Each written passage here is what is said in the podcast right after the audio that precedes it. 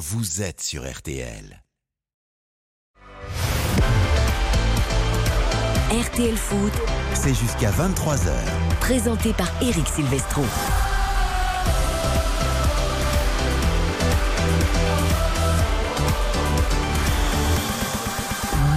Bonsoir à tous, c'est la fin de la semaine, c'est la fin du championnat de Ligue 1 en tout cas, avant la trêve de la Coupe du Monde.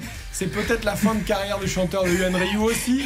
Il y a match avec Karine Galli chez nos chroniqueurs, nos consultants. Ça va mon Yohan Ah, je suis en forme. On a joué au foot pendant 3 heures. J'ai cassé mes lunettes à force de faire des petits ponts à Baptiste Durieux, de faire des grands ponts à vous, Eric, à faire des, des- des- ailes de pigeon devant Xavier Domergue. Je suis déchaîné. Vous avez mis un quadruplé en finale de la Coupe du Monde. Ouais, J'ai gagné ce que 4 à vous- 3. ce La France a battu nous le Brésil croire. 4 à 3. Voilà, ça, ben, écoutez, espérez- espérons que vous auriez raison. Ce sera sans doute pas vous qui me mettez Eric, je suis très heureux d'être avec vous ce soir encore une fois. Monaco, Marseille ce soir avec Xavier Domergue également. Bonsoir mon Xavier. Salut mon Eric, bonsoir à toutes et à tous. calme du côté de Ouais, Xavier on essaye, on essaye. C'est Moi, un équilibre d'équipe. J'ai quand même appris que Horst Rubes jouait avec le Brésil Oui, pendant bah, ce, ce petit foot là, donc euh, il- Il était tellement dans le. ouais. hein. euh, bah, car- au niveau cardiaque, il était un peu dans Ouais, le dur, ça. donc il s'est mis Après un peu deux dribbles, je à quoi. Bonsoir Baptiste Durieux. Salut tout le monde Il a certes pris un ou deux petits ponts, mais quand même, il est là, sobre, énergique. Toujours. Il fait tout ce qu'il faut. Monaco-Marseille en épilogue de la 15e journée de Ligue 1. Ce sera évidemment avec Michael Lefebvre. Bonsoir Mika. Bonsoir Eric, bonsoir à tous. Bonsoir. On est très excités de suivre cette rencontre entre Monaco et Marseille. La dernière avant la trêve, vous l'avez dit, dans une ambiance qui risque d'être bouillante. 2000 supporters marseillais présents au stade Louis II. Ah, c'est souvent le cas. C'est souvent Marseille qui joue à domicile à Louis II. Et ça a plutôt bien réussi aux Marseillais ces dernières saisons. On va s'intéresser particulièrement à nos mondialistes côté Monaco et côté Marseillais. On va essayer évidemment d'éviter les blessures. Ça a été le cas pour le Paris Saint-Germain. Toutes les stars, Neymar, Messi, Mbappé étaient sur la pelouse face à Auxerre. Tout s'est bien passé. Le PSG a cartonné 5-0. Ce sera dans le replay, tout comme le match nul complètement fou entre Nantes et Ajaccio, deux buts partout. Celui entre Strasbourg et Lorient, un partout. Montpellier 1, c'est le même score. Victoire de Lille face à Angers 1-0 et de Brest 2-1 face à 3. Replay donc entre 20h15 et 20h35 avant les dernières secondes. Et le coup d'envoi de Monaco-Marseille à 20h45. Lucas Dindeleu, la réalisation. C'est parti, le dernier RTL Foot de Ligue 1 de l'année. Et non pas de l'année. Parce que le 28 décembre, la Ligue 1 reviendra pour la 16e journée. Génial. Avec du Boxing Day 28 et 29 décembre et 1er et 2 janvier pour repartir de plus belle avec Mais ça sera donc à Lens, Paris Saint-Germain dans le premier. PSG, 17, non, la 17e journée, le premier, le 1er Fantastique. janvier. Fantastique. On n'y est pas, pour l'instant c'est Monaco-Marseille et c'est la 15e journée. Super ballon, le deuxième but Le but de Guillermo Maripane Oh quelle balle encore de la part de Caio Henrique tête de Gigot Sur ce corner de Jordan Verretou Et l'ouverture du score au meilleur moment Et après le poulet frit du dimanche après-midi, il y a le gigot du dimanche soir. très content, sentiment de, de fierté. C'est c'est là où tu vois que, que tout ton, ton entourage est, est derrière toi et moi je suis fier de les avoir rendus fiers. Je pense qu'à partir du moment où on commence à calculer, à faire attention à pas se faire mal, c'est à ce moment-là qu'arrivent les blessures. Et c'est en se donnant à fond qu'on évite les blessures. Voilà, rentrer dans les duels à 100% et pas penser à la Coupe du Monde. La Coupe du Monde, elle arrivera après. Monaco, Marseille, le cinquième qui se déplace sur la pelouse du sixième. Garder le contact avec Lens et Rennes qui sont assurés de rester sur le podium. Dépasser Lorient, peut-être tenu en échec à Strasbourg un partout. Et ne pas se blesser pour les mondialistes. Voilà tous les enjeux du match de ce soir. Alors deux questions, les compos évidemment Mika. Et combien de mondialistes au coup d'envoi? Et sans tout cela, du côté de, en tous les cas, les internationaux français, hein, je précise là, euh, que, que ce soit Fofana du côté de l'AS Monaco et euh, Vertou Gendouzi du côté de l'Olympique de Marseille, ils sont sur la pelouse ce soir. On va donc regarder euh, avec attention cette bataille du milieu de terrain, parce que c'est vrai que déjà qu'en équipe de France, le milieu est un petit peu décrié. S'ils venaient à se blesser eux aussi, ça serait important. Des petites surprises quand même euh, du côté de la compo de l'AS Monaco, puisque bon, outre Nouvelle dans les buts, Caillou Henrique Badiachil, c'est Maripane qui sera associé à Benoît Badiachil avec Dissassi à droite.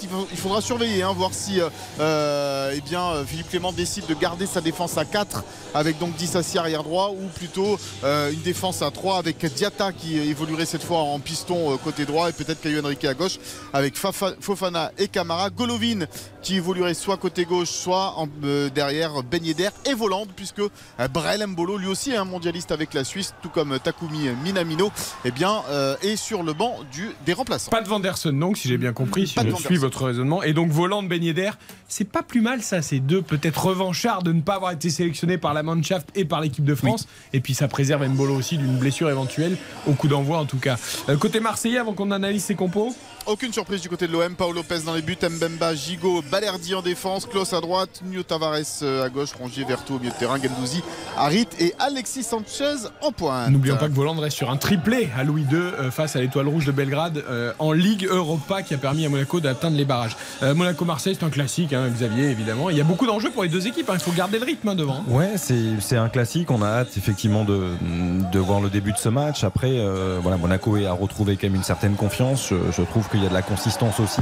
Défensivement, je suis un peu curieux de voir l'animation défensive en l'absence de, de Vanderson notamment. Est-ce que Dissassi va se réaxer pour laisser le couloir droit complet à, Crépin Diata qui peut occuper ce rôle-là ou est-ce que vraiment euh, il, va, il va décider d'avoir une défense à 4 mais qui sait aussi se réaxer et être très dense avec un Dissassi dans un rôle de latéral à voir mais c'est intéressant en tout cas ça va être parce qu'en en face il y a une équipe de l'Olympique de Marseille qui va pas très bien il y a certes eu cette victoire euh, sur un, un but de, de Samuel Gigot. Je laisserai l'explication à Johan Rioux qui a été brillant par rapport à Gigot.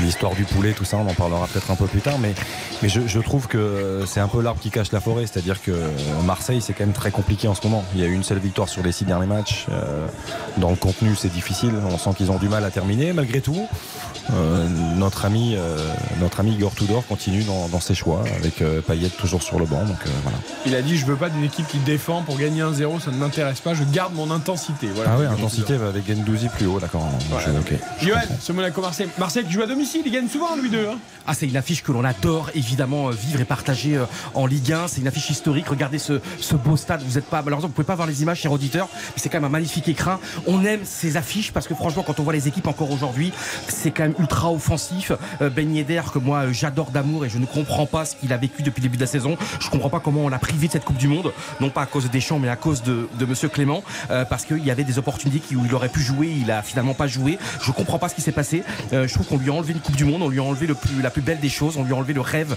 de disputer cette Coupe du Monde. Et je pense qu'il va être déchaîné aujourd'hui. Mais franchement, quand on voit le secteur offensif des deux côtés, euh, Diata, on sait jamais hein, comment il s'est levé ce matin, pourquoi pas. Euh, Diata, on Ouais, sait mais jamais. Diata, t'es obligé de penser à ça, quoi. Est-ce qu'il s'est bien levé C'est ce ça. matin, quoi Mais Ouais, après, il peut avoir quand aussi même un peu un problème pour un joueur de foot, quoi. Mais je pense que moi, je, franchement, Tudor, encore une fois, on aime, on n'aime pas. Moi, j'adore.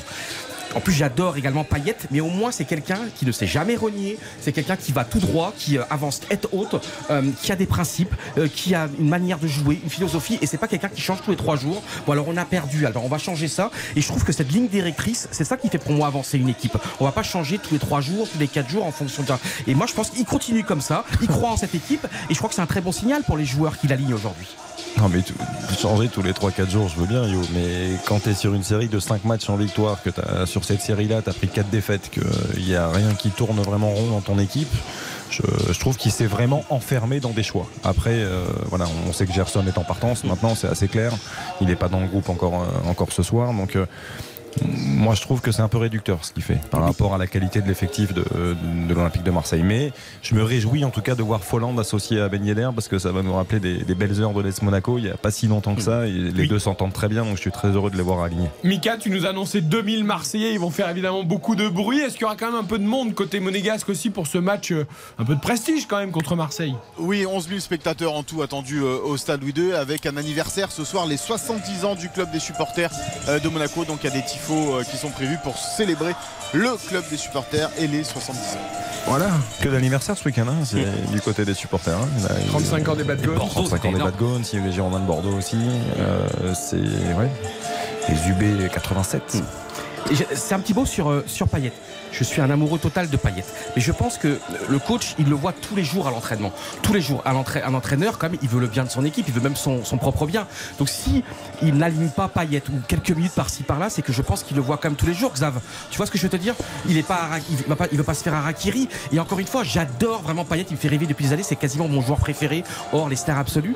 Et je pense qu'à quand même à l'entraînement, peut-être qu'il voit que Payet a lâché un petit peu. Peut-être qu'il voit que que Payet, il- ben, finalement, il a accepté déjà une sorte de, de, de- de fin tranquille. Et alors moi, je pense que Payet, il pourrait évidemment apporter sur, euh, en étant titulaire avec sa grinta, avec sa hargne, avec son talent. Mais s'il le fait pas jouer, peut-être qu'il y a aussi ce qu'on voit pas nous à l'entraînement tous les jours. Voilà, même s'il a reconnu une erreur, par exemple, dans le match euh, de Ligue des Champions, euh, en fin de match, euh, il, a, il a dit, euh, aurait, il aurait dû faire entrer euh, Dimitri Payet. Euh, Mika, merci à tout à l'heure pour À ce match complètement fou, on l'espère en tout cas, entre Monaco et Marseille. Euh, L'année dernière, c'était 3-2, c'est ça hein Ouais. Avec doublé de Bamba Dieng.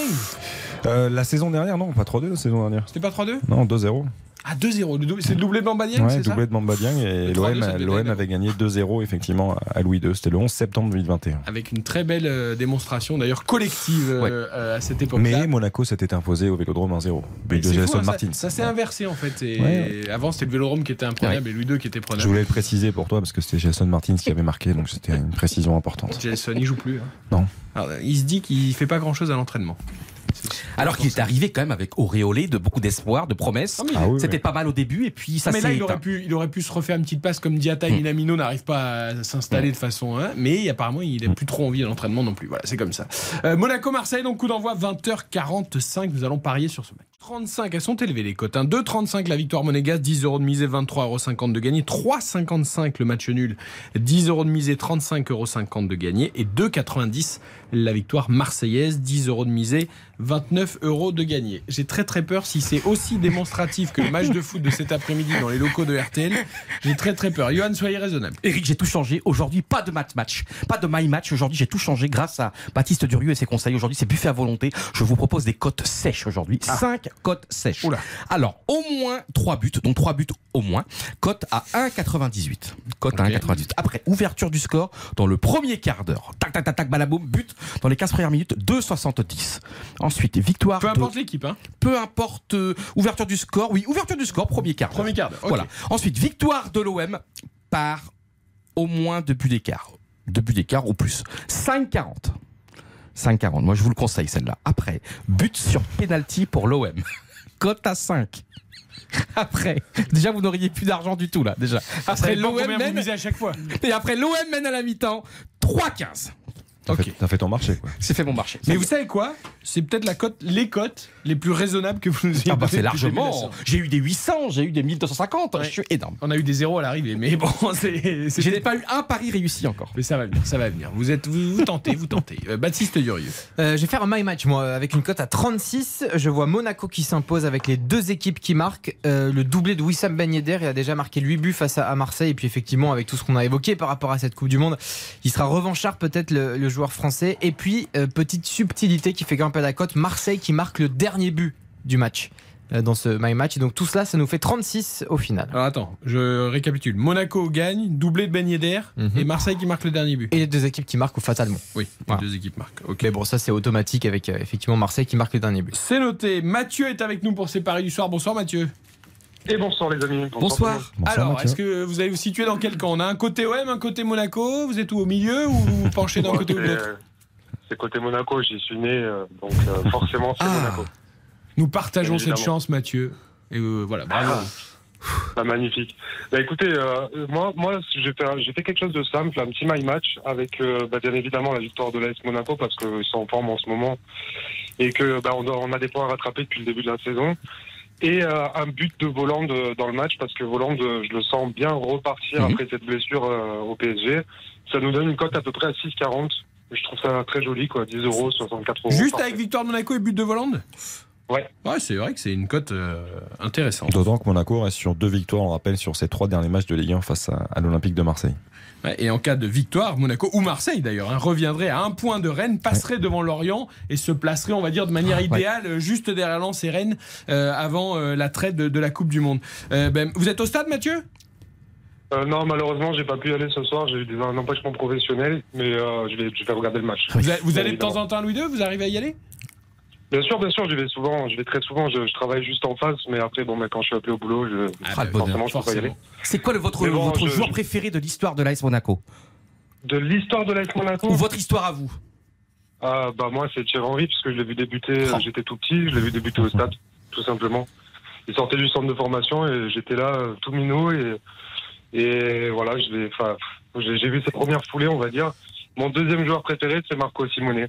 Ah bah, Marco Marco Simone, Simone. c'était Fantastique. C'était la classe euh, à l'italienne. Je suis moitié italien, donc euh, donc voilà. Pour moi, Oh, c'était. c'est- Eric au téléphone, j'adorais. en fait. Et vous êtes mon frère jumeau, Mathieu, en fait. Ah non, ah, nos chemins divergent sur, nos chemins divergent sur le, le joueur. euh, moi, c'était l'autre. C'était David Trezeguet. Ah, Ah, extra. David Trezeguet. Moi, c'était le La but. grande classe. D'ailleurs, la paire avec Simonet, l'année de ce titre en 2000, Ouais. avec Gallardo, voilà, équipe fantastique. Ah, Marcelo aussi trop fort. hein. La Mouchi, Marcelo c'était Barthez, une équipe extraordinaire. voilà. Et Trezeguet Simonet qui avait fini d'ailleurs les co-meilleurs, euh, enfin meilleur buteur et deuxième meilleur buteur du Et championnat. il n'y avait pas eu un extraordinaire Manchester Marquez, United Marquez, de bah, Monaco, non Bien sûr Bah, À Old. Trafford Le- la, la, la- la passe d'Ali Benarbia dès la cinquième minute, la frappe de Trezeguet sous la barre, évidemment. Ah, J'essaie de la revoir là sur une vidéo. évidemment. Ah, vous, vous étiez devant la télé, monsieur Vous étiez devant la télé Vraiment d'épopée. hein.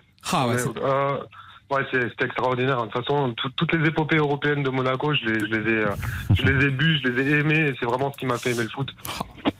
Bon, merci Mathieu. En tout cas, on vous souhaite un excellent match ce soir entre Bon Monaco match, et. Marseille. Et en espérant Merci, évidemment Mathieu. que vos paris soient Merci, les bons les ce soir. Bonne soirée. Moon. Ouais. Merci.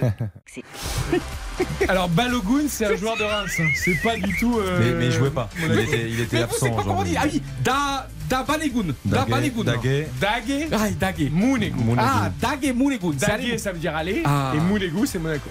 Et comment on dit je t'aime à monégasque Ah, je sais pas. C'est vrai. Enfin, Il faut appeler votre femme là, on va lui un texto quand Ça m'étonnerait que ça soit qui répond. hein. Allez, les... Mais bon, on va c'est. Laetitia, je crois. Allez, envoyez un texto à Laetitia. Laetitia, non, vous voulez vraiment. Je Vous voulez que je me fâche avec ma femme Oh, ça je confonds avec un autre collègue, excusez-moi. Ouais. Je sais Ah oui, d'accord. je Bon, suis trop de collègues amoureux, moi. Publicité Oh, et on revient avec le replay des matchs de l'après-midi. Merci. Agnès, Je suis bon pour une explication moi ce soir. RTL,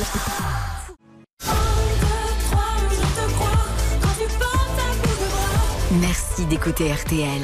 RTL, vivre ensemble.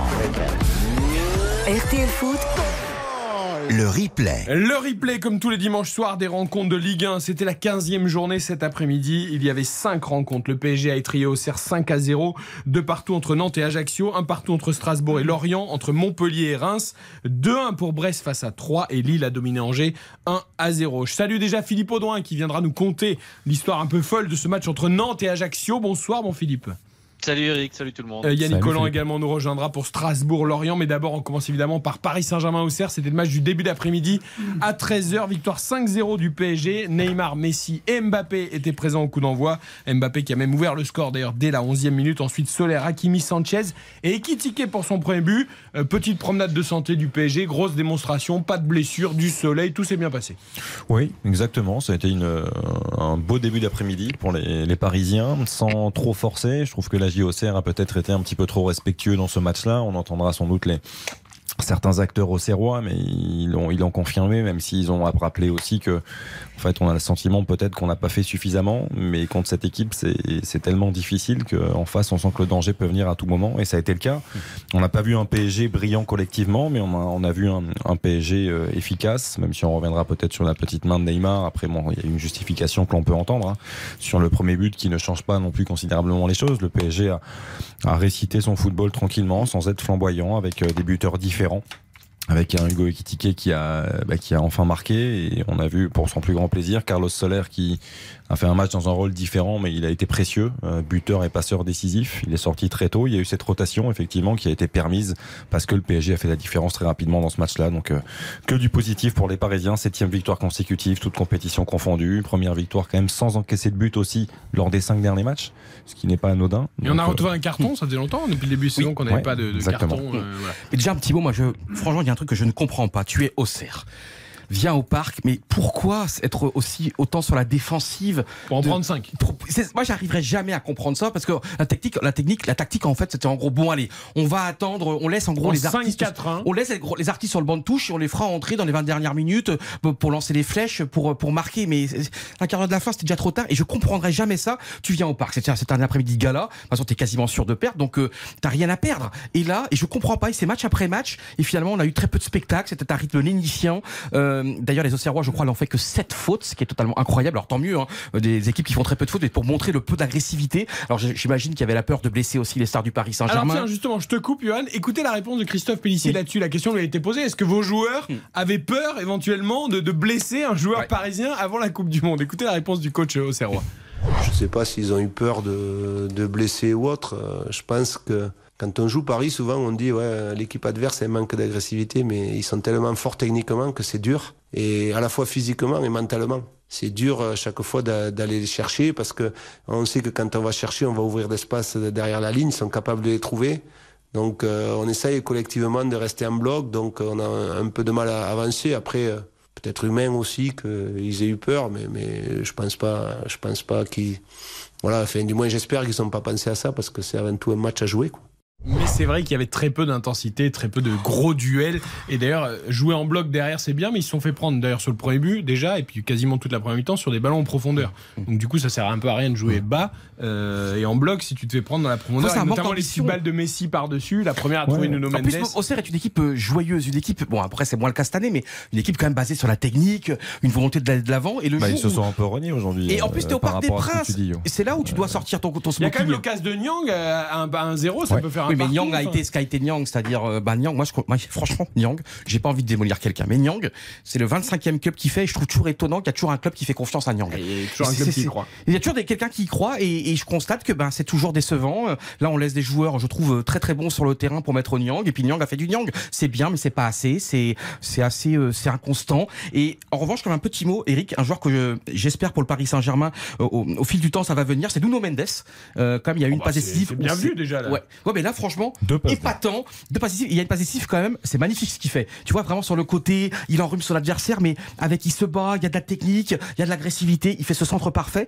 Et Nuno Mendes, c'est vrai que le système du Paris Saint-Germain où il y a deux pistons, mais finalement, Nuno Mendes n'est pas le Nuno Mendes qu'on a connu euh, euh, à, à l'étranger auparavant. Et je trouve que le Paris Saint-Germain doit quand même aussi passer par les ailes. Et Nuno Mendes, eh bien, euh, Il si est en train de grandir en tout cas. Il est en train de grandir et est c'est important. Euh, le premier but des Kitike aussi, peut-être Eh oui, non, Mine ça, de rien. ça c'est important. Et une passe D pour Sanchez. Passeur décisif euh, pour Renato Sanchez, effectivement, il est, il est buteur. Euh, Ça va lui faire du bien. C'est- Oui, ça va lui faire du bien. Et on a vu, on a vu, c'est une joie très démonstrative. On a vu surtout, c'est ça qui était aussi sympa de voir tout le groupe venir lui sauter dessus, petit côté bisutage là où on- il s'amusait à lui mettre des petites tapes. Mbappé lui a même mis des petits coups de chaussure dans la tête. Ouais, Non, ouais, en zone mix, il avait déclaré, ils m'ont fait mal. Ouais, mais mais- Mbappé est allé carrément avec les chaussures. Pas les crampons, hein, mais. euh, Non, mais c'est là où on voit que voilà tout, tout le groupe était heureux pour lui parce que c'est un joueur qui, qui travaille, qui a du talent, on le sait. On a pu le- l'apprécier sous les couleurs du Stade de Reims pendant plusieurs mois. Mais voilà, on est, on est heureux de le voir rentrer en jeu et, et se montrer décisif pour Renato Sanchez. Tu l'as dit, Renato Sanchez a, a marqué. On, on se doute de la déception aussi parce qu'on l'a vu. hein, C'était une joie quand même très, con- contenue et le fait de ne pas être sélectionné euh, avec le Portugal, c'est quand même très difficile. Là, je pense à accepter pour lui. Je sais qu'Eric, tu dois passer à autre chose, mais je veux revenir sur ce, ce petit bisutage, parce que dans ce football et ce Paris Saint-Germain un peu incolore, indolore, où on, on- on ne sent rien, on ne ressent rien, et là de voir ce bisutage comme dans une, comment dire, dans un, dans un petit club amateur, de voir des sourires, de voir Ekitike, tu vois, c'était prévu à l'entraînement forcément, de voir des sourires, de voir Ekitike qui était heureux comme euh, heureux comme un pape, de voir ses coéquipiers les plus importants du monde, Messi, tout ça, avec lui faire des petites, euh, comment dire, des petites tapes sur l'épaule. Euh, je trouvais que c'était un grand moment de joie, et c'est pas anodin, et c'est un mo- je trouve que c'est, on a besoin de ces moments-là. On a besoin que ce, ce football, allez, sort le poitrail, arrête de se prendre au sérieux, arrête de- d'être en costard tro- trois pièces. On n'est pas à la bourse, on n'est pas au CAC 40, et on a besoin de ça, de sueur, de transpiration et de vie humaine. Et écoutons-le justement, Hugo Ekitike au micro RTL de Nicolas Georgerot, après ce premier but inscrit avec le Paris Saint-Germain. Ça marque le, le travail que je fais ces, ces- ces dernières semaines. Je suis content, c'est- je suis sur une bonne dynamique. J'ai une confiance en moi euh, absolue. Maintenant, euh, c'est sûr qu'il y a des situations plus, plus compliquées.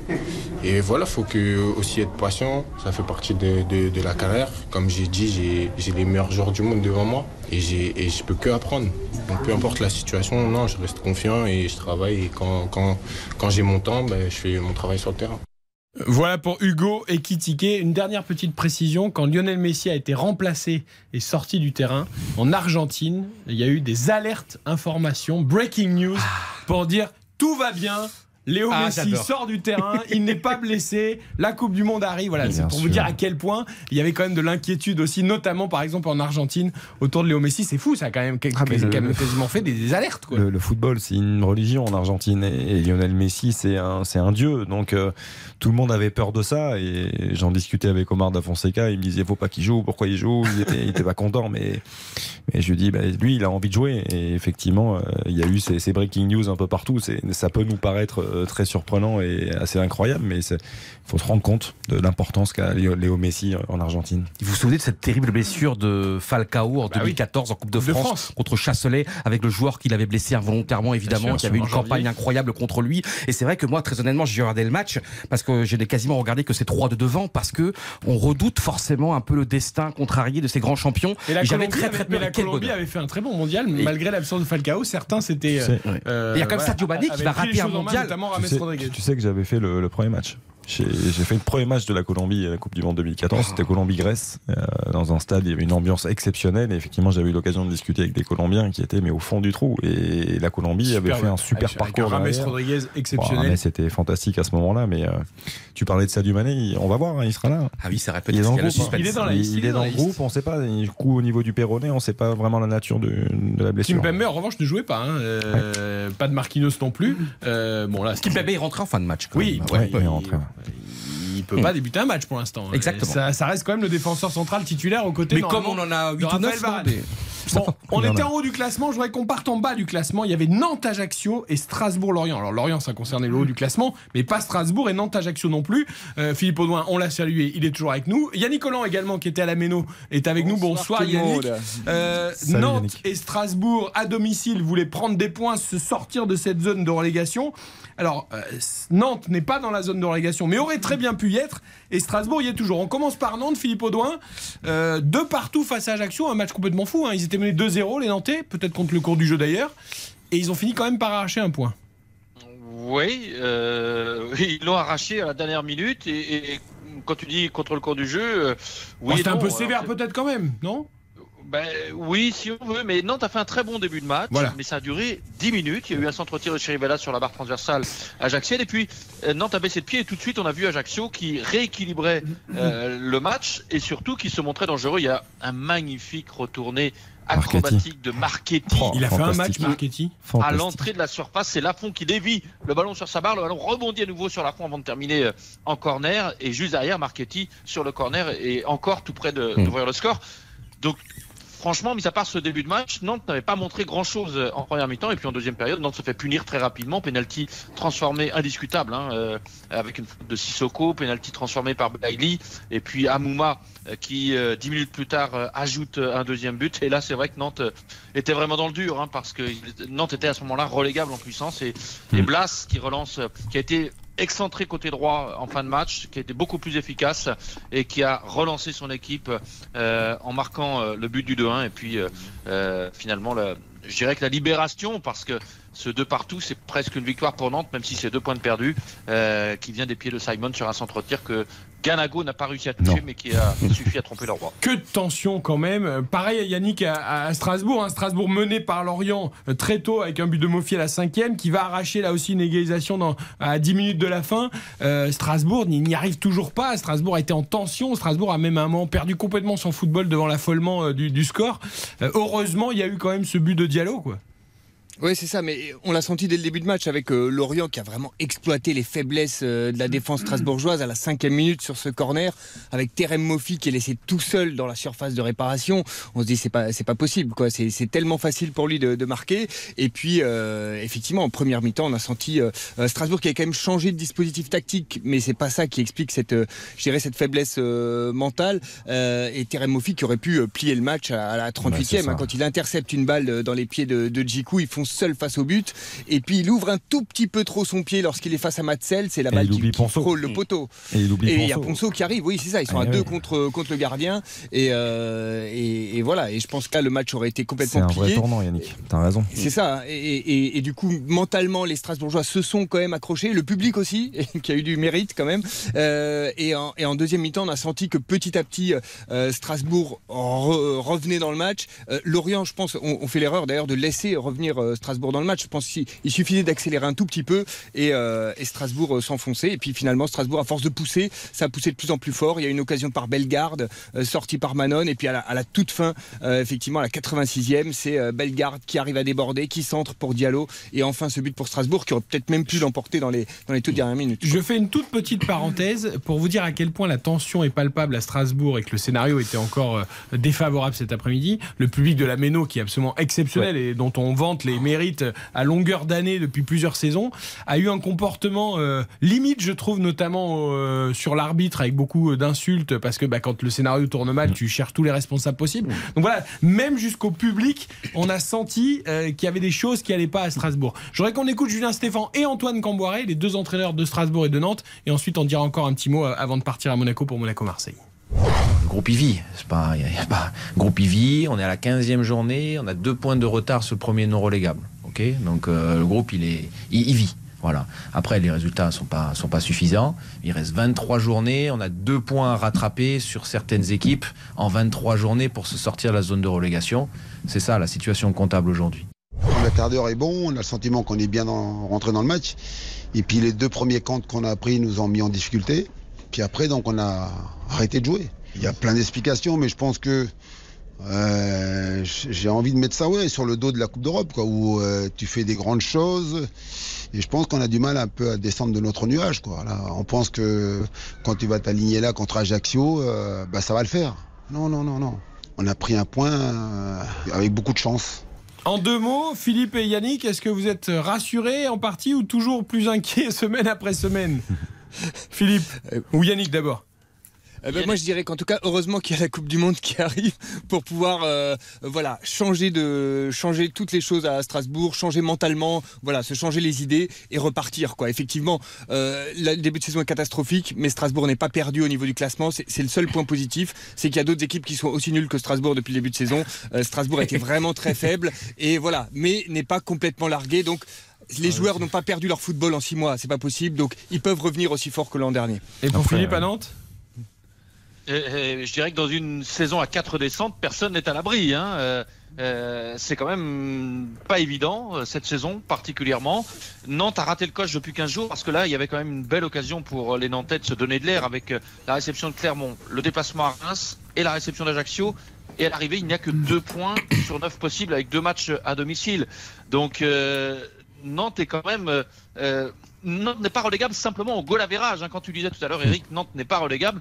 J'ai envie de dire qu'on ça joue. euh, à Ah oui, ils ont 13 quelques points comme Brest et. Auxerre, hein, qui est premier Et relégable. voilà. Oui, bien sûr. Et Auxerre est le premier relégable. Tout à fait. Donc euh, Nantes est sur un fil. Maintenant, comme l'a dit Julien Stéphane tout à l'heure, le championnat est long. Nantes va pas devoir laisser trop de force. euh, et, et- Et dans les dirais, têtes avec la Juventus aussi, ils vont Voilà. penser à ça. Ben Bien oui. sûr. Attention. Non, et puis faut là, pas il- il faut pas que ça mobilise trop les énergies parce que l'importance, euh, c'est le championnat et le maintien. Et il s'agira pas de perdre de temps à la, à la reprise avec deux matchs qui vont être particulièrement importants. Déplacement à 3, réception d'Auxerre, encore deux rivaux directs. Merci beaucoup Philippe et Yannick. Un petit mot. euh, Oui, un tout petit mot sur euh, Lorient et sur Vito Manone, c'est quand même important. Hein, Vogo est absent. remplacé Et Manone, il a fait le boulot aujourd'hui. Il a fait un, deux, trois arrêts. Euh, même dans les arrêts de jeu, il a été euh, déterminant. Je suis content pour lui. Et le cinquième match sans victoire en Ligue 1, l'air de rien. Pour Lorient. Mais ils sont- Il reste le quatrième. Hein. ouais, ouais, Il mais doit ils- espérer un match cinquième nul ce entre soir. Marseille. Cinquième match sans victoire. Juste un, un tout petit mot sur Ludovic Blas. On est passé proche de l'un des buts de la saison. à la frappe sur la barre là. Un Il met, missile. il met une frappe, mais de l'équilibre et tout. Oh, C'était fantastique. Ça, ça, franchement, je suis dégoûté quand je vois ça. Je me dis, il faut vraiment que ça rentre. Moi, ça fait transversal. C'est plus beau quand c'est pas dedans, tu sais. C'est plus Moi, beau je quand dis ça passe à côté. Moi je dis bravo à Reims hein, qui avec Will Steele et mine de rien est en train de faire une belle série un partout à Montpellier et bravo à Lille aussi hein, euh, qui engendre les Oui. points 1-0 contre Angers ça a été compliqué néanmoins Et euh, Lille quand, quand ça est veut là pas. Eric, quand ça veut pas, ça veut pas pour Angers. Parce Ils avaient qu'il y a- marqué y a un juste but avant, refusé ouais. dans la minute qui précède Le but de Diallo. Ah, c'est terrible. En fait, j'étais en train de regarder le match, j'ai vu le corner, je dis bon marqué. Ah, Quand ça veut pas, ça veut pas. Ouais, mais Angers, le but de euh, hein. c'est très très dur allez la pub et on retourne à Monaco pour Monaco-Marseille RTL Foot, c'est jusqu'à 23h. Bonne soirée sur RTL. RTL, vivre ensemble. RTL Foot, Présenté par Eric Silvestro. 20h40 direction le stade Louis II, l'entrée des deux équipes sur la pelouse avec 2000 supporters marseillais qui vont pousser l'OM. Les Monégasques qui veulent poursuivre leur belle série, un 7 victoires lors des 9 derniers matchs de Ligue 1. Monaco-Marseille, c'est notre affiche du soir avec Michael Lefebvre. Oh, il y a même des petits, euh, je vois des petits, des quoi, des petits, pas des feux d'artifice, mais des, petits. Des, petits, euh, ouais, des feux de Bengale. Des feux de Bengale, ouais. ouais voilà, c'est la fête. Ça, hein. et, et, une immense bâche donc pour saluer les 70 ans du côté du pesage, les 70 ans du, du club des. Il y a des gens supporters. dessous, quoi. Oui, il y a des gens dessous et on a une pensée bien sûr pour euh, l'illustre président du, du club, euh, Jean-Paul Chaud, qui nous a quitté il y a quelques, un peu plus d'un an. et on lui dédie évidemment cette rencontre. Les deux équipes donc sur la, la pelouse du stade Louis II. C'est Aurélien Chouameni, messieurs, qui est venu ce soir saluer les supporters comme il l'a fait hier à Bordeaux, qui va donner le, le coup d'envoi fictif de ce Monaco-Marseille. Il peut pas jouer? Non, il peut pas jouer. Non, mais pour s'entraîner avec Fofana pour la Coupe du Monde, serait pas il vient de tomber dans les bras de, de, Philippe Clément qui est en train de lui glisser un petit mot là juste devant nous, là sur le tout près du banc des, des remplaçants. Et c'est vrai qu'il devrait faire la paire avec euh, Youssouf Fofana pendant cette, euh, cette Coupe du Monde. Les deux se sont appelés hein, cette semaine. Les deux se sont euh, félicités mutuellement euh, de leur présence euh, dans la liste des 25 de, de Didier Deschamps. Et donc, eh bien, Aurélien Chouamini qui va donc donner le, le coup d'envoi fictif de cette rencontre. C'est fou quand même le destin. Fofana, qui était absolument pas prédestiné pour jouer la Coupe du Monde. Euh, alors il fait un très bon début de saison, attention, il a beaucoup de mérite, il a fait un très très bon début de saison. Mais le fait que Pogba Kanté soit blessé, évidemment ça ouvre de la place au milieu, mais en plus, comme désormais c'est Chouameni qui du haut de ses 12 sélections est devenu le taulier, bah, le fait qu'ils aient joué un an ensemble fait que bah, forcément ton profil. Euh, Bah, euh, et donc en fait, c'est un enchaînement non, de circonstances. Et c'est non- incroyable. Non seulement le profil, Eric, mais surtout après sur le terrain, il a assumé. C'est-à-dire que quand Didier Deschamps l'a fait jouer, on a vu tout de suite la, la complicité des deux. Et Mm. effectivement, quand tu es sélectionneur ou entraîneur et que tu as cette chance-là, bah, c'est une vraie force. incroyable, quand C'est même. une vraie force. Après, je me dis, c'est quand même un- un- quelqu'un qui a fait des sélections espoir. Il était très bon à Strasbourg aussi. C'est pas non plus, euh, c'est pas un destin à la Jonathan. Non, quoi. mais bon, tu l'attendais Ah, pas même- euh, oui, clairement en équipe de France pour la Coupe du Monde. Il a quand même un destin particulier. hein. Ah oui. Il, s'est quand même fait virer de l'INF, euh, Clairefontaine, il y a des Ah années. oui, Enfin, il a quand le même- foot et tout. hein. Il a quand même un destin très particulier, Youssouf Fofana, effectivement, mais il a gravi les échelons. Très bon livreur de pizza aussi. En tout cas, il va y avoir match là. Rond entre Verretou, Gendouzi, Fofana. On a, on a envie de se montrer pour être titulaire, peut-être aux côtés de Chouamini et Rabiot. Est-ce que Euh, ça va jouer ça pour Didier Deschamps? Pas sûr, Non, hein. je pense pas. Il faut- il pense, il- à mon avis, il espère surtout que l'un ne blesse pas l'autre dans ce match, parce qu'au milieu, il y a quand même plus beaucoup de solutions. Même si je continue à faire du forcing pour Boubacar Camara, qui, a- qui était titulaire avec Aston Villa, qui a joué 90 minutes et qui est un joueur formidable. Voilà, au cas où. Moi, c'est Gendouzi. On souhaite problème à personne. J'adore Gendouzi et Gendouzi il a un truc à jouer à la Coupe du Monde parce qu'il apporte tu vois ce truc guerrier, soldat, il y va. Alors, Alors je crois pas une seconde. Non, ouais. non mais une Coupe du Monde c'est long. Ah oui. On sait jamais. Enfin, non mais Gendouzi sur les derniers matchs, il va quand même falloir qu'il se euh, reprenne aussi un peu, non? Mm.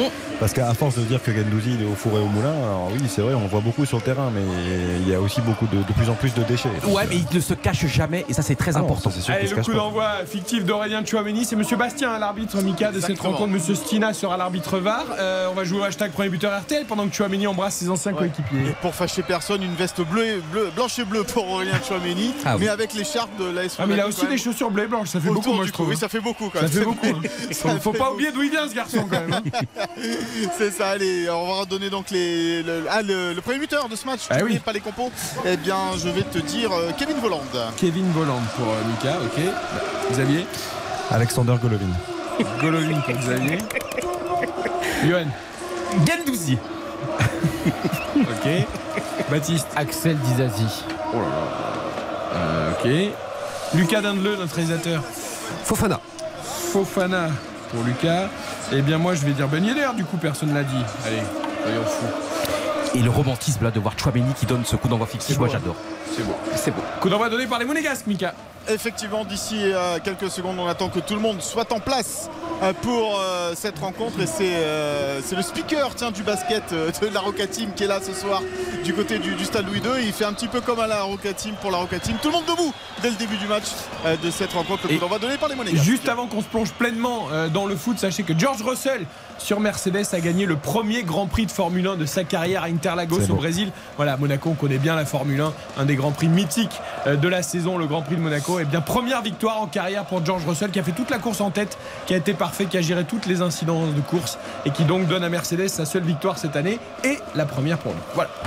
Et un premier ballon pour les Marseillais. Une sortie de but en faveur des, hommes de l'Olympique de Marseille. On redonne rapidement les compos du côté de l'AS Monaco. Nubel, Caillou Henrique, Badiachil, Maripane et Dissassi en défense. Fofana Camara à la récupération. Attention à ce blanc qui traîne là pour les Monégasques sur le côté droit. Le centre en retrait de Wissam Ben Et premier corner dans cette rencontre après un ballon perdu par les Marseillais. Je finis vite la compo. Camara Fofana donc Golovin, Diata Ben volant. Et du côté de l'OM, pas de surprise. Paul Lopez, Mbemba Gigo Balerdi, Klaus Rongier Vertou, Nuno Tavares, Harit Gendouzi et Alexis Sanchez. Allez, juste avant le corner, je vous précise qu'Hamilton a même fait le doublé pour Mercedes devant les deux Ferrari de Carlos Sainz et Charles Leclerc. Alexis, on revient au foot. Eh oui, puisqu'on joue depuis une minute en présence du presse Albert de, de, Monaco qui est dans les tribunes ce soir. Le corner de Golovin, la sortie impeccable de Paul Lopez pour prendre ce ballon des deux mains et peut-être essayer de relancer euh, rapidement. Il y avait un appel, oui, voilà, c'est fait sur le côté gauche avec Jordan Verretou qui touche l'un de ses premiers ballons et qui va mener le jeu de cette équipe de l'Olympique de Marseille.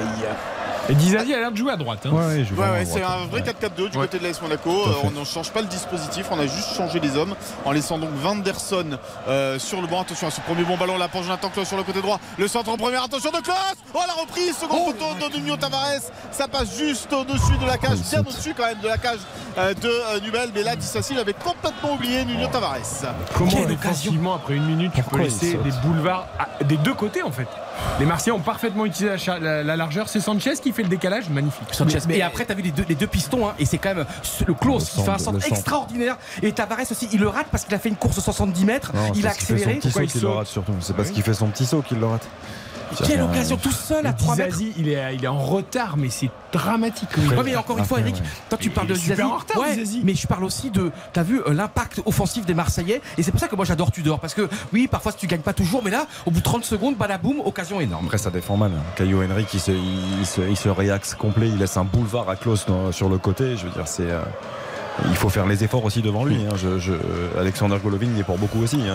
Il, doit faire l'effort de venir suivre dans un premier temps le, le déplacement de Jonathan Klaus. Mais, mais Nuno Tavares doit faire beaucoup mieux. Parce que bah, récemment, il y a quand même une défaite 4-3 contre Lille où pareil, c'était porte ouverte. Donc on va voir ce soir. L'échange Gendouzi-Sanchez-Klaus, quand même, en tout ah temps, une touche était absolument magnifique. Et, et, le centre aussi de Klaus euh, pour Tavares. Tout était bien joué dans cette action marseillaise. Là, on va avoir un bon coup franc pour l'AS Monaco. Effectivement, après une faute sur euh, Crépin Diata qui avait fait la différence sur son euh, côté euh, droit. On demande à Alexis Sanchez de, reculer dans le mur euh, marseillais. Et c'est évidemment euh, Ekayo, Enrique et Golovin qui sont euh, pour, là pour tirer ce, coup franc collé à la ligne de touche côté droit à 20 mètres des buts de Paolo Lopez. Caio Enrique qui lève la main ça annonce peut-être donc une combinaison du côté de l'AS Monaco. C'est l'un des points forts hein, de cette équipe monégasque. Ça se travaille à, l'entraînement. Finalement c'est bien Caio Enrique qui tire avec pied gauche. Le, corner, le coup franc rentrant le dégagement de la tête de la part de Balerdi. Ça va revenir. Non c'est les Marseillais qui peuvent se dégager là sur le côté gauche avec un long ballon euh, de Vertou et c'était euh, Mohamed Camara qui était resté en défense. Super contrôle. Ah Super contrôle. Mm. T'as pas intérêt de louper là parce qu'il était tout seul. Exactement. Attention, le mauvais dégagement là de la part euh, de Nubel, mais sans conséquence pour le moment. Il y a eu un petit. la trajectoire coupée par Caio Henrique, les Marseillais qui récupèrent quand même avec Aminarit. il a essayé de trouver Alexis Sanchez et Nubel qui sort pour prendre cette balle. Vous avez vu qu'il y a une mauvaise nouvelle en provenance du Bayern hein, concernant Nubel. C'est-à-dire Le Bayern a dit que finalement, ils n'avaient pas. besoin qu'il revienne. C'est quand même dommage. Il est prêté deux saisons à l'AS Monaco. Euh, une option d'achat saison. Non, il n'y a pas d'option d'achat pour le moment. Mais euh, il est sous contrat avec le Bayern jusqu'en 2027. Donc. Euh, ils peuvent faire un truc à la Trappe, un Trappe qui était critiqué au Paris Saint-Germain et Trappe depuis, Trappe depuis quand même formidable saison en, Allemagne et moi je crois en ce Noble parce que euh, oui parfois au pied c'est difficile mais quand même il fait des arrêts sur sa ligne incroyable. Après Trappe il est revenu euh, là où tout a commencé. Hein. Il, Après, revient, tout, dépend club, tout, dépend enfin, tout dépend euh, le prix d'achat éventuel souhaité par le Bayern mais franchement il aime beaucoup Nobel hein, ici à Monaco. Hein. Ouais il aime beaucoup les dirigeants mais moi j'ai vu encore le match d'Omlin à Montpellier aujourd'hui. Attention la faute la faute de Kevin Voland là sur le côté gauche. Ah ça c'est ça spécial. Hein. Voland il met toujours un petit taquet en début de match. Ah, c'est pour montrer qu'il est là. C'est important de marquer son territoire. C'est toujours très important. C'est ça spécial. Et là, ça va, c'est sur Balerdi euh, qui se tient à la cheville droite. C'est pas bien méchant. C'est rien du tout là. Ça devrait aller. Ça devrait aller. Mais bon, le prochain c'est carton. Non mais là très honnêtement, on a vu le ralenti. Il le touche, il les, il l'effleure. Il n'y a pas grand chose. Même moi, quand je fais un slow, j'effleure pas euh, autant. Quoi. Non, mais c'est. Il s'est rien passé là. Tu fais encore des slows? En 85, la dernière fois. Ah oui. J'avais 6 ans. Tu cherches les endroits où on passe encore des slows. C'était une pré-boom. Il y en a C'était une il y en a plus beaucoup. Mais t'es quart d'heure t'es américain. incapable de tenir un slow, toi, c'est- ça part en zouk au bout de 30 secondes. Elle, a, elle a fait trois pirouettes, elle a fait du rock et du zouk en même temps. Allez, le coup franc marseillais. Et il n'a rien donné, dégagé par la tête de Benoît Badiachil. Mohamed Camara qui perd euh, le ballon, les Marseillais qui récupèrent au milieu de terrain avec euh, Valentin Rongier euh, qui transmet derrière lui pour Samuel Gigot. Gigot qui va peut-être allonger. Euh, non, préfère donner côté droit pour Chancel Mbamba. Le ballon pour Matteo Gendouzi, la bonne couverture, la bonne lecture du jeu de la part de Mohamed Camara mais sur ce ballon euh, qui va arriver dans les pieds des Marseillais malgré tout, mais euh, mal joué là euh, de la part d'Alexis Sanchez, cette petite remise et ça va finir en sortie de but. Qui avait mis ce ballon en retrait là? Camara. Et Sanchez, a fa- ouais, les Marseillais ont failli Je en trouve qu'il y a un profiter. vrai pressing marseillais. hein, Les Marseillais se font. Mm. Hein, C'était Caillou Non, qui Caillou. Ah, Caillou, Caillou, Ouais. t'as raison. Ouais. Caillou C'est l'intervention de Camara et Caillou. Et euh, les Marseillais essaient de mettre la pression euh, au Monégasque. hein, Ça, Ouais, ça se sent en ce début de match. pourtant, on avait senti les Monégasques euh, aller chercher les Marseillais très haut sur la première séquence, euh, sur le corner obtenu d'ailleurs. Et euh, mais depuis, c'est vrai, depuis cette occasion, euh, l'Olympique de Marseille est vraiment rentré dans son match. Après, euh, Alexis Sanchez, il y avait Oh, mieux à faire.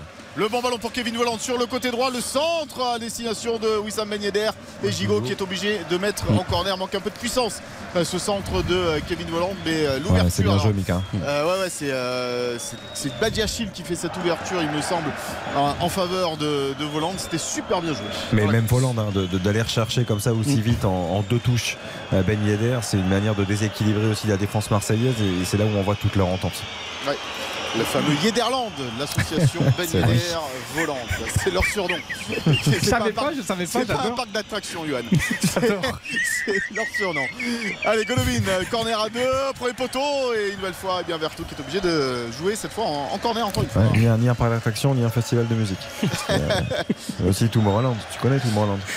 Non, Non, ça je connais le nom, mais. exact, là tu me fais rêver. Là, je... dédicace à nos amis de Fun Radio qui sont euh, un étage au-dessus de nous. C'est un festival de musique Ah, électro Tomorrowland, exceptionnel. Fantastique. Le corner monégasque. Avec au premier poteau la sortie des deux points de Paul Lopez. Ça va revenir euh, vers euh, Golovin pour Crépin Diatta. Caillou Henrique qui demande ce ballon euh, au-dessus de la défense euh, marseillaise. Diatta qui regarde cette balle et il est servi. Caillou Henrique. Euh, finalement, les euh, Monégasques qui sont encore en position d'attaque. Les Marseillais en défense avec ce centre côté gauche, euh, côté droit, pardon, du pied gauche de la part de Caillou Henrique. Attention à la frappe de Fofana.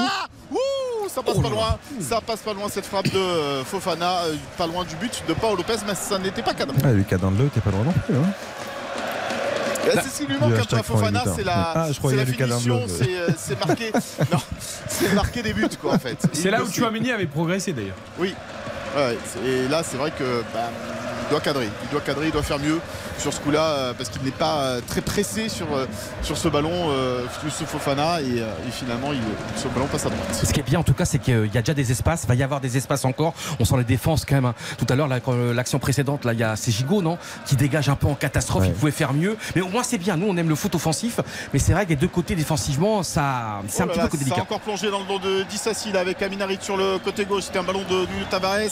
Aminarit qui se recentre vers Alexis Sanchez. Est-ce qu'il va tenter la frappe Non, côté euh, droit maintenant pour euh, Jonathan. Klaus. Le centre de Klaus. Second poteau. Oh. Gendouzi, c'est Oh. juste à côté. Comment il fait Ça rater passe ça juste à côté la tête de Matteo euh, Gendouzi. Nubel qui avait accompagné ce ballon et tout heureux de voir cette balle sortir. Encore une fois, une grosse occasion en faveur de l'Olympique de Marseille. Quel match Oui, mais Caillou Henrique, il faudrait peut-être qu'il se mette à défendre, non?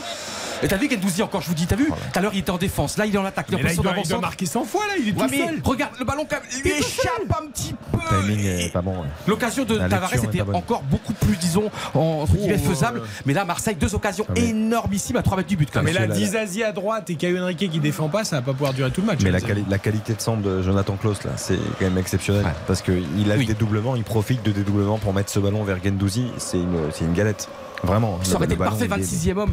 Xavier, qu'est-ce que t'en penses? Il méritait le mondial quand même. Non, il mérite pas cette injustice. oui, mais après Didier Deschamps est cohérent dans ses choix. C'est-à-dire quand il, quand il te dit très vite dans la conférence de presse que- qu'il qu'il va jouer à 4, euh, qu'il ne jouera pas à 5, il est cohérent par rapport à ça.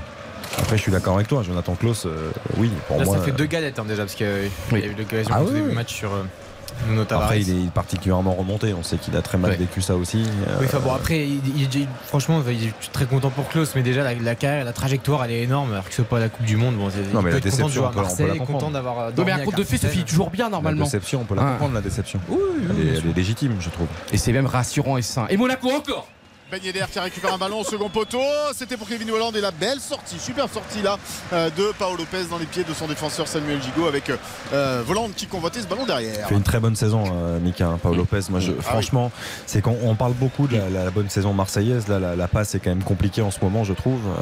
on le disait, hein, une seule victoire sur les six derniers matchs. On a eu deux simplement sur les huit dernières rencontres officielles pour l'Olympique de Marseille. Mais lui est toujours là. C'est-à-dire que lui, Attention, ce ballon de Maripane vers Nebel, il n'était pas assez appuyé, mais heureusement le gardien monégasque a pu dégager. Je trouve qu'il est rassurant dans toutes ses interventions. Il est, il est bon sur sa ligne, il est bon dans le domaine aérien. Il est décisif. Attention les Monégasques qui sont à l'attaque là avec Henrik et pour euh, Golovin. On le sait, euh, quand Golovin est bon, la S Monaco euh, est souvent exceptionnel dans le jeu. Golovin là à l'entrée de la surface de réparation pour Ben Yedder. Ben Yedder dans cette surface avec le centre de Kevin Ah non, il, est loupé ce centre de Kevin Il va même passer derrière la ligne de but de Paolo Lopez. Après, il y a un seul problème, je trouve, pour Monaco. Et Eric, tu le disais, tu as raison. ils se font prendre assez facilement dans le dos, que ce soit Caio Henrik ou, ou Dizassi.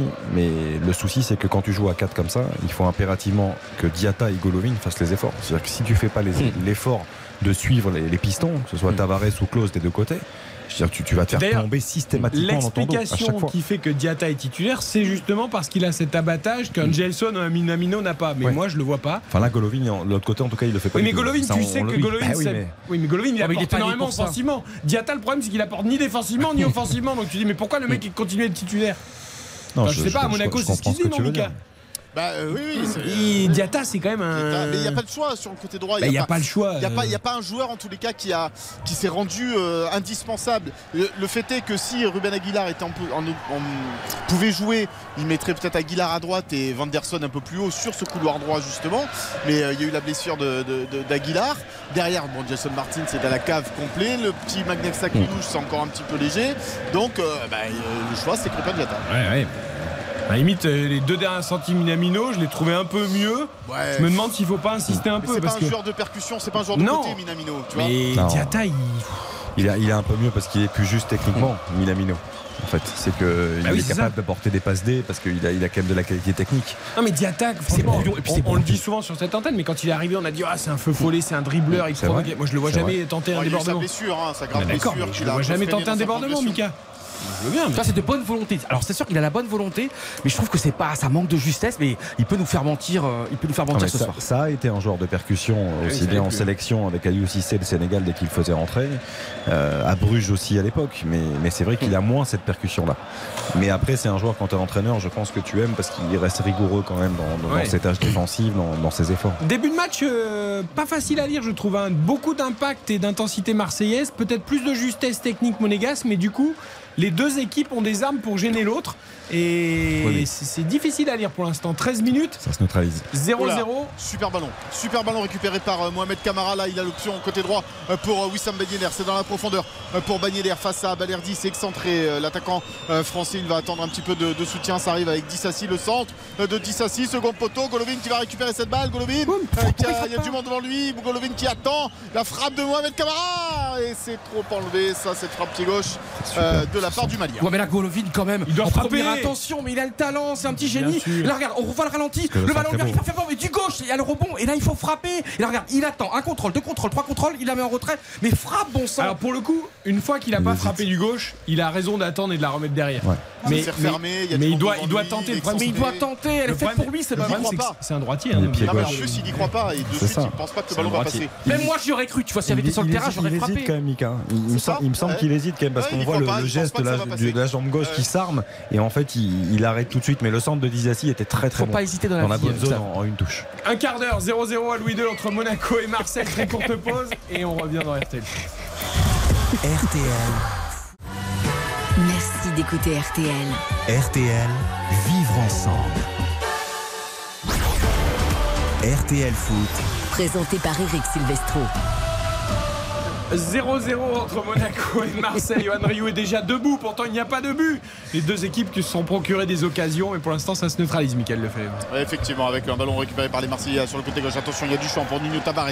Nuno Tavares, pied. Il y a l'appel de Sanchez. Et c'est Harit qui est servi. La frappe de Amin Harit, elle n'est pas cadrée. Nubel avait euh, bien bouché l'angle. Et encore une fois, les Marseillais se sont montrés dangereux devant la cage des Monégasques. Vous avez vu là sur l'action, le- quand Tavares déborde et que Harit fait l'appel, euh, Maripane, le pauvre, il, il va tellement lentement. Oui, mais- Ouais, mais alors c'est compliqué parce qu'il doit en même mais temps couvrir l'appel mais Mika, il, il peut, il peut pas, même s'il allait vite, sans doute il aurait pas pu, mais il, est, il peut même pas faire l'effort en fait parce qu'il il sait qu'il a aucune chance en fait. Ouais, mais c'est au départ. le- Alors moi je rejoins Mika par rapport à ce que dit Mika, c'est qu'il doit couvrir aussi l'axe parce que Dizassi il est beaucoup trop loin. C'est-à-dire que là en, en deux passes ils éliminent euh, les deux joueurs du cou- couloir droit. quoi. Et Diatta qui marche sur le ballon. Attention, il s'est peut-être fait mal. euh, Diatta là, il se tient la cheville droite, le genou droit. C'est un sélectionné hein, par l'équipe du C'est Sénégal. bloqué j'ai l'impression. Crépin Diatta et on sait que euh, c'est pas bon. La jambe bon. qui est restée bloquée je crois. Le... C'est pas bon pour Crépin. Diatta. C'est pas bon, les soigneurs qui vont arriver, le jeu qui est arrêté, Monsieur Benoît Bastien qui va aller regarder ça. Ouais, ouais. Aïe aïe aïe. Ouais, il souffre. Voilà. Ouais. On espère que c'est pas trop méchant, mais euh, vu comment il se tord de douleur euh, sur la pelouse, on va revoir hein, comment il s'est fait ça. Il marche. euh, Ouais. Ah ouais, c'est le genou. Il n'y a pas un immense contact Non, involontaire.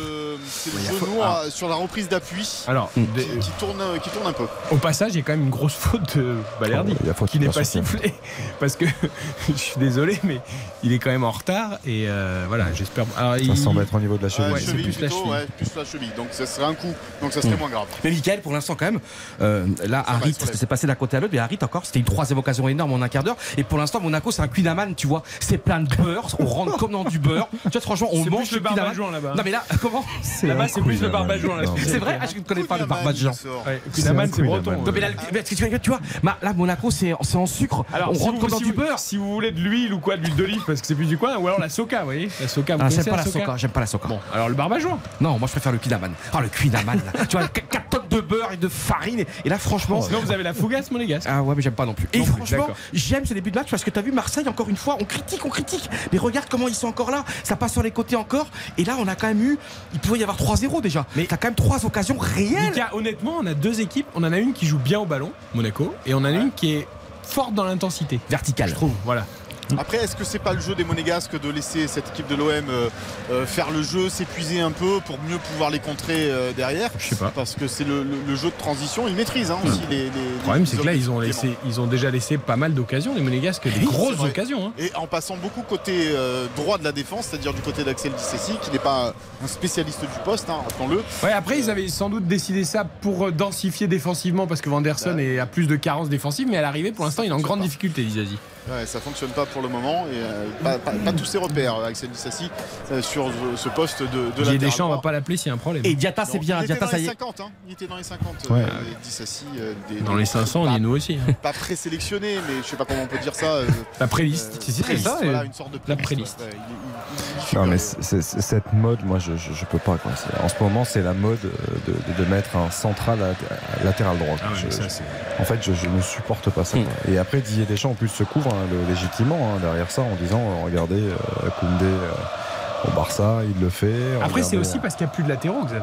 Ça Ouais, n'existe ouais, plus les latéraux aujourd'hui.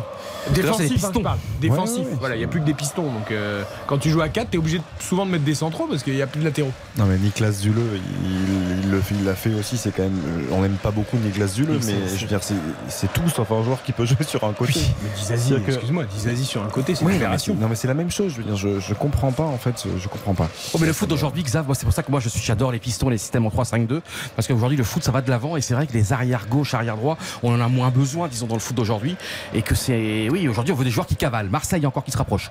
Avec attention à Minarit là à l'entrée de la surface de réparation, il- la fin de frappe d'Arit, il euh, préfère jouer euh, derrière euh, vers Jordan Verretou, auteur d'une frappe absolument pas cadrée, bien loin de, la cage de, de Nubel il y a quelques secondes. Ce ballon intercepté, ça va revenir dans les pieds de Gendouzi maintenant côté droit pour l'Olympique de Marseille avec Mbamba, Mbamba qui transmet là. C'était bien joué pour Alexis Sanchez en pivot. Les... Joue bien l'OM. Hein. Ouais, ouais, il construit, Non, ça joue bien. construire. Pour l'instant, Balerdi qui est monté, Alexis Sanchez à présent, il est face à 3 monégasques, mais on ne s'affole pas. Encore un bon retour de. Camara. Voilà, et on récupère euh, assez euh, facilement finalement le, le ballon avec une faute là peut-être sur euh, Mohamed Camara. Non, Monsieur Bastien qui euh, laisse jouer avec Vertou qui donne sur le côté gauche pour Aminarita. Aminarita, surface de réparation. Le centre, oh là là, une nouvelle fois c'est contré. On demande une main peut-être du côté euh, de Gendouzi et de l'Olympique de Marseille, mais les monégasques vont s'en sortir. Non mais Monaco peut pas jouer le match comme ça. Mais c'était Diza- pareil contre Lille, rappelle-toi le Dizazi à 4-3. droite, c'est pas possible. Il prend vent sur vent Et toutes c'est les deux secondes. incroyable. Mais c'est- c'est Monaco qui est construit comme ça parce que regarde, il, ça, mais ça passe de tous les côtés. Quand je te dis que c'est un Queen Aman, mais c'est un truc de dingue. Après, tu mets faute la main dedans. Faute, et- sûr regarde, et regarde, Harit Sanchez, il se balade, il se régale. Et là, regarde, t'as quand même 5, t'as 6 joueurs monégasques de champ dans la surface de réparation et ils voient pas le ballon, ils sont dépassés. 0-0 après 20 minutes, mais moi je trouve que Marseille fait une meilleure impression, Mika. Oui, oui, c'est euh, clairement eux qui euh, dominent, euh, c'est clairement les Marseillais qui dominent cette rencontre, que ce soit en nombre d'occasions ou en maîtrise euh, du ballon. Les, les, les- les Monégasques sont un petit peu euh, dans la difficulté à la récupération. Alors, pas tant à la récupération, mais à la construction du jeu. Mais attention là, puisque Ben Yedder a récupéré justement un bon ballon, il est dans les 30 mètres adverses, côté gauche maintenant pour Voland, le centre de Voland contre. Et, Aïe, aïe, et non, non, il n'a même pas contré ce centre, il a raté. Il a Ouais. complètement raté son centre, il a glissé juste avant de centrer Kevin Voland.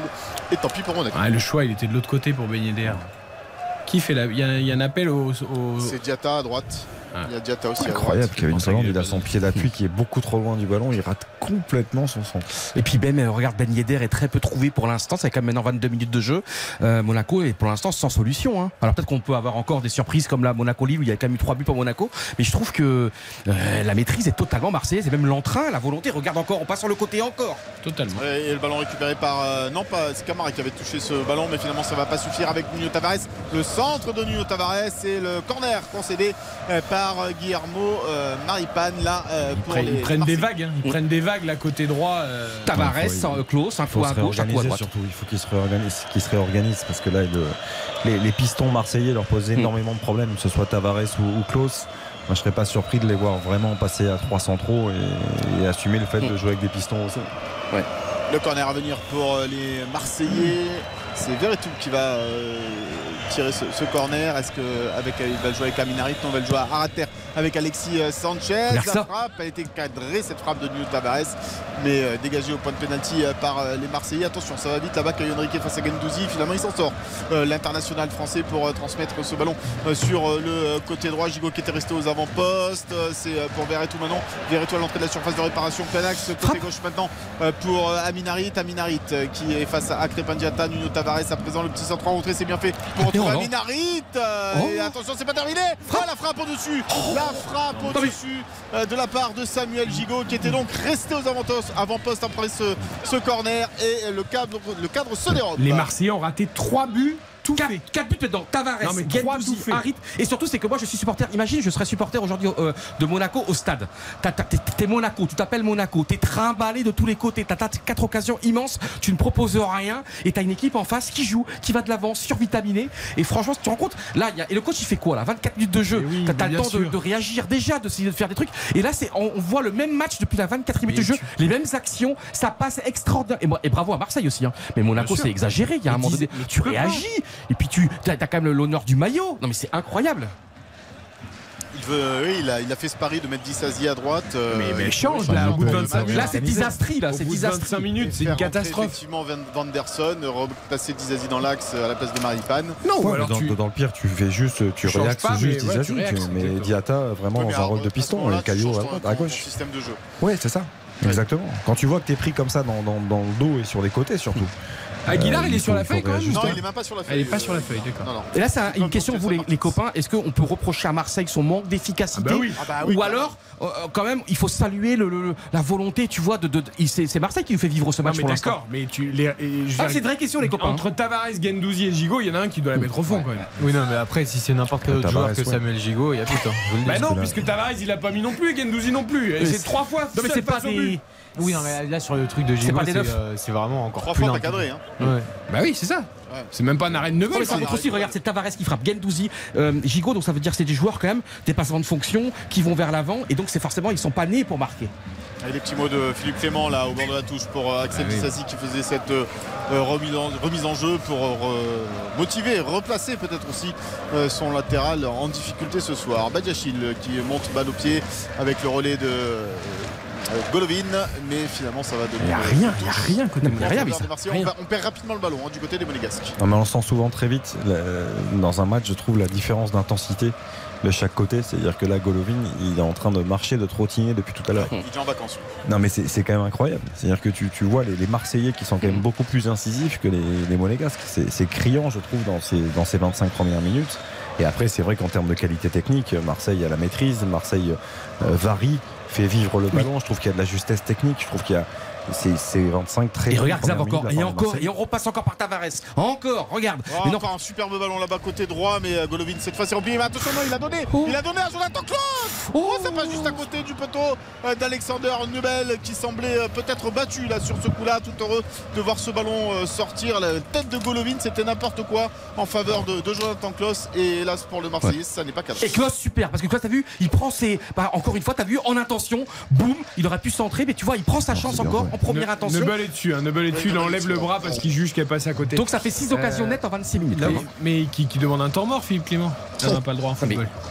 Là où c'est bien joué de la part de Klaus, c'est ce que j'aime beaucoup, c'est qu'il il frappe très vite, mais il y a de petits coups d'œil pour savoir s'il peut centrer Ouais. quand même. Donc euh, il- il lève la tête, c'est vraiment un joueur intelligent.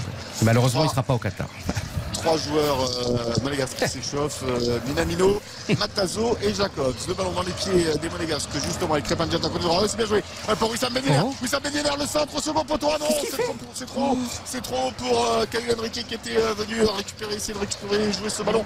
C'est pas terminé quand même pour les monégasques avec Golovin. Golovin pour Fofana. Ah, Prendre une main du côté de. de Mika, on a un petit souci avec ta ligne en t'entend euh, de façon très robotisée. T'es dans un tunnel T'es dans un tunnel Ouais. Sors du tunnel, dépêche-toi Ah, il est passé sous le tunnel de la turbine là, pour aller au centre d'entraînement. Euh, Parle-nous, parle-nous, ça va, tu m'entends, tu parle, parle On règle, mais non justement, on va régler le petit problème technique avec la régie et on va revenir 0-0 toujours entre Monaco et Marseille. Grosse, très grosse domination marseillaise, mais pour l'instant, euh, pas de but, pas de frappe cadrée surtout euh, pour l'OM. Attention quand même à la réponse Oh. monégasque. Xavier dans la surface peut-être, non, ce ne donnera rien du tout. 0-0 après 27 minutes, on marque une courte pause. S'arrête notre propos, il va. Eric Silvestro. RTL Foot jusqu'à 23h.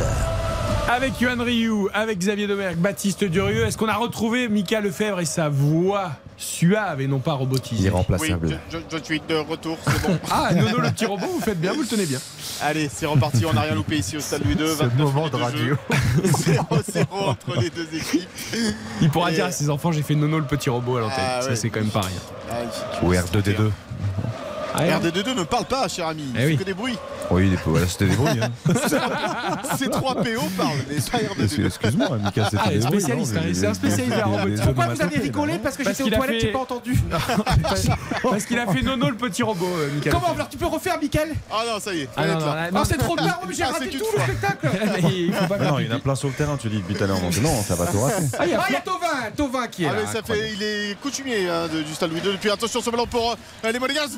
De la parade Oh. de Paolo Lopez devant la frappe euh, de euh, Kevin Volant. C'est la deuxième fois hein, que euh, Flo Thauvin est au stade de Louis II. Il Est-ce qu'il là doit, dernier qu'il doit la donner à Ben Yedder la volante en retrait? Ouais, c'est un, buteur, hein, c'est un buteur, il doit frapper. Attention, ce ballon récupéré une nouvelle fois par Golovin. Golovin euh, qui va frapper la frappe, elle est euh, contrée. Et oui, attention, spécial enroulé. sans problème pour ben, loin. ce match devient franchement Monaco maintenant, ça y est, qui monte. Je peux vous dire un truc, je vivais à Newcastle quand Tovin jouait à Newcastle et j'ai assisté au dernier match de Tovin et Newcastle, un sombre match de coupe de la Ligue anglaise où il avait été en dessus de tout, il avait été remplacé et on ne l'a plus jamais revu. J'ai là- je crois contre Sheffield, j'ai encore le truc du match, tu sais, j'avais encore le, le livre du match, je crois que c'était contre Sheffield Wednesday, il avait été en deux, en deux, en deux, en deux- en dehors de tout. Et Tovin serait pas mal à droite, là, la place de Diata, Minamino, Je Martins. sais pas quel est son niveau aujourd'hui après euh, Ah, euh, ça se tente quand même. euh, au Mexique. Non? Bon, ah, Ouais, façon, ça se tente, s'y je revient pense que évidemment. ça se Ah, ça se tente, non? Ouais, Ah ouais, oui. je suis d'accord. Ouais, mais je reste sur le niveau des robots, mecs à c'est droite, Rien, il a fait une petite voix de robot, on va pas y passer la soirée euh, dessus. hein. C'est pas possible. Oh, je suis un enfant, vous savez. Non, non, non, ça va pas. non. Je savais pas. 0-0 hein, toujours. 0-0 le dernier quart d'heure de cette euh, première période, pas de but et la première occasion donc pour les Monégas avec cette frappe de, de volant, de bien sortie euh, par euh, Paul Lopez. Les Monégas qui montrent un tout petit peu le bout de leur nez là, ils récupèrent un peu plus de ballons, un peu plus haut en tous les cas euh, dans le camp euh, des Marseillais avec euh, volant en appui là pour euh, Caillou Henrique, Mohamed Camara euh, qui attend une solution. Il va transmettre côté droit pour Axel Dissassi qui marche sur le ballon mais qui arrive. Oh, il aurait pu se ça blesser. Oh, dommage. ouais. Parce que franchement, Non, cheville a failli tomber. Et c'est. Marseille en contre-attaque avec Harit maintenant. Euh, avec Nuno Tavares, le ballon pour Harit. Non, ça va être euh, tranquillement euh, sorti par Benoît Bélich. Bah, c'est simple, si c'est toi ou moi qui marchons sur ce ballon, on se fait, les- on se fait la cheville, c'est sûr. Euh, là, Bah, déjà, l'é- merci, l'élasticité- d'Axel Dissassi a fait la différence sur ce coup-là. Attends, mais moi j'ai une cheville très très très très comment dire, La flex. caoutchouteuse. Flex. Ouais, Le problème, c'est que je suis pas sûr que tu seras arrivé jusqu'au ballon pour éventuellement glisser dessus. Tout à l'heure, on a joué deux minutes, j'étais trempé de sueur pendant 3 heures quoi. Ouais. Mais c'est vrai que je trouve que c'est désespérant par exemple pour euh, un entraîneur comme Tudor, il doit être extraordinairement je pense heureux de ce qu'il voit. Mais tu vois, tu travailles en entraînement là, on voit bien que les systèmes sont rodés, t'as 40 000 occasions et tu la mets pas au fond parce qu'il te manque peut-être le, le joueur euh, à numéro 9 à qui tu mets euh, 10 millions de plus. Ah, le 20 problème, c'est que si c'est Sanchez, euh, une des trois, elle est au fond. Quoi. Oui. Et c'est ça qui est pas- il a pas eu les ballons, hein. Il a pas, lui, n'a pas eu l'occasion ouais, comme euh. Nuno Tavares, Gendouzi ou, ou Gigot. Effectivement, les, Marseillais qui sont à l'attaque là avec euh, Jordan Verretou qui euh, Zazie, c'est jamais où se mettre. C'est un truc pour euh, Gen- C'est pas un cadeau de le faire jouer là. Ah non, toujours mais pareil, je- pour moi, j'en veux à Clément, pas à lui. Ah ouais, parce que franchement, euh, là on l'a vu, hein, il- c'est un miracle hein, qui, qui- Et puis, il joue super bas, le Monaco, Attention à Alexis Sanchez entrée à la surface de réparation. Oh Camara, qu'est-ce qu'il est précieux quand même. Mohamed Camara Oui, il pour fait une très récupérer ce ballon. Euh, même si là il le perd, il suffit qu'on le dise avec Alexis Sanchez. Alexis Sanchez entrée de la surface, pas de solution. Peut faire donner côté droit pour euh, Jonathan Klaus. Jonathan Klaus pour euh, Mbemba. Mbemba, qu'est-ce qu'il va faire? Il recule, recule les Marseillais là avec Rongier. Euh, puis euh, Klaus euh, sur ce côté. C'est vrai que Mohamed Camara il récupère des ballons, il en perd aussi. Ouais, mais ils sont bas, les Monégasques. Ouais. Ils Et sont, il y a un joueur ils qu'on sont a- tous dans leurs euh, Ouais. 40 mètres, c'est incroyable. Et attention, les Marseillais arrivent jusqu'à l'entrée de la surface et il se passe rien. Ouais, avec euh, Verretou là qui est côté gauche euh, pour On dirait le Rongier. Rongier pour euh, Sanchez. Oui, il a un peu bougé Oh, la euh, faute, Sanchez, là même, même beaucoup bougé euh, Sanchez. Et donc ça va être un coup franc plein axe euh, pour l'Olympique de Marseille après cette Ah, faute de. Benoît. Mais il n'y a pas un petit carton jaune là quand même parce que franchement c'était. On est à 2 cm de la surface de réparation, ça va, plein on va axe. pas- on va pas Regarde. sortir des cartons jaunes Ouais, mais dès qu'on- regarde, dès qu'on bouscule T'as vu la charge euh, derrière quand même. Il, il te, il se cherche Sanchez. Je sais pas qu'est-ce que il y t'en a penses, différence de gabarit hein, quand même entre les deux et c'est vrai qu'il arrive fort euh, Benoît Badiachil et euh, Alexis Sanchez amplifie évidemment cette faute du défenseur euh, euh, central euh, monégasque et Ah, il n'y euh, a, pas un un- coup franc logique. il y a pas un défenseur monégasque au niveau sur les quatre de la ligne de derrière pour l'instant dans ce match. Franchement. Ni Dizazi, ni Maripane, ni Le meilleur défenseur ni pour l'instant c'est. Camara le milieu quoi qui fait le qui est cop. Attention, Michael, j'ai envie que tu hurles de bonheur dans quelques instants. Puis Alexis Écoute, Sanchez, euh, on connaît la qualité de son pied droit sur les coups de pied arrêtés. Je... Ça Je serait, la vois au fond. ça serait juste normal hein, Alexis que Marseille ouvre le score. A placé ce ballon. Le mur monégasque est à l'intérieur de la surface de réparation. Il y en a un qui se met euh, euh, derrière le mur pour éviter la frappe à terre, allongé derrière le mur. Bon, ça ne sert pas à grand chose en général ce genre de truc. Mais pourquoi pas? En tous les cas, Alexis Sanchez est au ballon. Et Monsieur Bastien fait le ménage dans le mur monégasque parce qu'il y a évidemment des, Marseillais qui s'y sont également placés. C'est quoi? Un coup franc Platinha là? La Ah ouais, là, distance est parfaite. Là, c'est plein axe. Euh, il peut la jouer à droite, il peut la jouer à Oh. gauche, il peut la jouer où il veut. Alexis Sanchez, là. C'est France au vrai. Parc des Princes. Nubel s'est placé sur le côté gauche. Il est très euh, très à l'extrémité, Nubel. hein. Ouais. Oh, si c'est au-dessus du mur, il est mort. Et le mur n'a pas l'air à 9 mètres. hein. S'il est C'est au-dessus du mur, c'est mort. Sanchez, c'est au-dessus du mur et c'est dedans Eh ben- C'est dedans Alexis Sanchez qui trompe Nubel qui était effectivement mal placé et ça fait un but à 0 pour l'Olympique de Mais Marseille. c'est tellement mérité. C'est tellement logique. Mais Pour une sûr. fois, tu vois, le football, il y a une justice dans le football, pas forcément dans la vie, mais dans le football. Marseille, 6 occasions nettes. La faute stupide de Badiachil devant la surface de réparation. Et là, t'as vu, mais Mickaël, Mickaël, comment, comment est le, comment est le stade là? On, va- on est, on est au vélodrome là. Bah, évidemment que les supporters marseillais euh, réagissent fortement euh, à ce premier but de l'Olympique de, de Oh, Marseille. Mais euh, moi, ce qui m'intéresse surtout, c'est le placement de, de, sur ce coup-là. quoi. C'est, Ah, à l'ancienne, c'est le gardien à l'opposé du mur, c'est c'est comme on se plaçait dans les années 90 quoi. Alors, on est d'accord sur le positionnement. Après, mais il est très la, bien la tiré. qualité de frappe d'Alexis. Sanchez, c'est quand même. Ah oui. Parce que ça passe juste vous au-dessus de la tête de Dissassi. Non mais tu viens de le dire Mika, au-dessus de la tête de Dizassi, Et ça redescend. Qui est ça redescend. qui est en train de sauter. Ça a le temps quand même de redescendre. Il, est en pleine extension. Et c'est pas lucarne, hein, c'est plus bas. hein. Il est fantastique. Le travail de la cheville pour. Ouais. Franchement, le coup franc est Là, c'est somptueux. Platinia, Xavier. On connaît très bien euh, les coups francs de Platinia Ouais. dans les années 80. Et là, franchement, mais je suis heureux. Moi, je suis pas, je m'en fous. Je suis pas monégasque, ni marseillais. Mais c'est, tu vois, c'est bien quand t'es récompensé. Mais quand t'es sûr. récompensé. Quand tu vois tes caves à l'extérieur, Marseille. Et, euh, et, et- et je suis heureux. Et vraiment, ce coup franc, mais il est tellement beau pour les puristes du football, les romantiques du football, les sentimentaux du football. Mais c'est un, un- un bisou, ce match. C'est un- ce, ce but, c'est un baiser, c'est un bisou. Magnifique le coup franc. Magnifique. Et Monaco est vraiment et là, la puni d'un début de match catastrophique, notamment au milieu et défensivement. Et Eric, j'espère qu'il y aura des changements dès la 46e minute. Qu'on va, Bah, je sais pas, qu'on le, pas génie Philippe Clément là. En fait, il aurait dû en avoir déjà. hein. Bien sûr. Avec Fofana qui perd un nouveau ballon là Ouais, au changement de système. de terrain. Il n'est pas trop dedans Fofana hein, ce soir. Non. Euh, pour le moment et une nouvelle faute là de la part de, de Mohamed Camara.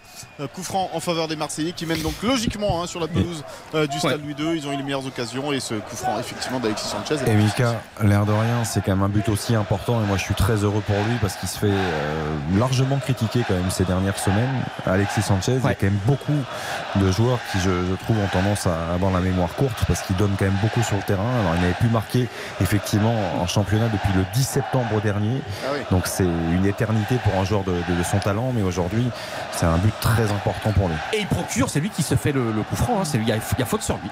Cinquième but pour lui en tout cas cette saison pour euh, Alexis Sanchez. Et euh, les supporters marseillais qui sautent Hmm. évidemment dans les tribunes pour célébrer euh, ce, ce but d'Alexis Sanchez. On va attendre la hein, réaction. Pardon, je te coupe, hein, mais plus de deux mois sans marquer. hein. Pour Alexis beaucoup, Sanchez en, en En Ligue 1, c'est beaucoup. hein. hein. Ouais, c'est beaucoup pour un buteur de, de sa trempe. Golovin qui est sur le côté gauche. La réaction peut-être donc des, des Monégas. Second poteau. Non, c'est Paolo Lopez qui se saisit euh, de cette balle. C'était trop sur le gardien euh, marseillais. Ben Yedder était au second poteau. La relance rapide Mais- euh, de Paolo Lopez sur Tavares. Tu vois, ils veulent faire trop beau les Monégas. Il y a pas de, ça fait pas mal. Il n'y a pas d'intensité dans ce qu'ils font. Non, c'est bourgeois, ils veulent pas. Euh, exactement, c'est Ils- Ils bourgeois. veulent pas, tu vois, mettre du, du bleu ou du noir sur leur smoking blanc. Il y a un moment donné, bah, le smoking aujourd'hui, c'est les Marseillais qui l'ont. Et les Monégasques, tu vois, là, on se croit en principauté, tranquille. C'est quoi le, le truc de la rascasse là? On se croit à la rascasse, là, on se croit à Centre des votes, mais il y a un moment donné, euh, je comprends pas, je comprends pas. Ah bah, je suis bien d'accord avec toi. Mais là, hey, c'est au coach. Hein. Mais rappelle-toi comment on avait Un adoré le coach, match de Lille contre Monaco. Le match de Lille contre Monaco Monaco. avait été catastrophique contre Lille. Et, Monaco a marqué 3 buts sur des erreurs monégasques ou sur des coups du Sur destin. des erreurs lilloises surtout. Incroyable. Enfin. Mais en tout cas, moi, je- franchement, euh, on a dimanche soir, je suis très heureux, 38 minutes de jeu, et moi, je vois un très Mais bon le, match. le problème, c'est que je vois une très belle intensité de l'OM, mais j'arrive pas à me dire à quel point c'est la faute aussi de Monaco. Tu vois ce que je veux dire Ouais, Monaco est-ce que- aussi. est-ce qu'une équipe de Monaco qui joue normalement avec une intensité normale, est-ce que, est-ce que l'OM serait capable de faire ce qu'ils font Là, j'ai l'impression que c'est des sparring partners là. Oui, c'est vrai, mais ils sont dépassés quand même, globalement. Oui, mais Je- par l'intensité marseillaise Ouais, je ou trouve. par le fait de jouer en, euh, Non, je- je- n'importe comment Je trouve que Marseille, ça fait très longtemps qu'on n'avait pas vu une première mi-temps euh, aussi bonne de la part de l'Olympique de Marseille. Je- Ils sont quand même aidés par des, des, des, des Bien sûr. quoi. Non, mais ça, on est d'accord, notamment sur la ligne défensive qui est, qui est loin de- d'être à son niveau ce soir. Mais rien. euh, Michael disait aussi, Fofana, il est, il est quand même absent des débats. Ouais. Euh, heureusement que Camara est là parce qu'il écope quand même beaucoup au milieu de terrain. Après, je trouve que Marseille est très sérieux. Et moi, ce que j'aime dans cette première mi-temps, c'est que euh, il y, y a de l'intensité. quoi. Ils essayent. Ils font vivre le ballon, ils contrôlent, ils ne le gardent pas pour le garder. Ils jouent, euh, ils respectent vraiment le, le jeu. Ils jouent en une touche quand ils doivent jouer en une touche. Il y a l'apport des, des pistons. Mika, il y a un truc beaucoup de bonnes choses. Il y a un truc que je ne sais pas si Philippe Clément a été interrogé là-dessus ou quoi, puisqu'on l'a bien compris, il cherche une solution à droite. Bon là, ce soir, c'est pas le seul problème, loin de là, euh, au contraire.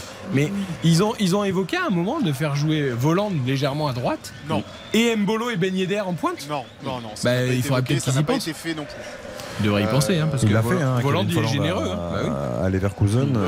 Il a déjà occupé ce rôle à plusieurs reprises. hein. Et dans là- un 4-2-3-1, il est capable de jouer effectivement sur un, sur un côté. Il y a quand même Mbolo qui est sur le banc de touche, quand même. T'as quand même Mbolo, l'un des meilleurs joueurs du championnat. Il s'é- il s'échauffe là, Mbolo, aux côtés de, de Malansar, euh, peut-être pour une entrée en, en seconde période. Et c'est vrai que c'est un peu surprenant de voir euh, Voland Bah oui. titulaire dans cette rencontre. Ah, je- non. Plutôt Bah, Diatta, moi. Les, deux revanchards des non-sélections, Voland il reste sur un triplé en Coupe d'Europe. comment tu peux enlever Mbolo qui quand même Ouais. marche un peu sur l'eau? Non, mais euh, là, c'est peut-être- c'est- Ça, le c'est problème, vrai. il n'est pas devant là. c'est- Sur Mbolo, t'as raison. Euh, mais Ouais, mais Mbolo, il apporte beaucoup quand même. Dans... Parce que très souvent, dans il a quand même des ballons, euh, Mika, tu le sais, il a quand même des ballons catastrophiques et il, sûr. Il va quand même chercher à les bonifier. Et il non, les bonifie très souvent. Et il- Mais dans ces cas, c'est Ben il faut limiter. parce Alors est-ce qu'il y a un ressenti Voland, il le aussi fait ça. par rapport à la Coupe du Monde J'en sais rien puisqu'il est sélectionné.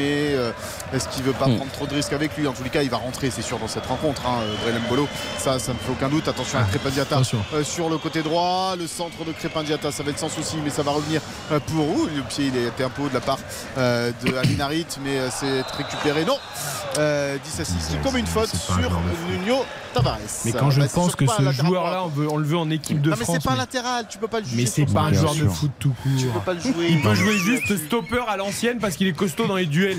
C'est tout. Non, vous mais pouvez ça, me dire ce que vous voulez. Après, je, je- je sais que tu n'as pas vraiment d'affinité euh, pour le, le- le jeu de- d'Axel Disasi, mais, mais je rejoins Mika. Je veux dire, tu ne peux pas juger un défenseur central, comme tu viens de le dire, de formation et qui ne peut pas forcément jouer et prétendre à un autre rôle que celui-ci quand il occupe ce poste de latéral droit. Sais, Il a aucune qualité pour jouer latéral droit. Donc c'est vraiment Philippe Clément, à Philippe Clément qu'on doit en vouloir C'est sur, sur ce genre de choix-là. Et, Bah, et bien joué de la part de Tudor d'ailleurs qui a dû dire à son équipe insister de ce côté-là. bien C'est sûr. ce qu'ils font. Hein, de Mais non, mais début parce de que partie, c'est vrai que Tudor était un peu, hum, un peu critiqué ces derniers temps à juste titre au vu des résultats. Mais là, en tout cas, il a bien préparé son match et notamment dans l'approche euh, de jouer côté gauche. Enfin, côté. Ils ont rapidement compris, compris les Marseillais qu'ils auraient des espaces effectivement sur, sur ce côté-là.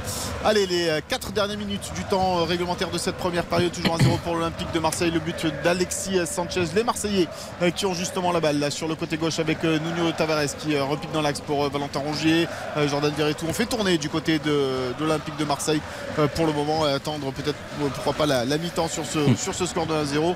Ce score logique pour euh, les hommes d'Igor Tudor, euh, les Monégasques qui vont peut-être euh, pouvoir euh, récupérer euh, cette balle. Et il se précipite là, euh, Fofana en donnant ce ballon, mais ça va quand même arriver. Il n'y a pas de position de hors-jeu pour Kevin Voland sur le, le côté gauche. On va attendre que tout le monde euh, arrive avec Caio Henrique, la talonnade de Caio Henrique, Kevin Voland, Kevin Voland qui. euh, ah non, le mauvais choix Oh, de on Voland va en jouer derrière. Il joue derrière et c'est Amin Harit qui est le premier sur ce ballon et qui devance euh, Youssouf Fofana. Et le contre à venir pour les Marseillais. Côté gauche, encore une fois, avec euh, Nuno euh, Tavares, Camara qui essaye de, combler les, les espaces. Euh, Alexis Sanchez qui prend cette balle. Ah, c'est Camara qui se bat Ouais, Camara pour encore. récupérer le ballon. Le tacle de Baripade et le coup franc en faveur des Il Monégasques. peut remercier Camara, hein, AS Monaco, hein, franchement, hein, sur cette première mi-temps, parce que c'est encore lui qui vient gratter un ballon qui était très difficile. Après, Kevin Folland, Mika fait peut-être pas le bon choix, mais Fofana, il arrive en claquette. quoi. Moi, je, moi, je veux Ah, bien. c'est ça, mais- ouais, ce mais- soir, mais euh, peur de se Fofana, il-. Fofana, il- tu te rends compte, aller à la Coupe Ah, du Monde rêve, pour lui, c'est un rêve Il a trop peur de se blesser. Pour le coup. Ouais, mais alors On la coach, alors. Eric, sois Eh honnête oui, avec ton je coach. bien. Tu te dis mais, pas. mais par exemple, Mais il peut pas faire autrement. le coach, tu vois qu'au milieu aussi, les deux, ils n'arrivent pas à écoper. Tu vois que Diatta, encore une fois, sans, sans m'acharner, il apporte pas grand chose. Ben, passe à trois au milieu, fais rentrer un Matazzo ou un autre. Et, et ce qu'il n'a pas fait à Lille, ce que Laurent Blanc d'ailleurs a fait à la mi-temps à Lille, et ça lui a souri, ben, fais-le, Philippe Clément. Montre que tu es un coach et que tu regardes le match. Eric, je suis d'accord avec toi parce que regarde la première occasion immense, c'est euh, deuxième ou troisième minute. Et on a vu euh, toute la première période, elle est, euh, ça coule de source, c'est absolument le même schéma. Mais je comprends pas, t'es coach, t'as le droit de remplacer un joueur à la 25e ou au moins de faire, de changer ton, système tactique. parce que là, ça veut dire en fait que t'es passif. Et pour moi, un coach aujourd'hui peut pas être passif. Allez, Diatta qui est lancé par Golovin. Il va récupérer le ballon face à Balerdi. Diatta qui rentre dans la surface de réparation. Qui est accroché. Penalty Penalty Pour une fois sur a débordé dans Diatta. sa vie. Cré- Penalty, de, on va revoir tout ça évidemment euh, sur les images, mais en tous les Ouais. cas, Monsieur Bastien n'a pas hésité à désigner le point de penalty Déjà une première dès le départ. contact entre Balerdi et euh, Crépin euh, Diatta euh, dans cette surface de, de réparation. Il était effectivement passé. Alors la, la faute Oh, commence sévère, à hein. l'extérieur de la surface de réparation pour se finir à l'intérieur. Pour moi, il n'y a pas pénalty. Hein, ça... oh, regarde, il tombe. Si, il y a C'est il a pénalty. voilà, y a- tu sais pourquoi Il passe, il, y a, il y a un il est coup de, passé. il y a un coup de hanche euh, de, Ouais, de la part sûr. de Balerdi sur Diatta. Ouais, mais regarde aussi, t'as vu Tout à l'heure, tu euh, parlais de physique aussi. bras. Diatta, t'as vu, c'est un physique assez léger, il tombe tout seul.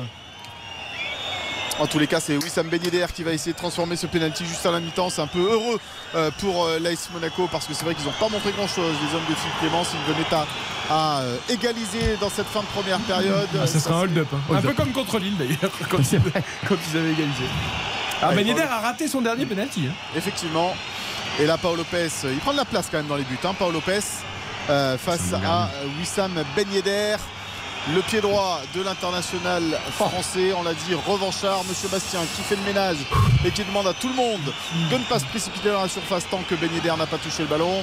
Euh, c'est parti euh, pour Wissam Ben Yedder, la course d'élan, la Panenka et c'est dedans L'égalisation de l'AS Monaco sur cette palenka de Wissam Ben Yedder face à Paul Lopez. Un but partout juste avant la mi-temps. Faut la faire, ça là. Faut la, faut la tenter celle-ci. hein, parce que franchement, à ce moment-là, En t'as pas plus, elle montré est pas grand-chose. super réussie. hein.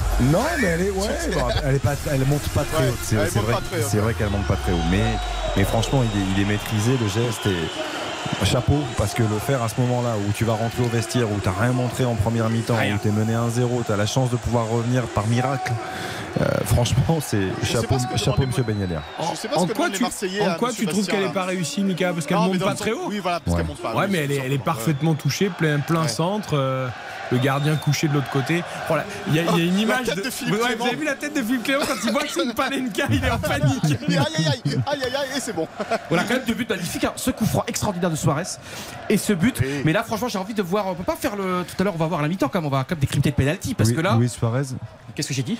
Non, j'ai dit. euh, Alexis dit- Sanchez. Suarez. Sanchez, excuse-moi, Sanchez, Suarez. Sanchez. Louis Suarez, il aurait pu, mais il est sur l'eau. Il est sur le Mais ah, Bon, ce le penalty, quand même, les gars, vous trouvez, vous bon, trouvez une logique Pour moi, il y a penalty. Il est pris, il est pris le le aussi, Non mais eh bon, euh, attends, t'es le premier à les critiquer pendant 45 minutes, donc tu peux pas m'accuser d'être euh, euh, pro. Non mais il est passé, Diata, il est devant. Oui, Ouais, il est il devant, il est pas à côté, il est devant. Combien à partir où il est défenseurs devant. centraux qui font la même action, qui, se, qui poussent un petit peu C'est normal, c'est comme un duel. S'il était à côté, oui, mais là il est devant, du coup l'autre le pousse en fait. En fait, il y a- il y, a déjà une première faute en plus de Balerdi sur le, le ballon qui est en profondeur au s'il touche départ. pas le banc de la main après Et, quand le ballon et redescend. derrière, quand euh, Crépin Diata fait cette double accélération, il passe.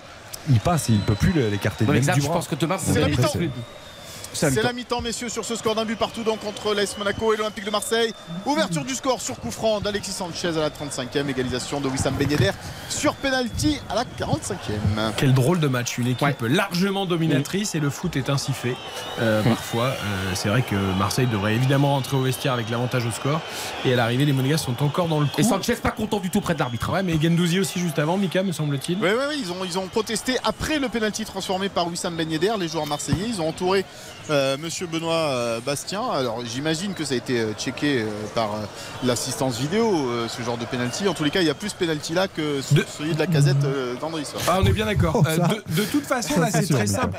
Mika, sur un penalty comme ça, tu peux en effet discuter pendant une heure avec ceux qui disent qu'il y a penalty, ceux qui n'y a pas penalty. Mais là, pour le coup, la, la fameuse erreur manifeste Ouais. dont on nous bassine les vrai. oreilles depuis le début de la saison avec le VAR, là, il n'y en a pas d'erreur manifeste. C'est-à-dire que les, Là, c'est l'interprétation. les deux s'entendent. Tu peux entendre le mec qui dit oh, le contact il est pas méchant, il n'y a pas de Ouais. vélo, et tu peux entendre le fait qu'il y ait contact. Donc à partir du moment où il n'y a pas d'erreur manifeste, et Monsieur Bastien a tout de suite dit vous l'avez poussé. Ouais, Ils mais là, on pas- sent tu peux quand pas que Diata, il le cherche tellement, il y va. Ah ben c'est son jeu aussi. Ah, bien sûr qu'il va Ouais, le mais il y a un chercher. moment donné, tu, tu tous les attaquants, la casette, la casette, il le sert, il le Bah cherche non, mais pas. moi j'aime quand on ne ment pas, euh, quand on ne cherche pas à mentir à l'arbitre. J'aime la vérité. Michael, tu vas manger un petit peu là? Mais attends, et la note et Non, mais- non, mais- attends, mais non, deux on va voir- secondes. On va voir les copains, on va boire un coup. il, parle, il parle- il parle quand même de manger. Queen Amman, tout ça, je pense que Tu vraiment vois, il, lui, commence à avoir lui, une petite Michael Lefebvre, à la mi-temps, il a profité des petits barbageons. Ah, c'est vrai. Je sais pas si Tu on peux a nous emmener à la rédaction Ah, la prochaine pas. fois ou pas Des barbageons Ouais. Bah là, c'est difficile d'en trouver. Il faudrait C'est quoi des barbageons Des barbageons. Des barbageons C'est un petit beignet Oh. au blette. Oh, j'adore. C'est très bon. Oui, au blette. C'est quoi les blettes Les blettes, c'est comme des épinards un peu. Les blettes, c'est des. C'est comme des épinards. C'est un C'est légume. C'est un- C'est légume. C'est un légume un peu qui ressemble à un épinard. Ah, bah C'est non, grandes feuilles. Tu sais, un légume. Ça fait 41 ans que je n'ai pas mangé de légumes. Bon, C'était à la cantine. les statistiques de cette première période un partout entre Monaco et Marseille. Ah, je suis heureux d'être avec vous. On s'amuse quand même depuis trois mois. On est bien le dimanche soir. Tu te rends compte Demain, il y a école pour les, les enfants. Nous, on va retrouver le boulot. Et là, on s'amuse. On est bien. On va aller après Bah manger tous ensemble. Comment? On bosse là? On bosse, on bosse pas. Là. On bosse de quoi là? Ah, On mais dis partage pas ça, le patron. il- Mais non Mais moi, je, je fais ça gratuitement. On est heureux. Regarde. Non, On- alors, euh, rétablissons la vérité. Non, ça, c'est pas pas tout vrai. à fait quand même. Non, non, mais Parce que c'est la passion. On a joué au foot pendant 3 heures cet après-midi. On a regardé aucun match. On est bien. on a rien fait. Non, mais parlez pour on s'est inventé des France-Allemagne en finale de Coupe du Monde. Et là, je crois, on vit, tu te rends compte un peu? Quand on était petits, on était baignés, baignés tous les quatre par les multiplex. Beignet, la bouffe. et, baigné- là, et là, on est au cœur On. On est la fête foraine en ce moment à Monaco, il y a plein de Mais baignets. regarde, ça fume de partout tellement on est heureux. C'est chimique ce qu'on vit, c'est physique.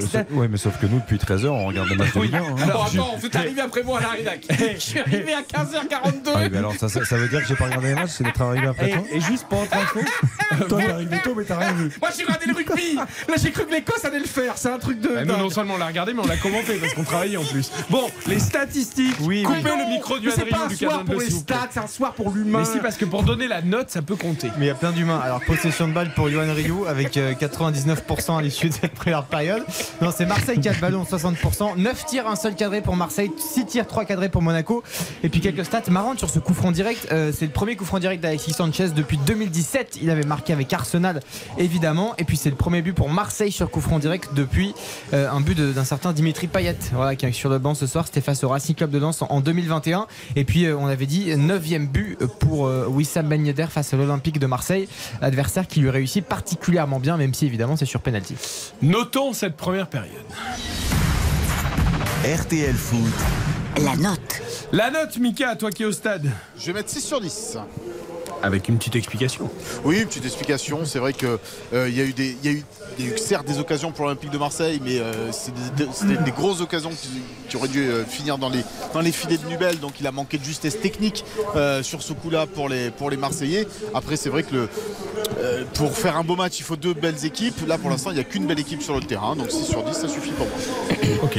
Ouais, j'étais j'étais à deux doigts de mettre 7 par rapport à la première mi-temps marseillaise, mais Mika a complètement raison. Et il y a une statistique qui m'a choqué quand même. Marseille a tiré 9 fois. Un seul tir cadré. Eh oui.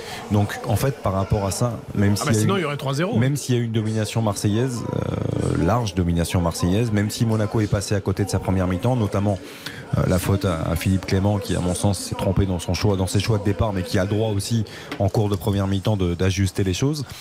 Il ne l'a pas fait, donc je ne me vois pas mettre au-dessus de 6 parce qu'on n'a pas vu un, un vrai match enlevé des, des deux côtés. Est-ce que vous allez deviner ma note? Euh, tu veux mettre 8. Bah, bien sûr, bah voilà. Parce que moi, ce que j'aime dans le foot, c'est. Il y en a qui aiment la tactique, il y en a qui emmènent quand c'est des combats d'échecs. Moi, j'aime quand il y a de la vie, quand il y a des défauts aussi. Et en- ce soir, évidemment, il y a plein de défauts, mais quand il y a de la vie, quand ça pousse, quand il y a des occasions, même si ça passe à côté ou, pas, ou de 2-3 cm, pour moi, c'est exactement le même match. que C'était pas si lointain, hein, c'était le 23 octobre. Pour moi, c'est exactement le même match que Lille-Monaco, euh, quasiment dans la philosophie. Et moi, j'aime parce qu'on a quand même une ribambelle d'occasions. Moi, le foot, pour moi, c'est avoir des occasions qu'on vibre. Moi, j'ai pas envie de voir le ballon au milieu de terrain. Là, c'est quand même un match très vertical. Et euh, Marseille m'épate encore et toujours. Je suis un pro Tudor. Euh, et, et je trouve qu'on a quand même deux buts exceptionnels. On a un coup franc. Alexis Sanchez, soyons heureux de l'avoir en France. Les années, les années passent, mais il est encore là. Il se relance avec nous. Et je trouve que vraiment Marseille est épatant. Alors oui, t'as pas un numéro 9 extraordinaire parce que Sanchez c'est pas un vrai numéro 9. C'est, il devrait être le 9 et puis donner le ballon à un vrai numéro 9. Il est Marseille est épatant. Euh, on a un super but marseillais. On a une Pananica de, de Ben Yedder. On a un petit peu d'injustice. Donc c'est ce que j'aime dans la vie. À partout et on se régale. Eh ben écoutez, je trouve que vous êtes quand même très gentil. Moi, je vais mettre que 5 parce que certes, il y a eu de l'intensité, certes, il y a eu des occasions, mais toi, tu aimes euh, les déséquilibres. Moi, j'aime quand même aussi les gestes justes en football. Et entre les tirs ratés, tout faits de Marseille qui devrait mener 3 ou 4-0 et Monaco qui a été, mais pour moi, cataclysmique dans cette première mi-temps et notamment défensivement, bah pour moi, je trouve que le match n'est pas de qualité. Euh, les intentions marseillaises sont bonnes, mais la finition est, est vraiment mauvaise. Et côté Monaco, Monaco, c'est l'inverse. C'est Tout derrière, ça ne va pas. Et donc, pour moi, euh, bah, c'est un, un match moyen. mais Un pourquoi match voir moyen. toujours le côté euh, euh, le verre à Parce moitié que, plein parce que je suis supporter Parce que t'es en train de ou cacher entraîneur- ta soirée, là, Parce que je suis supporter ou entraîneur de Monaco, je rentre à mi-temps, je suis fou de rage contre mon équipe. Et je suis supporter ou entraîneur de Marseille. Je suis fou aussi contre mes joueurs qui cadrent pas des frappes à 3 mètres du but et qui, qui ne mènent pas au score tu- alors qu'ils devraient mener. Tu veux Ouais. que je te dise le pire dans tout ça C'est que je pense, et ça va te rendre dingue, mais je pense que Philippe Clément est satisfait.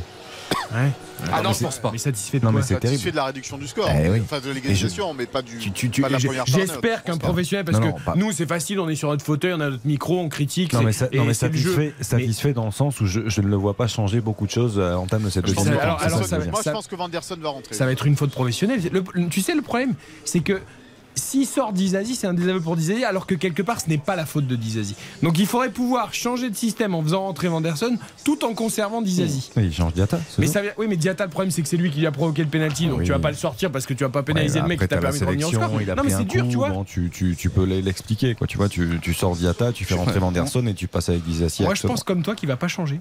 Ah, pour moi, c'est Mbolo. hein. Il faut faire entrer un Mbolo. Et juste, Eric, moi, ce qui me surprend, c'est que on a, on a quand même vécu le match ensemble Lille-Monaco et c'est exactement le même Monaco, exactement la même équipe. Oui, c'était un Monaco catastrophique à Lille. Mais c'est ça, bah, la Monaco est catastrophique eh aussi. Ben, on est d'accord. Donc c'est pour te dire que tu peux pas être surpris d'un club qui était catastrophique. Ah, mais je suis pas sûr. Parce qu'en fait, tout ce que tu as dit, c'est exactement les mêmes mots que tu as eu il y a.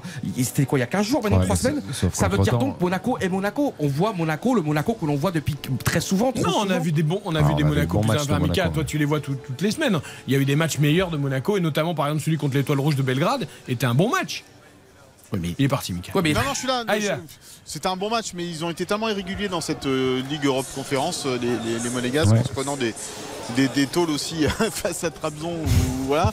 Donc euh, c'était difficile de, de, qualifier le. Ah, c'est une équipe qui est difficilement lisible. Ouais, d'ailleurs. C'est une équipe de série, elle a des trous. Euh... Moi j'avais commenté le match contre euh, à domicile contre euh, Ferencvaros. Ils perdent un zéro. Ils perdent, et ça avait été calamité oui, pour la chaîne d'équipe. Et c'était franchement, c'était pitoyable. J'avais, j'avais, euh, j'avais comment dire Monaco à gauche avec avec Ferencvaros et à droite j'avais Nantes qui était trimballé je sais pas où en Europe.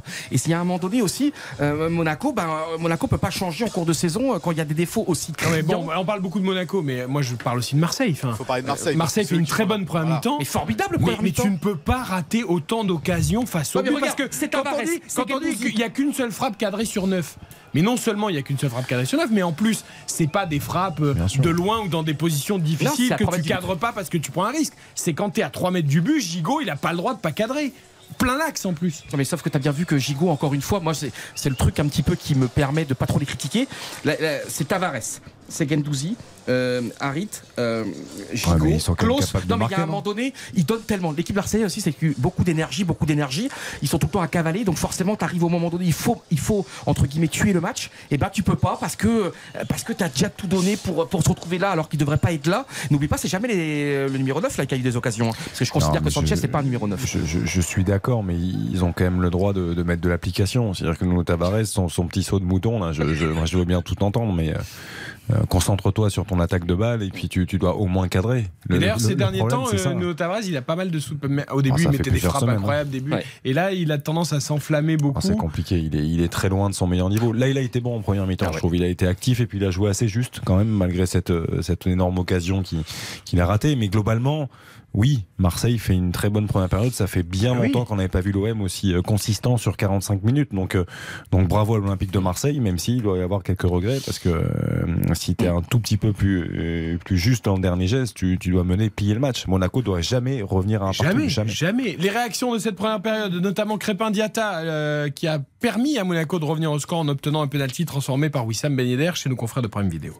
Je savais que derrière, il y avait toujours de la place, surtout vers euh, le côté de Baleri. Je sais qu'il n'est pas aussi rapide. Donc, euh, ouais, on a travaillé ça. Je me suis dit qu'un contre un, il faut que je le prends. C'est ce que j'ai réussi à faire. C'est bien pour l'équipe. Maintenant, il faut qu'on réponde en deuxième période de, de notre manière. Maintenant, il faut qu'on revoie les choses à la mi-temps et essayer de faire mieux. Voilà pour Je me suis fait surprendre par la. Excusez-moi, je pensais que le micro du son.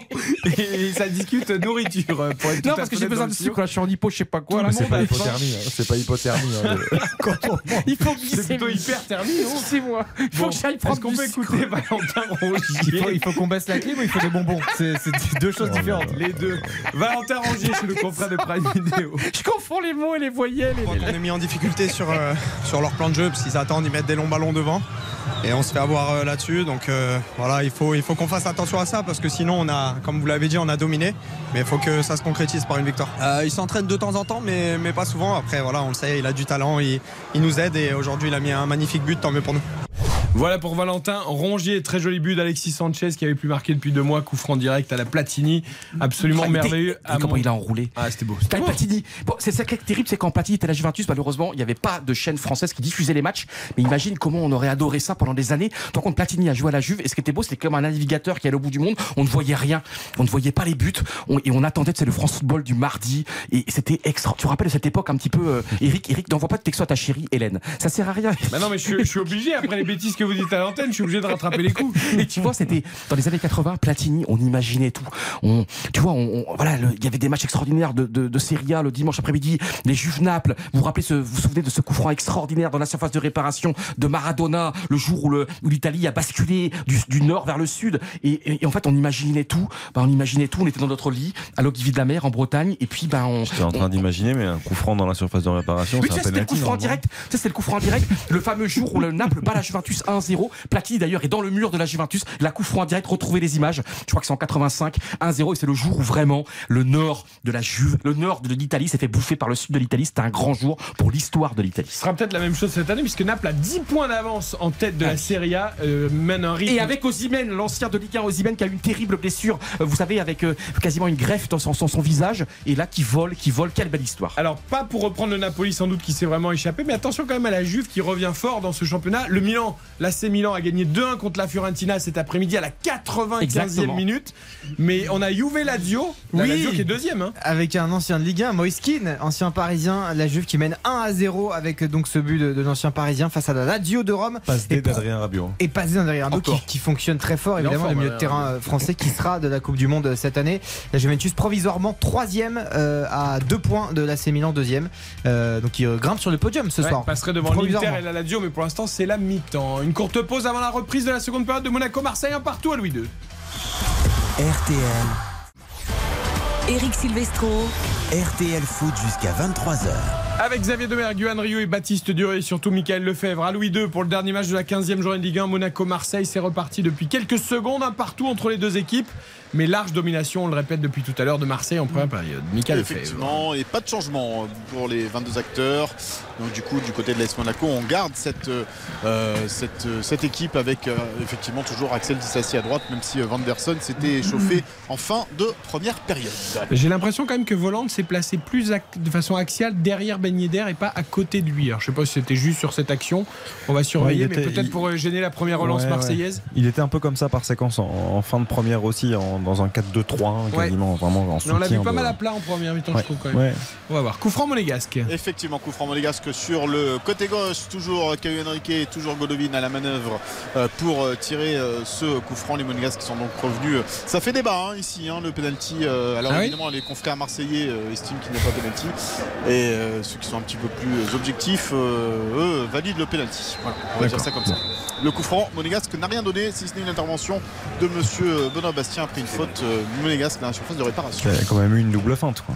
Ouais, alors c'est- ça devient la spéciale, ils le font à chaque match. ça. Double feinte, euh, Golovin. Caillot. Et ouais, bon, après, dans ces cas-là, il faut essayer de le lever un peu le ballon. Effectivement, il n'était pas suffisamment levé.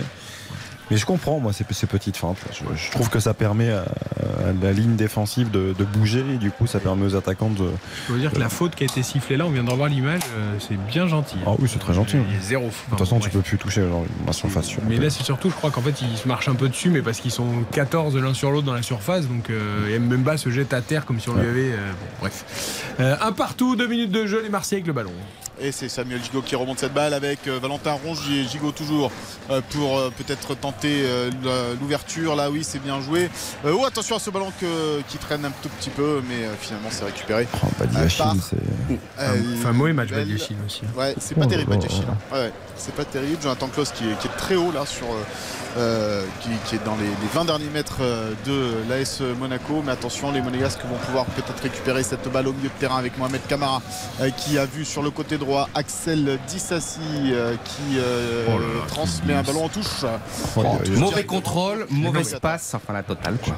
Il n'a pas su quoi faire du ballon. Mais oui, mais. Il a glissé dès sa prise de balle, il glisse. Ouais, il est pas dans un grand soir. Mais c'est un crabe qui se encore sur le terrain.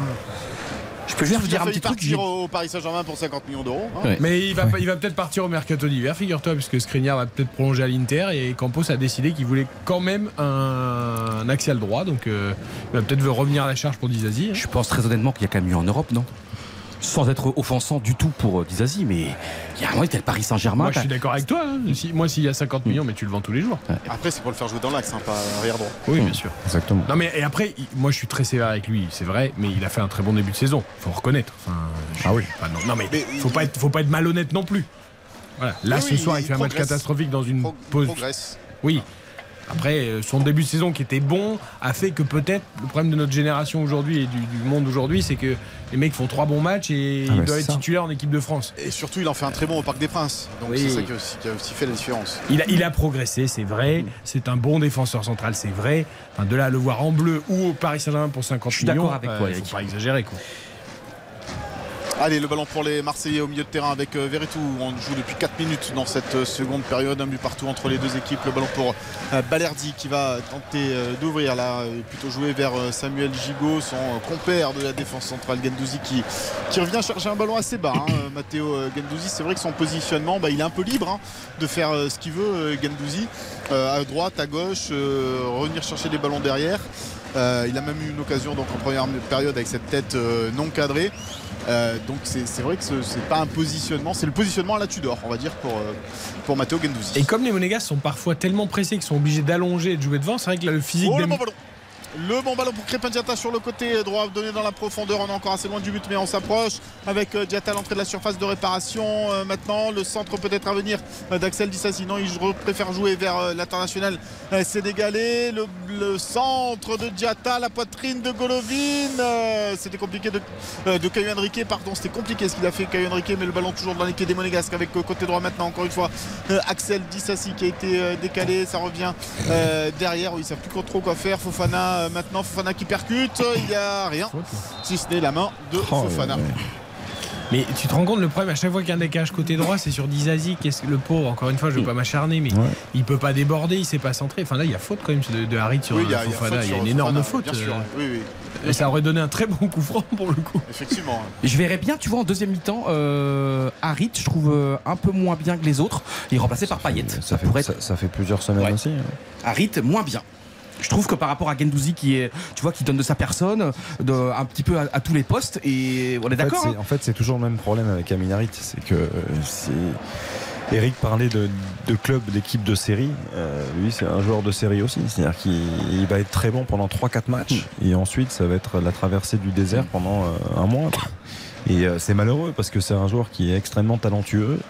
Euh, et c'est ce qui est frustrant pour nous, les amoureux de football, c'est qu'on aurait envie qu'il qu'il maintienne un niveau de jeu assez important euh, toutes les semaines. Et malheureusement, ça n'est pas ce qui arrive. Oui, c'est-à-dire qu'il y a beaucoup de vernis. Enfin, tu enlèves le vernis, bah, il- ça manque de consistance.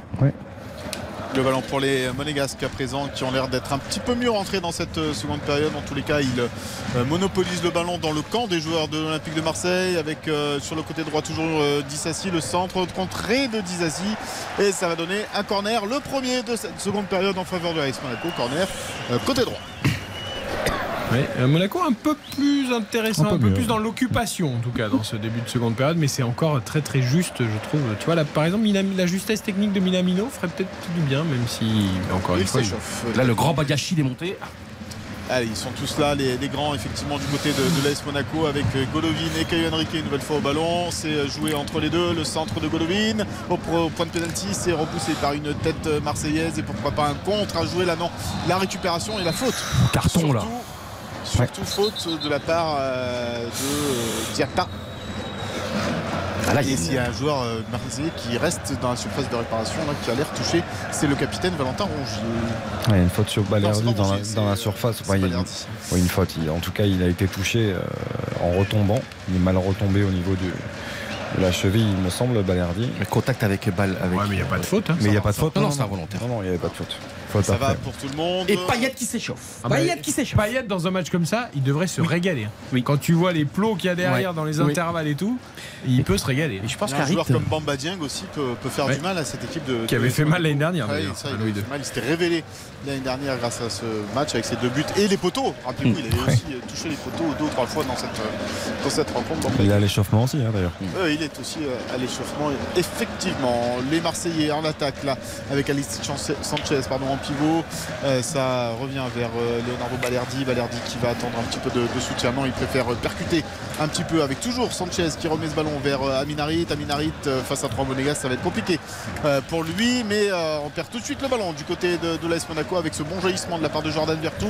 Et euh, Balerdi qui euh, va repartir du côté de l'OM et Gandouzi qui vient chercher assez bas ce ballon. On Volant, un Volant- petit peu. Volant je n'a pas l'air très inspiré non plus ce soir pour le coup. Non, moi je le sortirai volant.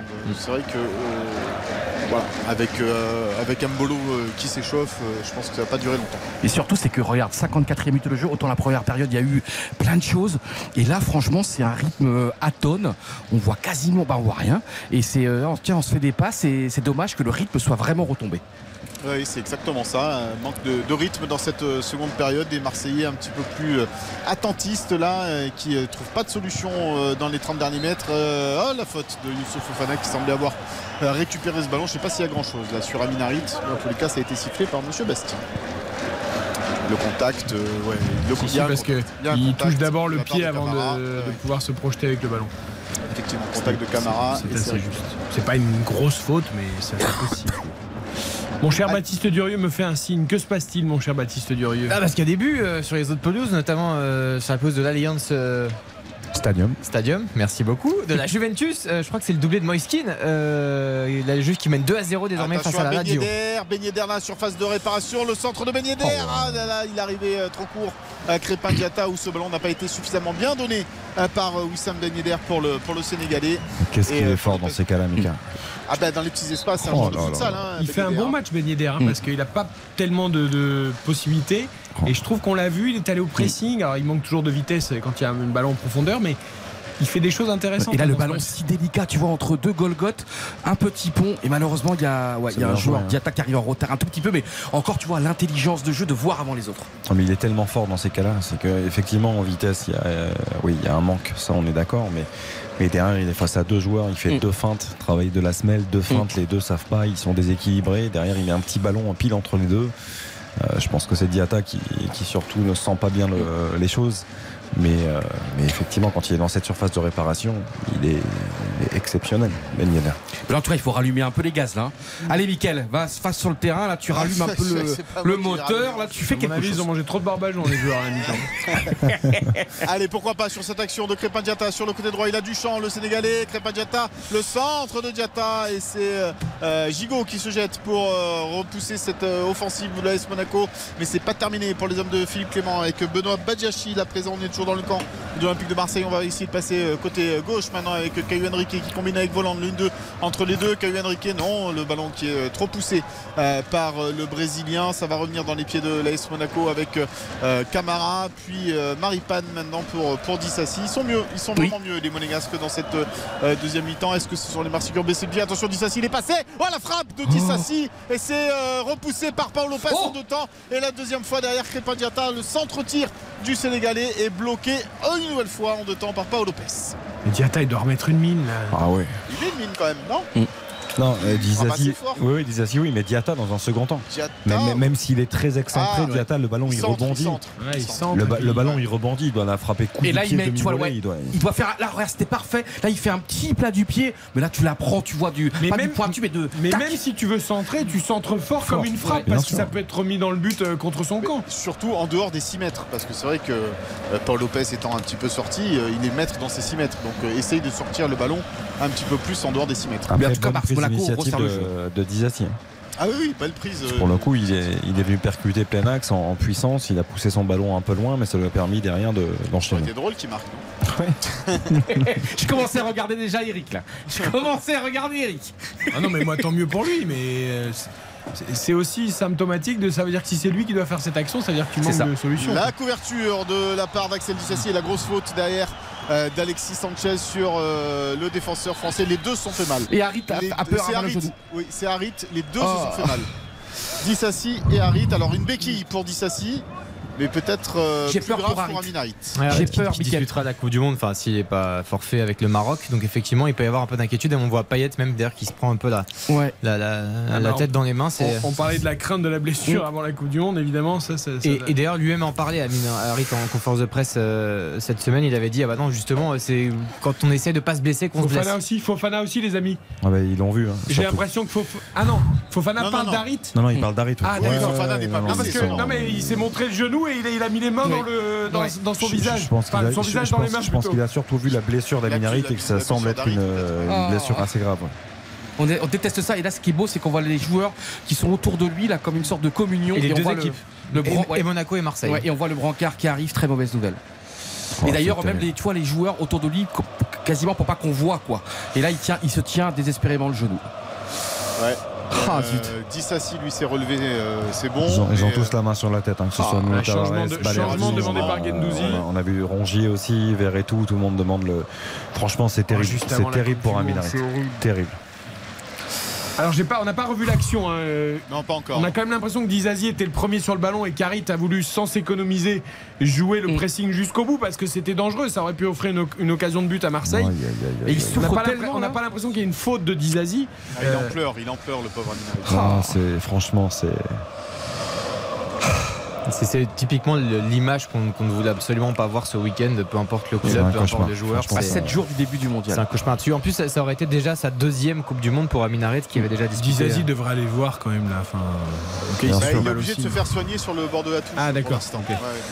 Ouais. Et là, est-ce que c'est Payet qui va entrer Oui, C'est Payet qui va entrer. Ouais. Une demande à euh, Dimitri Payet. Il... Mais regarde, on voit Alexis aussi qui Il est en train de demander, il dit c'est grave, il, il est loin, il est. Quelle tristesse, franchement, c'est tout le monde redoute ça, Eric, t'as as complètement raison. Mais euh, là, il y a une vraie différence de gabarit, de puissance entre Aminarit et Axel Dizazi, ça c'est très clair.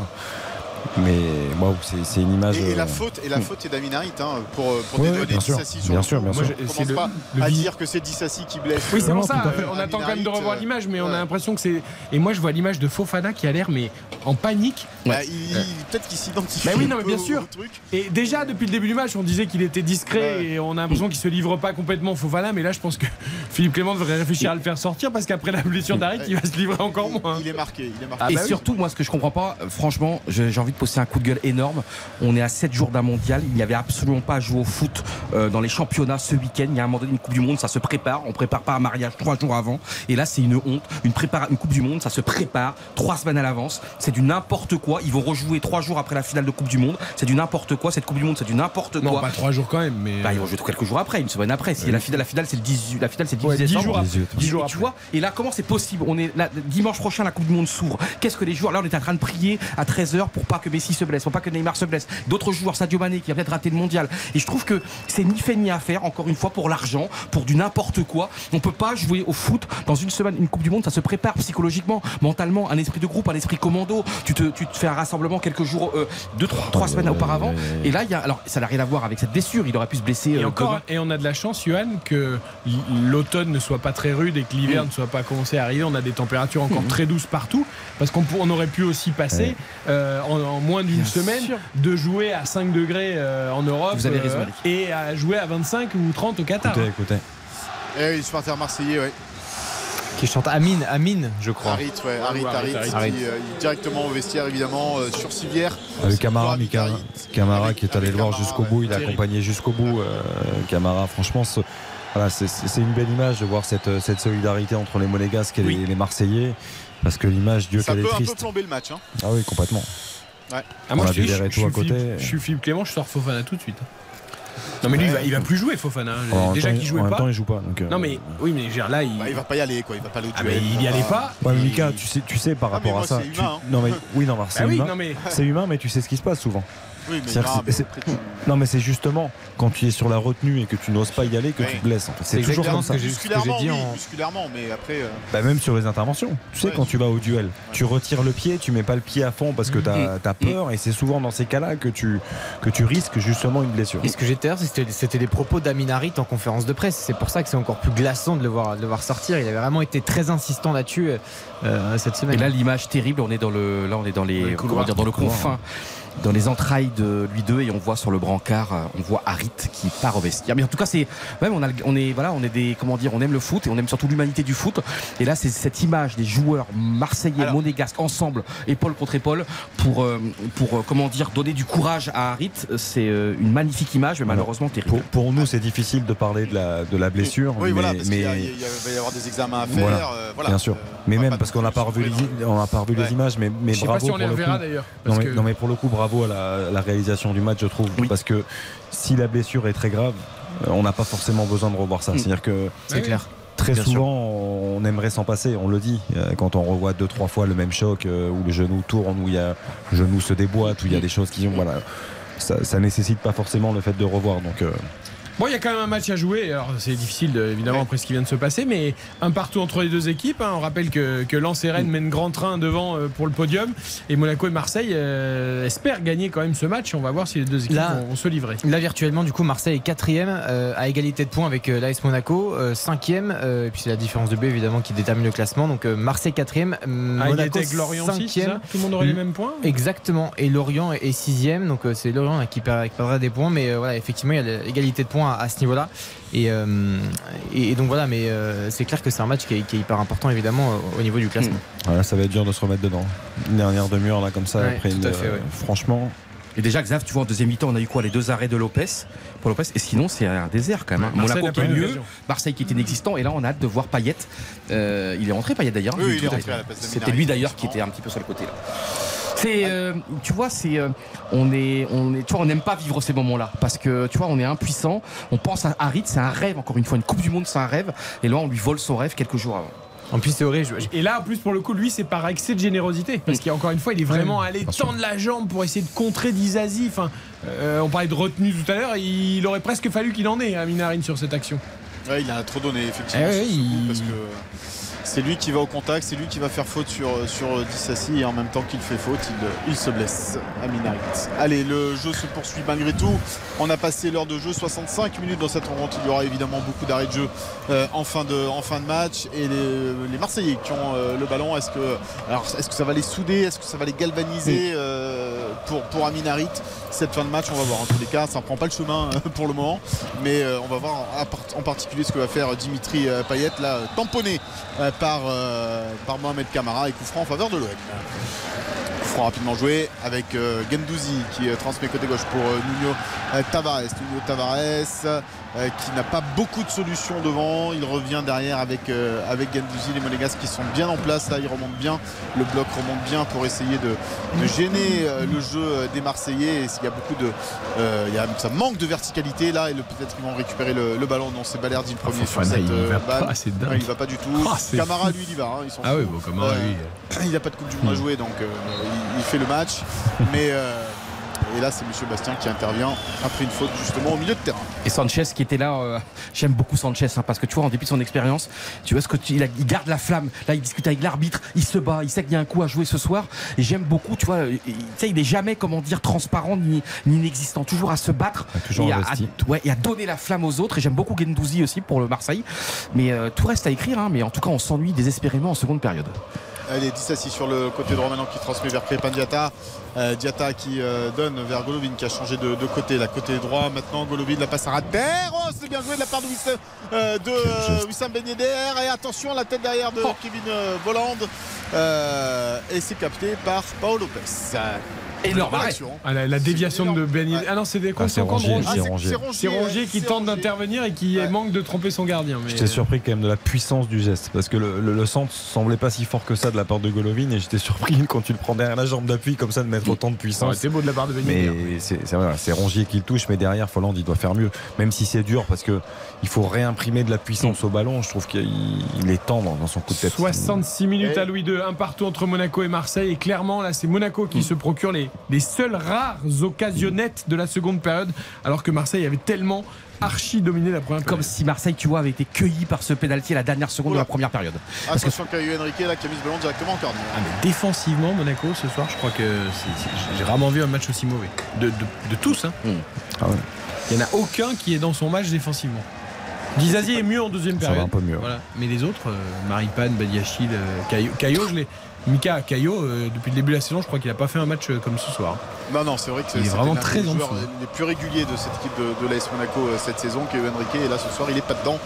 Euh, le, le latéral brésilien. Le corner de Dimitri Payet, le corner euh, sortant pour les Marseillais. C'est Caillou Henrique qui le dégage en première attention. Ça revient dans les pieds euh, de euh, Payet qui va tenter peut-être de rentrer dans la surface de réparation. Le ballon second poteau. Non, c'est euh, contré finalement. Badiachil euh, qui euh, dégage. Ça revient avec euh, Payet toujours sur ce côté droit. Payet le centre. Oui, il est bon ce centre euh, de Dimitri Payet et Nubel qui va se saisir euh, de cette balle. Ça avait jailli euh, devant avec Balerdi et Gigot. Mais euh, finalement, c'est Nubel qui a relancé rapidement. vers Crépin Diata là-bas sur le, le côté droit il a le soutien de. Golovin et de, et de Camara et s'il pouvait nous offrir une, une fin de match un peu plus débridée Mais il euh, s'arrête. Ouais, les Monégasques, mais là ils se sont arrêtés. Je comprends pas, il avait un boulevard devant lui. Il y avait 3-4 joueurs monégasques en plus dans l'axe ou de l'autre côté, il pouvait changer. Et à un moment donné, il stoppe sa course et il revient en arrière. Je comprends pas. Mais c'est Monaco encore sur le côté gauche là. Ouais, Monaco avec euh, Caio Henrique euh, qui transmet plein axe euh, pour euh, Mohamed Kamara. Diatta à présent pour euh, Axel Dissassi. Dissassi euh, derrière lui euh, pour Maripane. Bon, les, les Marseillais sont bien en place hein, aussi. Ils euh, couvrent bien euh, le- le- l'ensemble le- du terrain et ça oblige les, les Monégasques à, à reculer. On arrive jusqu'à jusqu'à Nubel là avec le pressing d'Alexis Sanchez sur euh, Maripane et ils vont peut-être récupérer. Non, c'est finalement euh, les Monégasques qui, qui s'en sortent avec Fofana qui transmet côté droit euh, pour euh, Crépin Diatta dans la surface de réparation. Diatta, le centre en retrait par Lopez. Voilà ce ballon qui file devant la- le but de Lopez et les Marseillais qui arrivent à le dégager. Ouais, Diatta a essayé de centrer en plein milieu pour Ben Yedder, mais Golovin était beaucoup mieux placé s'il levait la tête. Dommage. Le décalage de Fofana était bon là pour le coup. la- Attention parce que ça se rapproche quand même hein, du côté euh, monégasque et les Marseillais qui sont un peu plus en difficulté maintenant avec euh, côté droit toujours euh, Axel Dissassi aux avant-postes. Euh, on essaye de, de combiner, de jouer euh, du côté de, de l'AS Monaco, de déstabiliser euh, cette équipe de, de l'Olympique de Marseille. On va essayer de les faire sortir hein, là d'ailleurs euh, les Marseillais mais ils sortent pas beaucoup. C'est incroyable le changement entre la première et la seconde période, ça n'a strictement rien à voir. Incroyable comment Marseille finalement euh, laisse le jeu au Et tu vois Monégasque. Dit aux- coéquipiers de monter. Et oui. là. Et d'ailleurs, Gore, le ballon dans la surface. Non, non, c'est repoussé pour le moment avec euh, Camara euh, qui, euh, trans- qui récupère euh, ce ballon. Comment tu fais pour rester aussi calme alors que ça bouillonnait? C'était la Ouais, bouillonne. ça, ça a bouillonné, ça a bouillonné. euh, C'est un petit jacuzzi quand même. hein. Regarde, ça va venir. là, Ça va venir, ça va venir. avec Diatta sur le côté droit, le passement de jambe de, de Diatta, Golovin, Golovin à l'entrée de la surface de réparation. Dissassi, Dissassi, euh, il, a- il n'ose pas centrer Axel Dissassi, donc il va Il n'y a personne qui bouge dans la surface. Il y a 10 joueurs dans la surface, personne ne bouge. Golovin le centre, non c'est trop haut euh, pour. euh, Et surtout, pour tu vois, c'est pas un arrêté. centre- C'est un centre euh, comme ça, C'est là, ça. tout mou. Mais vas-y, mais appuie quoi. Ça peut te dévier, ça peut être. Là, c'est Chabalot, tu vois. Et, et- et après, Marseille, ils ont le droit aussi de se requinquer un peu. Ils ont le droit de. de... Là, ils perdent le ballon encore au moment dangereux. Non, non, c'est récupéré euh, rapidement euh, par euh, Chancel Mbemba et le contre peut-être à venir pour les Marseillais avec Rongier qui transmet côté gauche pour Nuno Tavares. Tavares qui transmet ce ballon vers Alexis Sanchez qui s'est décalé sur le côté gauche. Le ballon d'Alexis Sanchez en surface de réparation et Badiachil en couverture pour dégager. Je suis quand même très étonné que Etoudor, bon, qui a changé Harid par Payet par blessure, euh, Philippe Clément n'a pas encore fait de changement. Non. On est Non. quand même à la 70e. euh, je veux dire, en, en aura mi-temps, ça a couru. Il y en aura d'autres, tu connais Marseille. Oui, mais là, euh, Il y a quand même un Mbolo sur le banc. Clément, il doit. Il s'échauffe même pas Mbolo. hein. Bah oui, parce qu'il le préserve pour la coupe. Enfin, Bah, il, ce qu'il vient de voir, euh, à mon avis, attention sur le de surface de réparation et Mbemba, il va obtenir. Non, il y aura sortie de but. Dépassement il était à deux doigts d'obtenir le. Et c'est ce que j'allais dire. Il était à deux doigts d'obtenir le penalty parce que Maripane il a failli se trouver. Et il aurait été un petit peu plus vicieux. Heureusement, il ne l'a pas été. Il aurait pu tranquillement jouer le péno. T'as vu là Il aurait pu jouer le péno et il Non, tombe non, pas. il et lui, il tombe bien, pas. euh, c'est bien défendu de la part de Maripane, mais c'était limite limite. Ouais, ouais. Mais il joue le ballon, il touche le ballon. Ouais, il touche le et- ballon, et- exactement. Et après le ballon touche le Mbemba. Et c'est Golovin là, à l'entrée de la surface de réparation. Ben Yedder Ben Oh. Le 2 buts 1 C'est Kevin Volland C'est Kevin Volland qui marque ce but il, il vient lancé par Golovin et ça fait 2 buts 1 pour l'AS Monaco. Les, les Marseillais ont craqué Ouais, alors en deuxième mi-temps, c'est pas illogique. Euh, C'est pas illogique du tout. euh, Il y a une très bonne récupération et, et Golovin a un boulevard. hein. Il arrive à avancer pendant 30 mètres tout seul plein axe et il donne le ballon au bon moment dans le bon Ah ouais. tempo à Voland. Quoi. Le foot est grand. Ça part de que- Camara, ça part de Camara qui décale Golovin. Golovin, il, a- il est tout seul. Et la passe est magnifique. hein. La contrôle. passe, elle est entre deux joueurs là. Euh, passe magnifique, but magnifique. Là, c'est de la, c'est du régal. Balerdi dépassé encore comme sur le premier but. Qu'est-ce qu'il finit bien, Kevin Le contrôle, il se l'emmène bien Voland parce Ah qu'il n'y a pas beaucoup de place entre le, talent. Il, défenseur. fi- il finit super bien en deux touches hein, simplement. Le, Ouais, le contrôle, le contrôle effectivement est Extérieur du pied parfait. un peu pour se l'emmener. Et, et- ouais, et derrière, le- il finit au premier poteau de l'intérieur du pied. C'est Ce qui est un très bon choix parce que je pense c'est que remarquable. C'est ouais. l'inverse. Je pense qu'il y aurait eu un arrêt gardien. ou- Bien sûr, parce que Paul Lopez, il, il anticipe un petit peu, mais, mais au départ, Golovin a beaucoup, beaucoup d'espace. On, on a vu Verretou qui est beaucoup trop haut. Euh, Rongier est trop bas, Gendouzi, et en fait, il y a- il y, a un espace monstre. Et On a l'impression que très Verretou Rongier sont en train de marquer le pas physiquement au milieu. Alors, il y aura des changements du côté de l'Olympique de Marseille avec Klaus qui va sortir, remplacé par Sidju Zander. Euh, là, ça va être un, un remplacement poste pour poste, un piston côté Ouais, droit pour plus Under. offensif pour un peu plus offensif peut-être. Ah, Dieng aussi. Et euh, Bamba Dieng également qui remplace Matteo Gendouzi, pas content. Ah, là, Oui, et même Klaus, j'ai vu, je crois avoir aperçu une petite moue, comme s'il était surpris de sortir. Il reste combien là 18, 17, 17, 18 il reste, euh, il reste 17 plus les arrêts de jeu. Il reste bien euh, 22, 23 minutes. Oh, Ils auront des opportunités. Et bravo à, Clément parce qu'en plus j'ai critiqué euh, Monaco en première période et euh, il faut ah, dire quand même. Clément, bravo à Clément. Non mais il, y a un moment donné, non, mais tu vois, de... à 3-0. Euh. Ouais mais tu vois à la mi-temps il aurait pu tout chambouler, il aurait pu changer, c'est ce que quand même je préconisais. Et tu vois, mine rien, il, a dû avoir un beau discours à la mi-temps et je trouve que franchement. Son équipe est plus équilibrée. Son équipe était, totalement inexistante en première période. là il marque deux buts, ils ont d'autres occasions. C'est complètement vrai faut quand même pas éluder le fait que l'OM euh, est en train ah d'être l'ombre de lui-même par rapport à la première mi-temps. Hein. Je veux dire. Marseille, là, depuis le retour des vestiaires, ils sont, sont pas revenus. Hein. Mmh. Qu'est-ce qu'il a faire Il a tenté un lob de 45 mètres, 50 mètres. C'est un peu enflammé. C'est moi au golf, tu vois, j'ai Je tope, je tope. Et le ballon euh, récupéré par les, Marseillais. Euh, évidemment, ça, tu peux le tenter quand tu mènes 2 buts à 1, mais ah, oui alors là, l'info, c'est que Monaco prend la quatrième place virtuellement avec 30 points, une longueur de Rennes, troisième, et que Marseille décroche la sixième place désormais. Hein. Euh, voilà, ça serait. Euh, et c'est là où tu te dis. Si, ça en restait là. Et tu te dis les occasions, toutes les occasions de la première période. Ah et à un moment donné, tu les payes dans ces matchs. Il est loin d'être fini ce match et un match nul serait pas illogique quand même sur l'ensemble de ce qu'on a vu. Mais on va Méfions-nous de la rentrée de Bamba Dieng qui adore donc le Stade Louis II comme on le rappelait tout à l'heure. Eric, j'ai gagné mon premier pari, Eric. Oula, parce que j'avais dit, j'avais dit, je propose des cotes sèches, donc j'avais dit au moins 3 buts, cote à 1,98. J'ai réussi mon premier pari. C'est vrai, c'est vrai. Elle passe. Je suis ouais, content. Quand tu fais ton marché et que t'as 15 lignes, si tu veux, ou dans non, mais bon, elle passe, elle passe. Une, forcément. Alors j'avais dit l'OM à la mi-temps, ça c'est faux. J'avais dit victoire de l'OM par début d'écart, c'est encore possible. Oh, attention pour Lopez, il faut qu'il dégage ce ballon devant Crépin Diata. Un quart d'heure à jouer. Allez, de la vie, de la vie. But sur on... penalty de l'OM, c'est dommage. Je t'aurais dit but sur penalty de Monaco. Ah oui, c'est vrai, zut. Ah oui. Oui, madame, il n'y a, pas grand chose eh, qui peut passer. Ben Yedder qui s'en sort. Oui, il est accroché. Wissam Ben Yedder. Aïe, aïe, aïe, il lui a marché dessus derrière. Ah, je sais pas s'il fait exprès. Euh, c'est Mbamba qui lui marche. Non, c'est pas Mbamba qui lui marche dessus, c'est Bamba Dieng. Euh, peut-être. L'avant-bras. Non, c'est Dieng euh, avant. Attention, il a euh, peut-être à casser le bras. Hein. Parce qu'il a bien marché dessus quand même. Ça fait mal pour, euh. Ben Alors oui, c'est vrai qu'il n'y aura pas de Coupe du Monde pour Ben donc c'est pas très grave. Il, fait, évidemment pas exprès. Hein, euh, il, marche sur, la main avec les crampons, ça pique. Mais bon, ça va. Ah là. Ah, le pied hein. s'écrase sur l'avant-bras. Ouais, il doit avoir la marque des crampons, le pauvre euh, Wissam Ben là. Je trouve qu'il fait un très bon match, Ben Yedder. Il, est, vraiment intéressant. Dans mm. le jeu, il est très très utile euh, en déviation, en, en venant demander les ballons. Euh, oui, c'est très bon. Et pas 50 000 ballons, hein. donc le peu qu'il a, je trouve que c'est Ça m'éclate à chaque fois quand les kinés ou les médecins, quand tu t'es fait mal, ils arrivent tirent dessus pour vérifier. Ça m'a fait hyper mal parce que si c'est vraiment cassé, le mec dit Attends, je regarde. Ah, il, demande à sortir. Il, demande, demande à sortir. Ouais, bah, de toute façon, il est un peu cuit hein, aussi, hein, Oussam Ben Yedder. Euh, 75 euh, minutes euh, de jeu et c'est Brelimbolo qui venait de partir à l'échauffement qui va donc. Ça c'est chaud quand même de rentrer quasiment sans échauffement.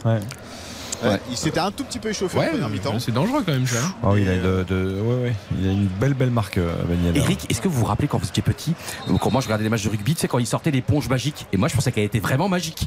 Tu sais les commentateurs disaient Pierre Salviac et là l'éponge ah ben, moi c'était la bombe de froid déjà. Ah ouais, moi c'était l'éponge et, et, je croyais vraiment à cette éponge. Moi l'éponge c'était Bob pour moi, c'était pas, pour le fou. Et j'ai cru lire sur les lèvres, mais il faudra confirmer euh, de la part de l'attaché de presse de Malatré, l'attaché de presse de l'Olympique de Marseille disant à l'hôpital pour Amine. Ah, pour Amine, oui.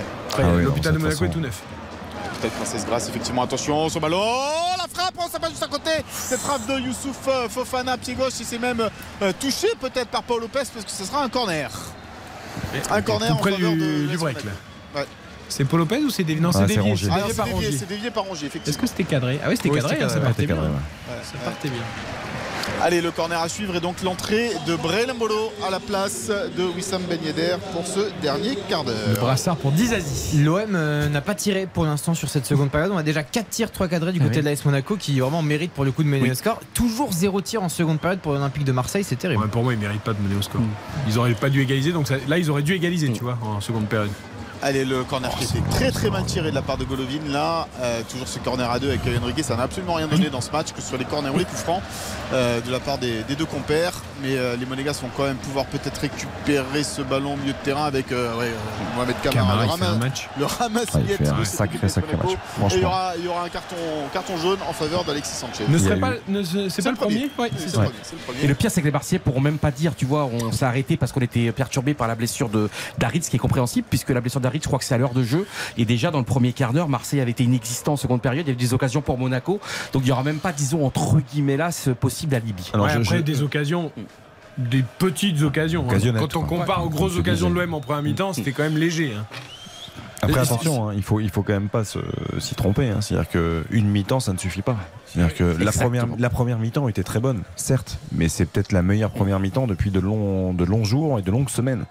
Euh, là, c'est pas ce qu'on souhaite à l'Olympique de Marseille. Hein. Mais si Monaco venait à s'imposer ce soir, ce serait quand même la cinquième défaite sur les sept derniers matchs d'Igor Tudor avec les l'Olympique de Marseille. Donc euh, faut commencer à se poser des questions. Camara, il est touché. Camara reste au sol, ouais. ouais. reste au sol sur ce coup-là. Mohamed Camara. Alors, est-ce que les soigneurs vont l'aider à se pour, pour l'AS Monaco se retrouver quatrième à un point de Rennes euh, à la trêve de la Coupe du Monde, vu le début de saison mmh. et vu, la, mauvaise série qu'il y a eu aussi un peu plus tard, c'est presque un petit miracle. Hein. Ouais, mais bon, il y, a quand même quelques certitudes dans, cette oui. De plus en plus. Non, mais euh, c'est vrai qu'elle fait des séries. Déjà, en fin de saison dernière, elle avait fait une énorme série avant de. Ah, c'est le coude. Ah, c'est le, le bras, le coude droit pour Mohamed Camara. Alors là, ce serait une quatrième victoire consécutive, ça, toute compétition confondue euh, euh, Oui, c'est ça. Depuis la défaite contre Lille ouais, Avec la Coupe d'Europe. Et une seule défaite, quand même, si euh, Monaco venait à, rester. Ça ferait 8 victoires en 10 matchs en Ligue 1, sur les 10 derniers matchs. Ah oui. Et, Marseille, ça fait des défaite Ajaccio, défaite Paris Saint-Germain, défaite. Après, ils avaient eu un calendrier Mika très très costaud ah, au début, de saison. Exactement. Et, voilà. Bon, après, en même temps, c'est contre les petites équipes qu'ils ont chuté, puisqu'ils ont perdu contre 3 à domicile et ils ont fait match nul contre Clermont. Mhm. Euh, oui, ils ont perdu à Lille aussi, mais. Euh, oui, oui, non mais. Dans, cette série-là, mais, c'est vrai. C'est vrai qu'ils avaient eu un gros calendrier au départ dès le départ. D'ailleurs, la seule euh, défaite sur les dix dernières journées. Je crois d'ailleurs que pour le match de reprise, c'est au Mika, c'est ça? Oui, et après euh, Brest, il me semble. Voilà, donc euh, euh, encore deux matchs abordables, on va dire, pour, reprendre la, saison. Monaco qui se replacerait, mais ce n'est pas fini, il reste 10 minutes. Monaco qui mène 2-1 face à l'Olympique de Marseille, un OM qu'on n'a pas. On sait pas ce qui s'est passé, on a l'impression que c'est pas la même équipe qui est, revenue des vestiaires. Ouais, c'est cloué. Très bonne en première mi-temps. Par ce pénalty à 45 en. Après, l'entame de deuxième mi-temps a été compliquée je pense que la blessure d'Arid, ça les a. Alors c'était déjà le cas avant. Complètement, mais c'était déjà le cas avant. Hein, ouais, hein, as, raison. Ils jouaient moins bien déjà les, Olympiens avant la blessure d'Amin Harit six dernières minutes, mais il y aura du temps additionnel, hein, justement, consécutif à, cette euh, blessure et à celle de Mohamed Kamara euh, qui est revenu euh, sur le terrain. Fofana qui transmet justement ce ballon vers Mohamed Kamara. Il se retrouve une nouvelle fois au sol, le pauvre. Il a dû retomber sur son coude puisque, non, cette fois c'est la tête. Mille se relève. Rongier pour les, pour les Marseillais avec Dimitri Payet dans la de réparation. Hop, hop, hop. On demande une main. On demande une main. Ralenti radio, messieurs, à venir. Parce qu'on demande une main. Monsieur Bastien a fait tout de suite euh, euh, ah, signe. signe. Non, parce que il était tellement. Il était tellement proche euh, Dimitri Payet, je pense qu'il a fait exprès d'ailleurs de tirer dans la, dans la main du joueur monégasque ah, qui était de voir le ralenti à un mètre de lui. Non, et puis le monégasque n'a pas le temps d'enlever son bras, il me semble qu'il a le bras bien le long du corps, en plus on va, on va revoir ça, hein, mais... Alors, c'est Dimitri Paedin non, surface. Je suis même pas sûr qu'il touche la main. Non, non, il n'y a même pas main. Si, ça, ça, touche le bras de, ah, si. le bras de Marie ah, je le siffle. Si, ça touche le bras de Marie mais il a le bras long du corps, en fait. Tu peux pas. Eh, euh, mais je comprends pas pourquoi vous dites ça à chaque fois? Il y a main, il y a main. Moi, franchement, là, quand même. Et il est pas de sa fait exprès de lui tirer dans le bras. Il a le bras long du corps. Il a un mètre. Il sent dans l'extérieur, il a un mètre, il n'a pas le temps d'enlever son bras. Eric, je vous assure là. Mais le règlement, c'est quoi? bah, Le règlement, c'est si tu. Bah, le règlement, il est fou déjà. Bah, le règlement, c'est quoi bah, Explique-moi ce que c'est le règlement déjà. Parce que euh, sinon, la main de Neymar, tu fais quoi alors cet après-midi Il n'y a pas but du PSG. Ah, mais pour, moi, il y avait main. Et pour moi, il y avait main cet après-midi. Si pour moi, il y avait, euh, oui, y avait là, main de Neymar qui n'a pas été sifflé. Moi, je trouve qu'il y, a presque un petit contrôle là de la, son, de la main gauche. C'est ce que tu vois. Pour moi, il y avait le contrôle bat. À vitesse ah réelle, à vitesse réelle, il a, il a même pas 1 il a 1m50 Payet. Il s'entre fort de l'extérieur. On m'a expliqué que toutes les mains devaient siffler, qu'il n'y avait pas. Parce que ça Neymar, ça change ça change l'action quand même euh, bah, les arbitres ont considéré que les Osora aient repris le contrôle ouais, du ballon. -là... Et donc c'était une nouvelle action qui avait démarré. Bah, vous me semblez, je trouve qu'il y a eu deux éléments quand même importants à la surface de réparation, c'est le penalty. Et là, je vous semble un petit peu un, un poil sûr de vous, mais. Bon.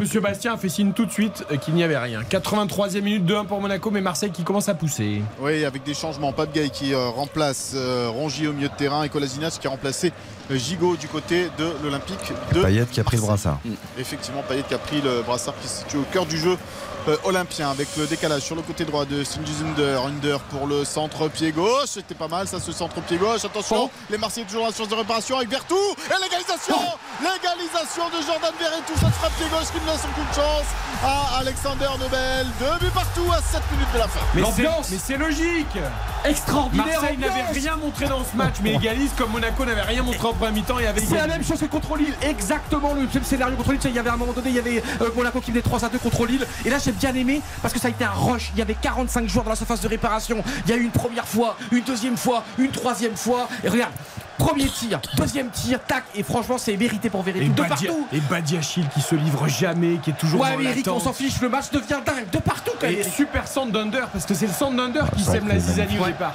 Il est magnifique le centre, la qualité Ah de- du pied gauche de Cengiz Under parce qu'il est, fois. il est parfaitement travaillé, ça arrive toujours dans la bonne zone et compliqué, c'est Maripane, hein, je crois qu'il le ressort, c'est difficile de la mettre un peu plus sur le côté et derrière c'est l'enchaînement de Verretou qui est, qui est remarquable. Et le foot qui est dingue, tu te rends compte, ils ont été inexistants pendant, regarde, on est à la 84e minute de jeu, et là, soudainement, t'as t'as le rush, t'as la flamme, et pourquoi Marseille, je n'arrive pas, n'arrive pas à le faire sur 90 minutes, mais en tout cas, on se régale, Michael, on va vivre un dernier quart d'heure fantastique.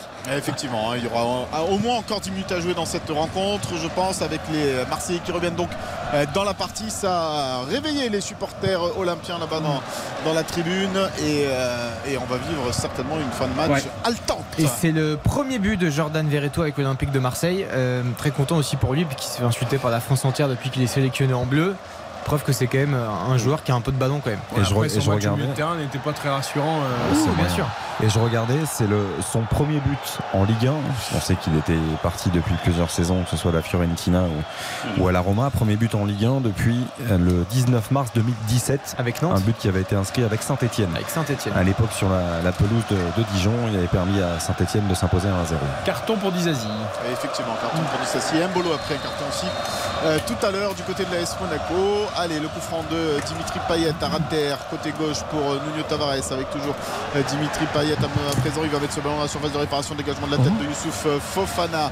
Ça va revenir dans les pieds euh, de euh, Payet derrière lui. Euh, il joue vers Berdi, la longue ouverture de la part de Jordan Verretou, le buteur. Et finalement, eh bien, c'est repoussé par les Monégasques. Mais ça a eu le don de, de secouer ces Marseillais. euh, ce but, même si là la passe est mauvaise. Et euh, je suis euh, persuadé qu'ils vont euh, attaquer, forcer la décision dans cette fin de match. Je suis quand même très déçu par les deux équipes. Deux équipes qui jouent le podium en Ligue 1, Ouais. franchement. Euh, alors on a 4 buts, on a un scénario euh, sympa, et du suspense, des Oui, mais il n'y a changements pas de de lien, de. Mais franchement, les deux équipes, c'est. Mais Eric, tu vois, moi j'adore, tu vois, je veux bien, moi j'adore euh, parler de tactique, tout ce que l'on veut, les schémas, le 4-3-3, le 3, tout ce que tu veux. Mais là, il n'y a pas de tactique ce soir, c'est-à-dire que euh, Marseille, t'as vu, méconnaissable en seconde période et sur un coup de génie, bon voilà, égalise. Monaco, inexistant, égalise, on sait pas comment à la mi-temps. C'est-à-dire qu'il n'y a pas de sens, tu vois, il n'y a pas de tactique, ça se fait pas tactiquement ce soir. Et c'est ça que je trouve, euh, c'est bien, on voit 4 buts, mais c'est sûr qu'il manque, comment dire, une vraie. Enfin, je sais pas. Mais euh, il y a un goût d'inachevé, mais au moins on a quand même 4 buts, on a des renversements de situation. Il manque de la qualité, tout simplement. hein. Avec Mohamed Camara, Mohamed Camara pour Golovin. Golovin a entré à la surface de réparation. Attention côté euh, droit. Maintenant la frappe contrée euh, de la part de, Kevin Voland. Ça va revenir dans les pieds euh, des Monégasques avec Guillermo Maripane. Maripane pour Benoît Badiachil, Kevin Henrique qui demande ce ballon sur le côté gauche. Il est servi. il est face à Under. C'est euh, Brel Mbolo qui touche ce ballon. Il se retourne. Brel Mbolo, il est aux 30 mètres avec Youssouf Fofana. Fofana en pivot pour Voland. Voland pour Mbolo. Mbolo dans la surface et la bonne couverture là de la part euh, d'Under pour euh, dégager ce ballon. Mais attention, ce ballon revient rapidement euh, dans les pieds des Monégasques avec Caio Henrique, le centre de Caio Oh. Henrique et Paolo Lopez qui se saisit de cette balle et le soleil euh, derrière qui c'est qui a fait ce, ce. Mais il était en retard. De partout, Lopez qui lui demande de se relever, ça chauffe un peu entre les deux équipes, courte pause et à une fin du match électrique à Louis II, de partout entre Monaco et Marseille. RTL Foot. RTL Foot. Présenté par Eric Silvestro. Avec Xavier Domergue, Johan Rioux, Baptiste Durieux, une fin de match euh, tendue à Louis II entre Monaco et Marseille. Il reste deux minutes dans le temps réglementaire, deux buts partout. Marseille qui est revenu au score euh, grâce à Verretou et on aura du temps additionnel sans doute, au moins 5 minutes. Ouais, au moins 5 minutes de temps euh, additionnel dans cette euh, rencontre, une minute à jouer dans le temps euh, réglementaire. Et c'est vrai qu'il la blessure d'Arit, puis la blessure de Camara, puis la blessure aussi de, de Yedder. Donc euh, il y aura 6-7 minutes certainement de, temps additionnel dans, cette rencontre. Le ballon pour euh, les Marseillais. Là, au milieu de terrain, il n'y a pas eu d'occasion hein, pendant euh, la coupure. Et euh, ce sont les, les- les joueurs d'Igor Tudor qui ont le ballon là avec Nuno Tavares qui repique euh, plein axe. Il court, il y va, Nuno Tavares. Non, il n'est pas accroché. Ça va repartir. avant. Ouais, il, doit, il doit lâcher son ballon, effectivement, Nuno Tavares. Et il avait bien percuté, mais derrière, il a été un petit peu trop personnel pour, pour, pour ce ballon. Golovin, lui, qui efface euh, Alexis Sanchez. Il a de l'extérieur du pied. Il avait vu la montée de Crépin Diata, mais ça n'arrive pas à la bonne couverture là-bas, côté gauche euh, de la part euh, des, euh, des Marseillais. Ça, euh, ça dégage.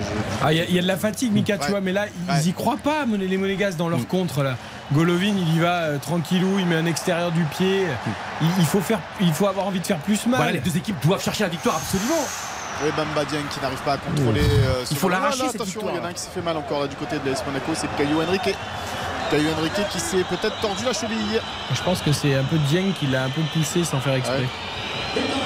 Et en tous les cas, on regarde 6 minutes de temps additionnel, il y en aura certainement un petit peu plus. hein, parce que là, il y a déjà un arrêt de jeu dans le temps Ouais. additionnel. Ouais, je crois que c'est Dieng qui, a, qui, qui soit lui a marché dessus, soit l'a poussé alors qu'il n'avait plus aucune chance de jouer le ballon. Et il a peut-être manqué à Marseille Milik qui vient de marquer avec la Juventus. 3-0 la 3-0 Juve, face à la Dio. Le, le renouveau de la Juve se confirme. C'est pas bon pour les Nantais. ça. Mais c'est bon, il y a la coupure qui va, la coupure de Allez, la Coupe du Monde. 6 minutes là quand même pour avoir encore là. Là franchement, t'es- c'est quand même une partie championnat importante pour ces deux équipes avant Noël, enfin avant cette Coupe du Monde. Tu dois forcer le destin. Il y a trois points à chercher là. Ouais, et les Monégasques qui essayent, mais qui sont euh, assez imprécis techniquement. euh, Là, et, euh, Il n'y a eu qu'un changement côté Monaco. Effectivement. Tu vois pourquoi un peu, un peu de fraîcheur aussi. Enfin, je sais pas, Clément. Il... Non, il est satisfait de son équipe. Ah mais là, il est toujours Ouais. satisfait. et C'est Monsieur, Monsieur parfait. Ouais. Oui, c'est vrai qu'il est, euh, il est- rarement mécontent de ses joueurs. Ah oui, mais Et après, on veut 26 joueurs à la Coupe du Monde. Bah, déjà, tu fais les jouer les joueurs, je comprends pas moi. Non mais tu vois là tu fais rentrer un joueur un peu frais devant qui, qui court, qui a envie. euh, Eric qui- Euro, t'as le droit à 5 changements. Bah oui, il en fait un.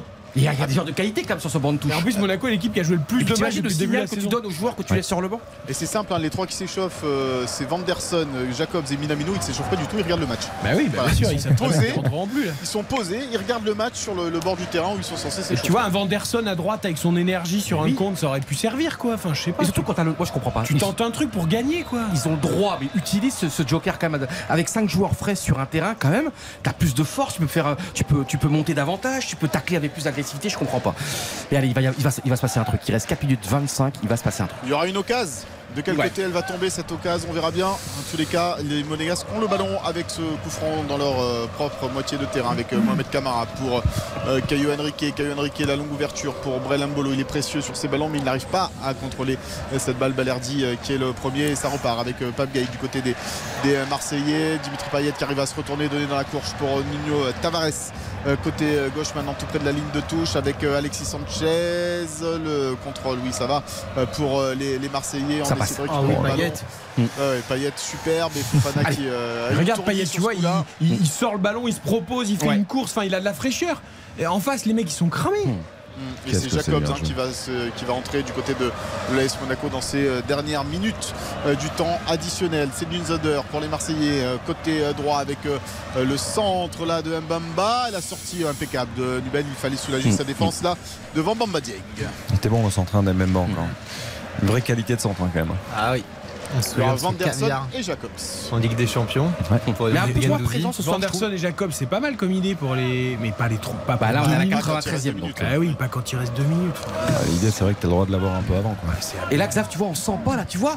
Mais moi, je sais pas, je suis supporter de deux équipes, même si eh, on est gâté, on a Si. Marseille, ils essayent. moi, Mais là, il faut quand même regarder le ballon, les proposer. Je comprends pas. Je comprends pas. C'est un match nul qui arrange personne mais qui contentera peut-être les deux entraîneurs. Très belle formule, c'est vrai. Non, c'est vrai. Allez, le- la touche en faveur des, Monégasques gagnée par Axel Dissassi sur le côté. Et donc le changement avec euh, les entrées donc de euh, Jacobs et de Vanderson. C'est Golovin euh, qui sort dans un premier temps. Alors il va sortir euh, où De quel côté Golovin? Il est là où il est au milieu? Et Diata également qui Golovin sort qui cède sa place. C'est vrai que Dizassi sur le côté ça donne des scènes assez cocasses où euh, c'est vrai que les situations dans lesquelles il est, si tu n'avais pas Ronaldinho, c'est compliqué de s'en sortir et lui c'est vrai qu'il tente des dribbles, on le voit faire des virgules, des trucs, c'est c'est un peu marrant. Alors qu'est-ce qui se passe là, monsieur Bastien?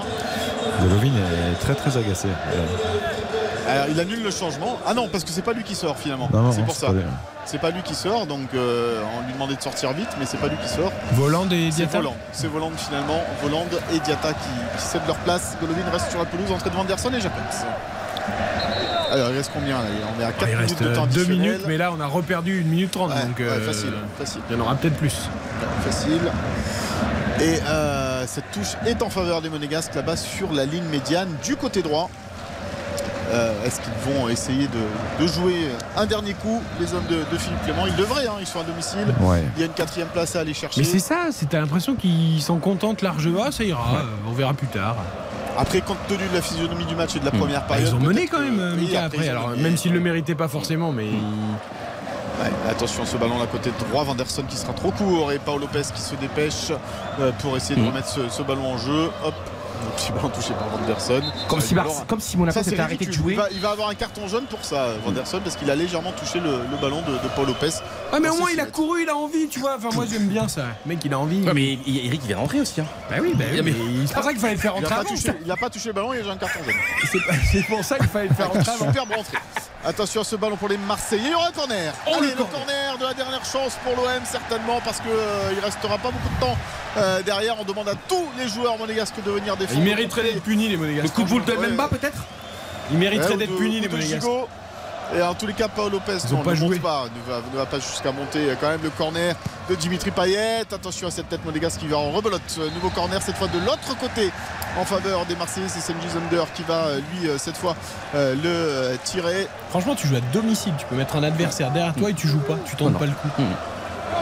Le corner d'Under, il a été bon tout à l'heure sur le centre. C'est lui qui a Les- amené l'égalisation de Verretou. Les 11 mor- monégasques sont dans la surface de réparation. Non, c'est euh, tiré au point de pénalty. Dégagement de la tête d'Embolo. Et Nubel sans problème euh, pour euh, capter ce ballon. Alors, ils sont tous. ils Eh, ont regarde. Anderson, mais Voilà, ils ont jailli. Ils Au ont moins, il a jailli. envie. Ils ont jailli, mais euh, ils ont joué. Ouais, mais il a joué sur le sol Marseillais qui était encore aux avant-postes. Euh, en jouable. défense, pardon. C'est encore jouable. Non, ça va être récupéré finalement Mais oh. là-bas. Ah, mais c'était bien joué, mais Bah oui. sauf que le, Nubel, il a manqué de était-. Il y a- il y, a trois, il y a trois monégasques. Ils trouvent le moyen de mettre sur le sol Après, Marseille. après, il est dur hein, ce dégagement. Oui. Les dégagements de volée comme ça couchés là, ils sont, ils sont beaux, bien tendus. Allez, Fofana qui a récupéré un ballon intéressant peut-être avec euh, Brelembolo. Brelembolo, oh, dans la course pour Golovin, il l'a pas Il a senti. plus de jus, il a plus rien, il a plus Ah, rien dans les chaussettes, Golovin. Ah, il a Plus rien. Il a plus rien et quand on voit que Minamino est resté sur le banc, Mais oui, bon. Minamino après le démarrage. euh, Non mais d'accord, mais bon, Mais bien sûr, frais. mais t'as raison, frais, Mika, t'as raison. Les changements, c'est fait pour ça. Bah oui, effectivement. Allez, le ballon pour euh, Payet qui s'écroule. Euh, coup Ouais, coup franc la dernière seconde. Qu'est-ce qu'ils défendent là Qu'est-ce que c'est mal joué. Tu, tu Ouais, mais peux- Payet tu- a tu fait très bonne entrée depuis tout à l'heure. hein. Oui, il est mais là, percutant, oui, mais là il tu peux provoque. pas faire faute. Il attend que ça. Il attend que ça la faute. Dimitri Il Payet. Fofana, tu sais, il est à l'envers de toute façon depuis le début du match. Après la blessure de son copain, il est à l'envers, Fofana. Et là, ça peut avoir de lourdes conséquences derrière. Ouais, parce que c'est rentrant avec le, Mais franchement, Payet. Tudor et Payet et, et Tudor et l'OM ont essayé. Et, et s'ils gagnent ce match, ça sera la prime à ceux qui osent. Et pour le coup, ça, ça devrait plaire à Johan qui aime le foot Ouais. euh, où on joue. Allez, le coup franc à venir. On a dépassé les 6 minutes de temps additionnel. On est déjà à plus de 7 minutes 10 de temps additionnel Et s'il le mettait au fond dans ce match. Alors là, Directement, hein. tendu au Ça milieu, touché par personne. Folie dans les rangs marseillais Oh là là là et là. auprès des supporters et sur la pelouse. Allez, Monsieur Bastien qui vient mettre de l'ordre là dans les, dans les 6 mètres. Encore une fois, tous les Monégasques sont dans leur surface de réparation pour défendre ce coup-là. Il y a 8 Marseillais. 7 Marseillais dans cette surface. Au premier poteau. Dimitri Payet côté gauche. C'est parti pour Dimitri Payet. Et c'est dedans C'est dedans. Le but de Kolasinac La folie La folie qui s'empare des supporters marseillais. La folie Paolo Lopez qui sort de sa cage et les Marseillais qui viennent célébrer devant leur tribune. C'est magnifique pour l'OM. 3 buts à 2 Mais c'est tellement mérité. Under décisif sur l'égalisation. Payet et Kolasinac, tous des joueurs sortis du banc, des décisions de coach, de l'envie, c'est ça le foot. Et Verratti à la 83e, là, à la 98e. Et Payet, tu vois, qui rentre. Payet qui est déchaîné, qui harangue la foule. Et tu vois, il y a l'esprit aussi, parce que tu perds quand même un joueur extraordinaire avec Harit. Il y a la blessure, il y a la tristesse, il y a les larmes. Et là, tu vois Marseille qui a provoqué son destin. Et, oui. et- et Monaco, c'est le même scénario qu'à Lille. Ils menaient 3 à 2, ils ont perdu 4 à 3. Là, ils perdent 3 à 2. Clément, tu peux gueuler, tu peux hurler. Il y a des problèmes. Et là, c'est beau ce qu'on voit. On voit des joueurs Mais Clément, qui c'est un. Gendouzi au pied, au pied du virage marseillais. Et c'est Payet qui provoque le coup franc. N'oublions pas. C'est Payet qui provoque le coup franc. C'est Payet qui le fait. Marseille qui mérite. Il y a la philosophie de Tudor. Nupel est absent. La défense est absente. Il y a trop de problèmes là côté monégasque. Quel coup de boule. Et Kolasinac, le destin. Tu ne vas pas en huitième de finale. Tu vas pas en Coupe d'Europe à cause de Kolasinac. Et là, ça y est, il est grâce tout ça. C'est les- c'est scénario merveilleux. 3 à 2. Je monte à 11 sur 10, les copains. Mais c'est mais c'est bien, c'est ça le foot. La folie, tu vois, quand tout, quand tout Eh, est déréglé. Di- Dimitri Payet, très sincèrement, c'est ce qu'on appelle une entrée de, Ouais. de- de classe parce que effectivement le coup franc, il va chercher à l'expérience Payet parce qu'il n'y a pas grand grand chose. C'est là où on peut reprocher aussi au Monégasque de, de- un petit peu trop de naïveté. Ouais, mais Euh, c'est en- c'est bien fait pour eux. Mais c'est bien fait En pour eux, ils osent rien, Ouais, ils jouent à domicile, ils mènent au score, ils ont peur de tout, ils ont peur de leur ombre, ils sont tout le temps en train de reculer. Clément il fait jamais un changement. Un changement c'est pas du 90 foot ça. Et pour revenir à Payet, c'est quand même deux passes D. Il rentre quand même en cours de match, c'est quand même deux Mais passes parce sûr, que c'est mais lui qui bien fait sûr. le petit décalage Mais pour évidemment, le si foot, l'enchaînement est le beau, foot mais- c'est des changements, on s'adapte, on trouve des solutions, on va provoquer, oui, on met de la la tactique, c'est la- c'est- c'est- c'est comment dire, c'est comment dire, c'est le sang, putain, c'est les veines, c'est les, les tripes, bordel. Et là, Marseille monte ses tripes. Il y a, c'est, c'est pas une équipe normale, tu vois, tu vois Klaus et Rongier sur le banc de touche qui s'embrassent, on se dirait la Starac hier soir à 23h quand les gens doivent sortir. Et là, ce soir, Marseille, regarde, là, ils sont 25 attaquants à, à- à Monaco, mais à la 99e minute. Et c'est fini C'est fini, victoire de l'Olympique de Marseille au bout du suspense 3 buts à 2 sur la pelouse du stade Louis II. Ils avaient ouvert le score par l'intermédiaire euh, de Sanchez sur un magnifique coup franc. Monaco a ensuite mené avec Ben Yedder sur penalty, puis euh, Kevin Voland à la 72e. Et euh, Marseille y a cru encore et toujours Vertou qui égalise et Kolasinac à la fin. Et regardez Tudor avec ses joueurs, la joie, l'envie, voilà. la niaque. Et quelle image Et Mais quelle image avec Harry a- tout à l'heure, les joueurs C'est très drôle parce qu'on a, on a vu secouer le chignon de Dimitri Ils Payet, sont quand même Igor tous autour Tudor. de lui. hein. Ils sont quand même tous autour Non, de mais Payet. c'est- c'est- ça, ça, drôle. ça aussi, c'est significatif. Mais faut bien quand même Parce que Payet, voilà, il, il joue, il joue le jeu. Dès qu'il rentre, il joue le jeu. Il baisse pas la tête. On a vu Gerson rentrer. Mais regarde Philippe Clément, c'est un, imbécile qui est en train de râler auprès de l'arbitre. Mais fais ton boulot de coach au lieu d'aller voir l'arbitre après le match. C'est pas possible d'être une pleureuse pareille. Mais c'est insupportable. Les coachs toujours en train de chercher des excuses. Mais c'est Eric, un animateur en plein craquage. Il est temps que ça Joël, s'arrête, Eric. 22h43 sur RTL. Jamais RTL dans son histoire. Radio Télé Luxembourg, on a pété les plombs comme c'est- ça. mais La folie. hein. Mais Johan, Johan, c'est Michael. Lefebvre, Le mec, il a- 99e minute de jeu. On Le a même mec, droit de prolongation. L'entraîneur, il a 90 minutes pour faire son boulot. Et qu'est-ce qu'il fait? Il va voir l'arbitre à Mais la fin du match c'est terrible, c'est Mais terrible. Le football est gagnant ce soir. Et moi, ce que j'aime ce soir, c'est l'amour. Et à Marseille, il se passe quelque chose, tu vois. Oui, et là, on Mais voit bravo l'OM, bravo tu te fais éliminer, tu te fais éliminer de manière. là, Franchement, moi j'adore cette équipe d'Arsenal, vous le savez peut-être ce- les auditeurs depuis le début de la saison. Parce que oui, tu te fais éliminer, tu, seras pas, tu verras pas l'Europe. Mais bordel, il y a un truc, tu vois, il y a des. Comment dire, il se passe des choses. C'est une équipe qui, qui pète de vie. C'est une équipe avec Bill Défaut, tu vois, pas Lopez aussi. Combien d'arrêts par Lopez aujourd'hui Tu vois, c'est un match à ne rien comprendre.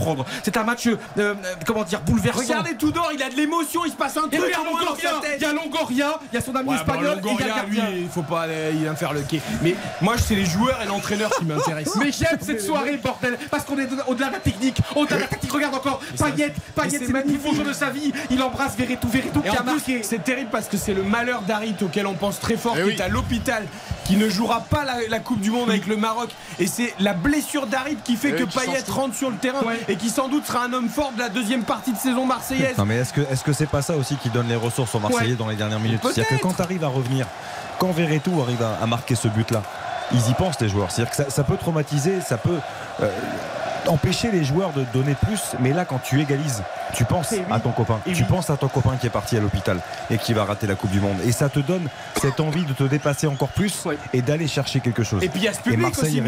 Il y a ce public. Qui a poussé. Mais oui, les monégasques, évidemment, le public monégasque qui devait regarder le truc en dormant comme d'habitude. Euh, là, voilà, regarde. Ah, il y a une vraie communion, une Mais vraie oui, communion avec c'est les beau. supporters Fête, là, marseillais. regarde ça. Ils sont tous là devant la, la- la tribune des, des- des Marseillais, les joueurs de, d'Olympique. euh, de Marseille, à sauter, à célébrer euh, cette belle victoire ici au Stade Oh. II, victoire méritée euh, des, euh, des Olympiens. Mérité, je que- sais pas, parce que. Ah, si, si, c'est non, pas- mais Si. mérité, mérité dans l'envie. Sur l'ensemble du match, oui. Attends, t'as quand, même- t'as quand même 40 occasions première période. T'es mené 2-1, t'es mené 2-1, tu Non, fais, il y t'as la aurait- blessure il y aurait match nul, ça serait pas scandaleux. Monaco a mené au score, ils ont Marseille, deuxième Marseille période. est allé au-delà de lui-même. Marseille a été au-delà. Le résultat peut-être est plus fort que ce qu'ils ont montré aujourd'hui, mais t'es allé le chercher. On l'a dit encore. Et les remplacements, Kolasinac, euh, Kolasinac avec évidemment euh, Payet. Mais c'est pas du football ce soir. En fait, ce soir c'est de l'humanité. C'est un groupe qui vit. C'est un groupe qui aime vivre ensemble. On a vu des images incroyables de, de fraternité, de, de, con- de contagion amoureuse. De, de- et, et franchement, pour moi c'est un tournoi du championnat. Et Marseille, n'oublions pas, Marseille qui se quali- qui bat, euh, qui bat Lyon il y a une semaine. N'oublions pas l'état de Marseille il y a une semaine avant le match contre Lyon. Tu élimines la Coupe d'Europe. Tu gagnes aujourd'hui contre Monaco. C'est 6 points énormissimes. C'est 6 points qui en valent 12. Et, et franchement, regarde ça. On- Le match est fini depuis un quart d'heure et on voit cette communion humaine. Un quart d'heure quand même. Ah, mais c'est vrai qu'ils sont encore tous là, les Marseillais. Mais Ah oui, les ils gars sont- aussi ils sont en train de pleurnicher là. Non, mais Et Kolasinac, le destin. Non mais on parle de Kolasinac, on parle de Payet, euh, Cengiz Under aussi, on peut le mettre dedans parce que c'est sa qualité de centre qui fait que euh, ce ballon revient derrière dans les pieds de verre et tout et qui enchaîne remarquablement. Donc euh, voilà, et ça n'a pas toujours été le cas, Yo. C'est là où je suis pas d'accord avec toi. On n'a pas toujours eu cette notion de groupe avec l'Olympique de Marseille. Ces dernières semaines, c'était compliqué. Il y a eu des moments difficiles, mais mais là, effectivement, l'image qu'on voit. Ce qu'on voit là, c'est vraiment un groupe uni. On espère que ça dure le plus longtemps possible pour les Marseillais. Et comme tu l'as dit très justement, il y a 6 points en deux matchs sur des, des adversaires comme Lyon et Monaco. Et ça, c'est Donc important. ça, c'est quand même quelque chose de, capital. Et Marseille le sait. Ils ont 30 points, ils reviennent à un point de Rennes. Ils sont à 6 points de lance. Ils sont dans le coup. Exact, n'oublions pas que Marseille quand même se fait éliminer contre Tottenham, n'oublie pas comme un grand Tottenham, mais dans les à la toute fin de match, c'est-à-dire que Marseille quand même a fait Ouais, un grand sûr. match contre Tottenham. Et normalement, combien d'équipes auraient implosé, auraient explosé dans la presse? On aurait pu voir, tu vois, bordel dans le vestiaire, bordel à la commanderie. Là, on n'a rien vu. C'est-à-dire que c'est un groupe, et là, on voit encore des images très très fortes. Il y a tous les joueurs marseillais qui sont devant le mur des, des, des- des ultras, et on voit des images, même il y a un silence là avant une communion. Oui, oui, ils préparent un, un petit chant certainement les, les supporters marseillais avec, le, avec leurs joueurs. Et c'est un, un aux armes évidemment qui, qui part et les, et les joueurs euh, marseillais qui, qui répondent à leurs supporters. On nous- c'est quoi ton émotion, Mickaël, là, en quelques mots? Ah, c'est un magnifique match. Ouais, ouais, ouais. Ah, non, mais c'est ça. C'est ça. C'est un magnifique Écoutez, dénouement, c'est pour ça écoutez, qu'on- on est à Louis II. On est à Louis II.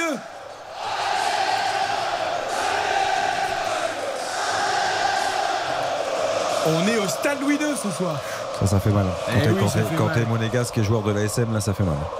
Oui, il y a aussi une conclusion, c'est qu'on n'a pas de blessés euh, côté français pour commencer cette Coupe du Monde. Enfin, en tout cas, pas, hein. sur, sur ce week-end Ouais, de, là, championnat. J'aime ce match, franchement. Et puis j'ai gagné mes premiers paris aussi. J'avais dit victoire de l'OM par deux buts d'écart. Non, il y en a qu'un. Non, il y a Mais j'ai adoré parce que tu vois, on essaye toujours d'expliquer le football. Tu vois, on essaye d'expliquer. Mais il y a un moment donné, parfois il y a des non, inexplicables. on n'essaye pas d'expliquer, on n'explique rien à personne. Voilà. Non, non, mais non, mais On vit avec vie, les tu gens. On, essaye de, véhiculer pourquoi. notre émotion et notre ressenti. C'est ça, c'est ça. Et là, ce qui est beau ce soir, c'est qu'on l'a vu. Quand t'as vu l'explosion même qu'on a vécu ici dans, dans cette cabine, dans ce KGB, c'est magnifique, quoi. C'est vraiment euh, tout arrose tout. KGB de luxe, hein, quand même. Ah non Il va être content, le, le designer du studio d'RTL. Reprenons nos esprits, moi le premier. Nous allons regarder les statistiques, noter cette rencontre, désigner le magnifique, le catastrophique et les encouragements du soir. Marseille est quatrième du classement avec 30 points à une longueur de Rennes. Monaco euh, reste sixième avec 27 unités, légèrement décrochées donc dans la lutte pour le podium. Euh, Baptiste, les stats d'abord. Euh, effectivement, avec une victoire, statistiquement, ça va un peu rien dire parce que ce match était un peu décousu, mais on a quand même 11 tirs de chaque côté avec une possession dans l'ensemble marseillaise. 3 tirs côté marseillais, c'est pas beaucoup. 6 tirs euh, du côté de, de l'AS Monaco. Et puis à noter que Marseille a gagné 11 matchs à l'extérieur depuis le début de l'année en, en- en- de- depuis l'année 2022 en Ligue 1. Euh, donc c'est un record pour, pour Marseille, même si effectivement il y a des trous d'air et que le championnat cette année est un petit peu mitigé. Euh, ça fonctionne quand même bien à l'extérieur aussi, il faut le noter. Alors on va noter rapidement, on va enchaîner parce que je sens qu'il va se passer des choses. Il y a des commentaires à dire de Matteo Gendouzi, d'Axel Dizazi également. Notons d'abord cette partie. RTL Foot. La note. Soyons concis mais justes et explicatifs. Mika Lefebvre. Pour ce dénouement incroyable et sur- pour des buts quand même assez beaux, euh, je mettrai la note de 8 sur 10. J'augmente de 2 points par rapport à la mi-temps, même si la deuxième mi-temps n'a pas été fantastique, mais le dénouement est, fanta- est formidable. Xavier. Ouais, ouais je, rejoins Mika. Je, le rejoignais déjà à la mi-temps, à 8 pour moi, parce qu'il y a. Il y a quand même 5 buts, il y, a, un scénario de fou, il y a, Marseille qui n'y est plus du tout et qui se relance par Verretou, il y a hum, une entrée de paillettes euh, remarquée et remarquable, et, des buts somptueux. Je repense au coup franc d'Alexis Sanchez, le, dénouement du match, euh, tout ça fait que euh, je mets quand même deux 8.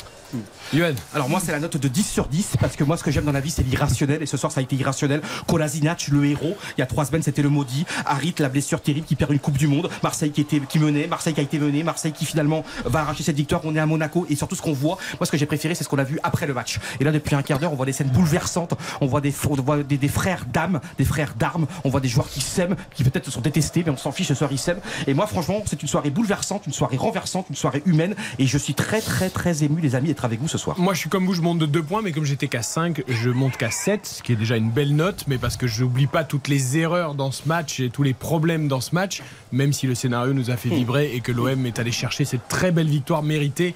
euh, je mettrai 7 sur 10 pour cette, euh, euh, ce match entre Marseille et Monaco, cette victoire de l'OM 3-2 dans le temps additionnel. Écoutez la première action d'Axel Dizazi, le défenseur monégasque chez nos confrères de Prime Video. À partir du moment où Marseille s'est égalisé, l'arbitre était pour Marseille, tout simplement. Je sais pas s'il s'est laissé pousser euh, par, euh, par l'ambiance du stade qui était euh, en majorité pour Marseille, mais sur la dernière, je suis désolé, il n'y a pas faute. On fait pas de la danse. C'est du football, c'est un sport de contact, on fait pas de la danse. Sur la dernière, je suis désolé, il n'y a pas faute. Vous pouvez regarder les images comme vous voulez, il n'y a pas faute. Et c'est toujours la même chose. C'est toujours la même chose. Je suis désolé, mais sur les 15 dernières minutes, l'arbitre était pour Marseille. À partir du moment où Marseille a égalisé, l'arbitre était pour Marseille. C'est tout. On fait, un sport de contact. Youssouf, il, fait le retour sur, euh, sur Payet, il se laisse tomber. À partir de ce moment-là, c'est- quoi? Fait du foot, je suis désolé. Axel Dizazi, des mots très forts. Euh, tout de suite, je pourrais lui décerner mon catastrophique parce qu'avec les pleurnicheuses qui trouvent des excuses, c'est insupportable. Même si, Après, il a même raison. si, sur la. Alors, euh, 15 minutes euh, pro Non, non, Marseille, alors pas ça, pas ça. Non, il a il a raison Mais sur sur la qu'il y a- il y a faute pas faute. qui emmène le but de Marseille, il y a rien. c'est vrai qu'il n'y a peut-être pas faute. Oui, et puis l'argument de dire attends le foot c'est pas de la danse, ça va quoi, ça c'est un truc de, de, de Bah, machiste cas-là, il y a des années. euh, Dans ces le foot c'est pas de la danse, c'est une phrase que je ne Mais supporte pas je suis d'accord, mais- cas-là, il y a mais pas quand- t'es joueur de haut niveau et qu'il reste quelques secondes à jouer et que t'es au duel, t'es juste à côté, tu vois ton copain qui défend sur Dimitri Payet et Payet qui tombe à l'expérience parce qu'il a l'expérience pour ça et, et qu'il n'y a pas grand chose. Je peux comprendre Ouais, que mais tu tu peux agacé. ne pas oublier que Diata, Après- c'est la même chose pour le penalty. Mais Et exactement. tu peux avoir un peu de Pas- dignité pas- dans pas pas- cachée. fait la piscine. C'est pas tout à fait la même chose, Diata. Il fait quand même la différence et voilà, il est passé. La, la paillette, il va vraiment chercher le coup franc. On l'a vu, on l'a tous vu sur le direct et on, on l'a dit à ce moment-là. Euh, Tu vois, d'un après, vi- vice-capitaine, j'aurais préféré qu'ils disent on n'a pas le droit quand on mène 2-1, qu'on a le match après- en main. après- Après, ce que j'ai- pas aimé, et ça, tu as raison, il faut assumer le fait de, perdre le fil de la deuxième mi-temps, de la fin de match. Mais il y a une seule chose sur laquelle je suis vraiment en désaccord avec lui, c'est que tu ne peux pas te permettre, même si tu es fatigué et énervé, de dire que M. Bastien est arbitré Oh euh, pour l'OM sur les 15 derniers Toujours chercher des boucs Ça, émissaires dans le football français. Quand tu possible. cherches des boucs émissaires, c'est que tu sais que tu es en tort et que tu as pas fait Et, ce et quand il y a trois C'est semaines, t'as fait toujours pareil. exactement le même match à Lille et le même désastre. Quand les entraîneurs s'en prennent aux médias, c'est quand ils n'ont pas de solution. C'est toujours sûr. pareil. Le magnifique. RTL Foot, Le magnifique. Ça peut être varié, Mika. Eh ben, c'est- compliqué, mais je vais mettre Dimitri Payet parce que euh, son entrée a quand même changé le cours de ce match pour l'Olympique de Marseille. C'est compliqué. Je- en fait, j'avais envie de te rejoindre, Mika, mais euh, parce que moi, j'étais parti sur Camara, que j'ai trouvé très très fort euh, au milieu de terrain du côté de l'AS Monaco. Euh, maintenant, Payet change tellement de choses, deux passes décisives et puis même dans l'envie, je trouve qu'il a, il a emmené tout le monde avec lui. Donc, je, je vais te rejoindre sur Payet aussi. Tu sais, moi, j'ai la règle hein, que, hum, évidemment, Payet extraordinaire, Kolasinac, ça, ça, évidemment, c'est le héros. Mais je vais choisir un joueur qui a joué tout le match quand même, et je vais choisir Sanchez parce que c'est un joueur le chilien.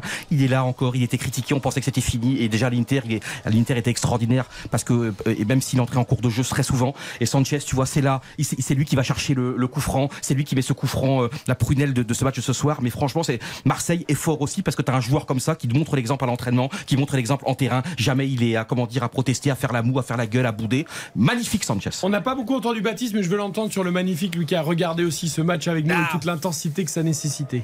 Non, moi j'ai envie de mettre Dimitri Payet aussi, euh, parce que euh, voilà tout, tout- tout ce qu'il a fait, tout ce qu'il a touché aujourd'hui, ça, ça s'est transformé en, en or, ça s'est transformé en, en résultat positif pour Marseille. Et, et voilà, moi je suis tellement triste pour Aminarit, mais à la fois un petit peu heureux, aller à 0,001% que Payet puisse peut-être rejouer un petit peu avec Marseille parce que franchement, il est quand même meilleur sur le terrain que sur le banc. Eh bien, moi, je vais le donner à Igor Tudor, qui, malgré les soubresauts des dernières semaines, malgré les critiques, il a d'abord fait son mea culpa, ce que ne font pas tous les entraîneurs par rapport à Payet à la Ligue des Champions, tout en disant qu'il ne renierait pas ses principes. Et on l'a vu, puisqu'il a encore laissé Et- et Payet oui. sur le Ouais. banc. Il a aidé, malheureusement, c'est horrible de dire ça avec la blessure de il a été un peu contraint de faire Hmm. rentrer Payet, mais n'empêche, il l'a fait. Il a fait rentrer Under, qui est décisif. Il Eh a fait rentrer Eh. Kolasinac, qui est décisif. Il y a une communion avec ses joueurs qui lui en veulent pas parce qu'ils ont vraiment communié. Donc pour moi, ce sera euh, Tudor. RTL Foot, Le catastrophique. Le catastrophique, je prends la main. Philippe Clément en opposition à Igor Tudor, qui est un bisounours, qui trouve toujours tout merveilleux, qui est, qui est dans le confort de la ouate de Monaco, qui est hyper heureux, qui fait jamais rien sur son équipe. Attention, hein, parce que Kovac a été démis de ses fonctions pour moins que ça. Ouais, mais là, je pense que je suis pas sûr que Clément. euh, sauve- bon, bon. En tout Bah, cas, c'est Kovac, en on tout s'y cas, c'est attendait pas, hein. C'est vrai, hein, Kovac, on s'y attendait pas. On s'y attendait pas et, et c'était à peu près Ah la bah, même chose. hein. Ribolovlev est capable de, sur un coup de tête, de, de faire un Ouais, choix, ça c'est sûr. Bah, mais tu perds contre euh, PSV Eindhoven Oui, dernière bien minute. sûr, bien tu sûr. perds à Lille dernière minute. Tu perds contre Marseille dernière minute. Euh, bon, enfin, je prends là, voilà. C'était mon, ah, c'était pour moi. À toi, Mika. Euh, catastrophique, je vais mettre Youssouf Fofana. Pour, euh, du côté de l'AS Monaco qui a été euh, complètement transparent dans cette rencontre. Il a des circonstances atténuantes certes, mais il faut pas oublier qui le paye et c'est l'AS Monaco qui le paye. Je suis souvent d'accord avec Mika, je vais l'être encore. Euh, Enfin, pour moi, Youssouf Fofana, c'est une évidence. Il est passé complètement à côté de son match. Je veux bien entendre euh, l'argument euh, j'ai pas envie de me faire mal, de prendre de risques. Je suis en équipe de France. Et forcément, il y pense. Mais euh, moi, je suis pas d'accord avec ça. Mais Tu, joues, tu joues Marseille à la maison. Je à donné, oui. Je les reviens à Clément. Je reviens à Clément. Si tu Bien vois sûr. que ton joueur, après 40 minutes, tu sens qu'il a trop peur et qu'il y va pas. bah, tu, l'enlèves, Bah, tu le sors. Bah, bien sûr. Mais un coach, ça sert à ça. Et en plus de ça, pour euh, avoir un mot de plus sur Fofana, au-delà de son non-match mais- total, même s'il finit mieux, malheureusement, c'est lui qui se retrouve impliqué sur le, Sur le but. sur le but et sur le, le coup franc de paille. En général, je n'hésite jamais. Là, j'hésite énormément. Euh, vous allez peut-être me trouver sévère un petit peu, mais Golovin fait pas un match lamentable. Mais Golovin, vu son immense talent, il peut faire plus, même si sur Ah, un but. sur oui, le deuxième oui, but, bien sûr. Non, non, mais bien sûr. Mais après, euh, je trouve quand même qu'à rapport à son immense talent, c'est souvent lénifiant. Ou alors un, un- un défenseur, parce que ça prend comme. Et n'oublions pas, il y a trois buts pour Marseille. Voilà. Et il y a sept occasions nettes en première période. hein. C'est trois buts plus une. Une mais ribambelle mets-le d'occasions. Axel Dizazi ou Maripane Badiachil. Ouais, c'est pour ça que j'ose pas trop, j'ose pas trop. mettre les. 4 derrière. hein. Même Mais- Nubel, tu peux le mettre sur il le troisième, Ouais, il doit être plus présent dans Euh, le. je voudrais qu'on écoute Matteo Gendouzi quand même, la victoire de l'OM. On a écouté Dizazi qui a eu des mots très forts. Gendouzi, lui, c'est la joie évidemment. Une fin, de, match incroyable. C'est vrai qu'on a eu des mauvais scénarios euh, sur les derniers matchs. Je pense notamment à Tottenham, mais encore d'autres matchs, on aurait pu beaucoup mieux faire. Aujourd'hui, on est récompensé parce que je pense dans l'ensemble du match, on mérite de gagner. Certes, voilà, il y a le, le penalty, je ne sais même pas si, euh, s'il y a vraiment penalty. Donc euh, voilà, ils ont réussi à égaliser sur ça. Deuxième mi-temps, ils ont bien poussé, mais on a réussi à rester solide quand même. Et aujourd'hui, la victoire est méritée quand même. Honnêtement, c'est euh, très difficile parce qu'on sait très bien ce qu'il y a derrière. On sait très bien, il y a la Coupe du Monde. C'était un rêve aussi pour lui de la rejouer, vu qu'il a déjà joué en 2018. Mais voilà, on est tous très peinés par cette blessure. J'espère que ça m'a l'air d'être un peu grave quand même. J'espère que voilà, on va voir avec les docteurs, mais j'espère de tout cœur en tout cas qu'il va se rétablir le plus vite possible parce que c'est un garçon qui est exceptionnel depuis le début de saison, de par sa mentalité, de par ce qu'il propose sur le terrain. C'est un joueur super important pour nous. Donc euh, honnêtement, ça fait, euh, ça fait vraiment, euh, voilà, vraiment beaucoup de mal au cœur quand même. Je la prends de la meilleure des manières. C'est voilà, comme je l'ai, dit depuis, depuis un nombreux moments maintenant, c'est un rêve qui devient, qui devient réalité. Donc c'est une immense fierté d'y être. Maintenant, voilà, j'ai j'ai à cœur de- d'y être pour aider l'équipe, pour, euh, pour aller le plus loin possible et j'espère euh, soulever ce magnifique trophée. En tout cas, voilà, c'est un rêve qui vient de se réaliser. Maintenant, après cette belle victoire, on va pouvoir bien, bien se concentrer sur la Coupe du Monde. Matteo Gendouzi chez nos confrères de Prime Video. RTL Foot, Les encouragements. En 10 secondes, on a tous les mêmes encouragements, je pense, Oui. Xavier. Aminarit, ouais. Euh, pour Aminarit, de grosses pensées. C'est euh, voilà, c'est un joueur euh, une belle personne et surtout, et là on est tous très tristes. C'est difficile de repenser football après euh, ce genre de ce genre de grave blessure au niveau du, du genou. Évidemment, on débriefera ce Monaco-Marseille et cette première partie de championnat qui s'arrête à la 15e journée.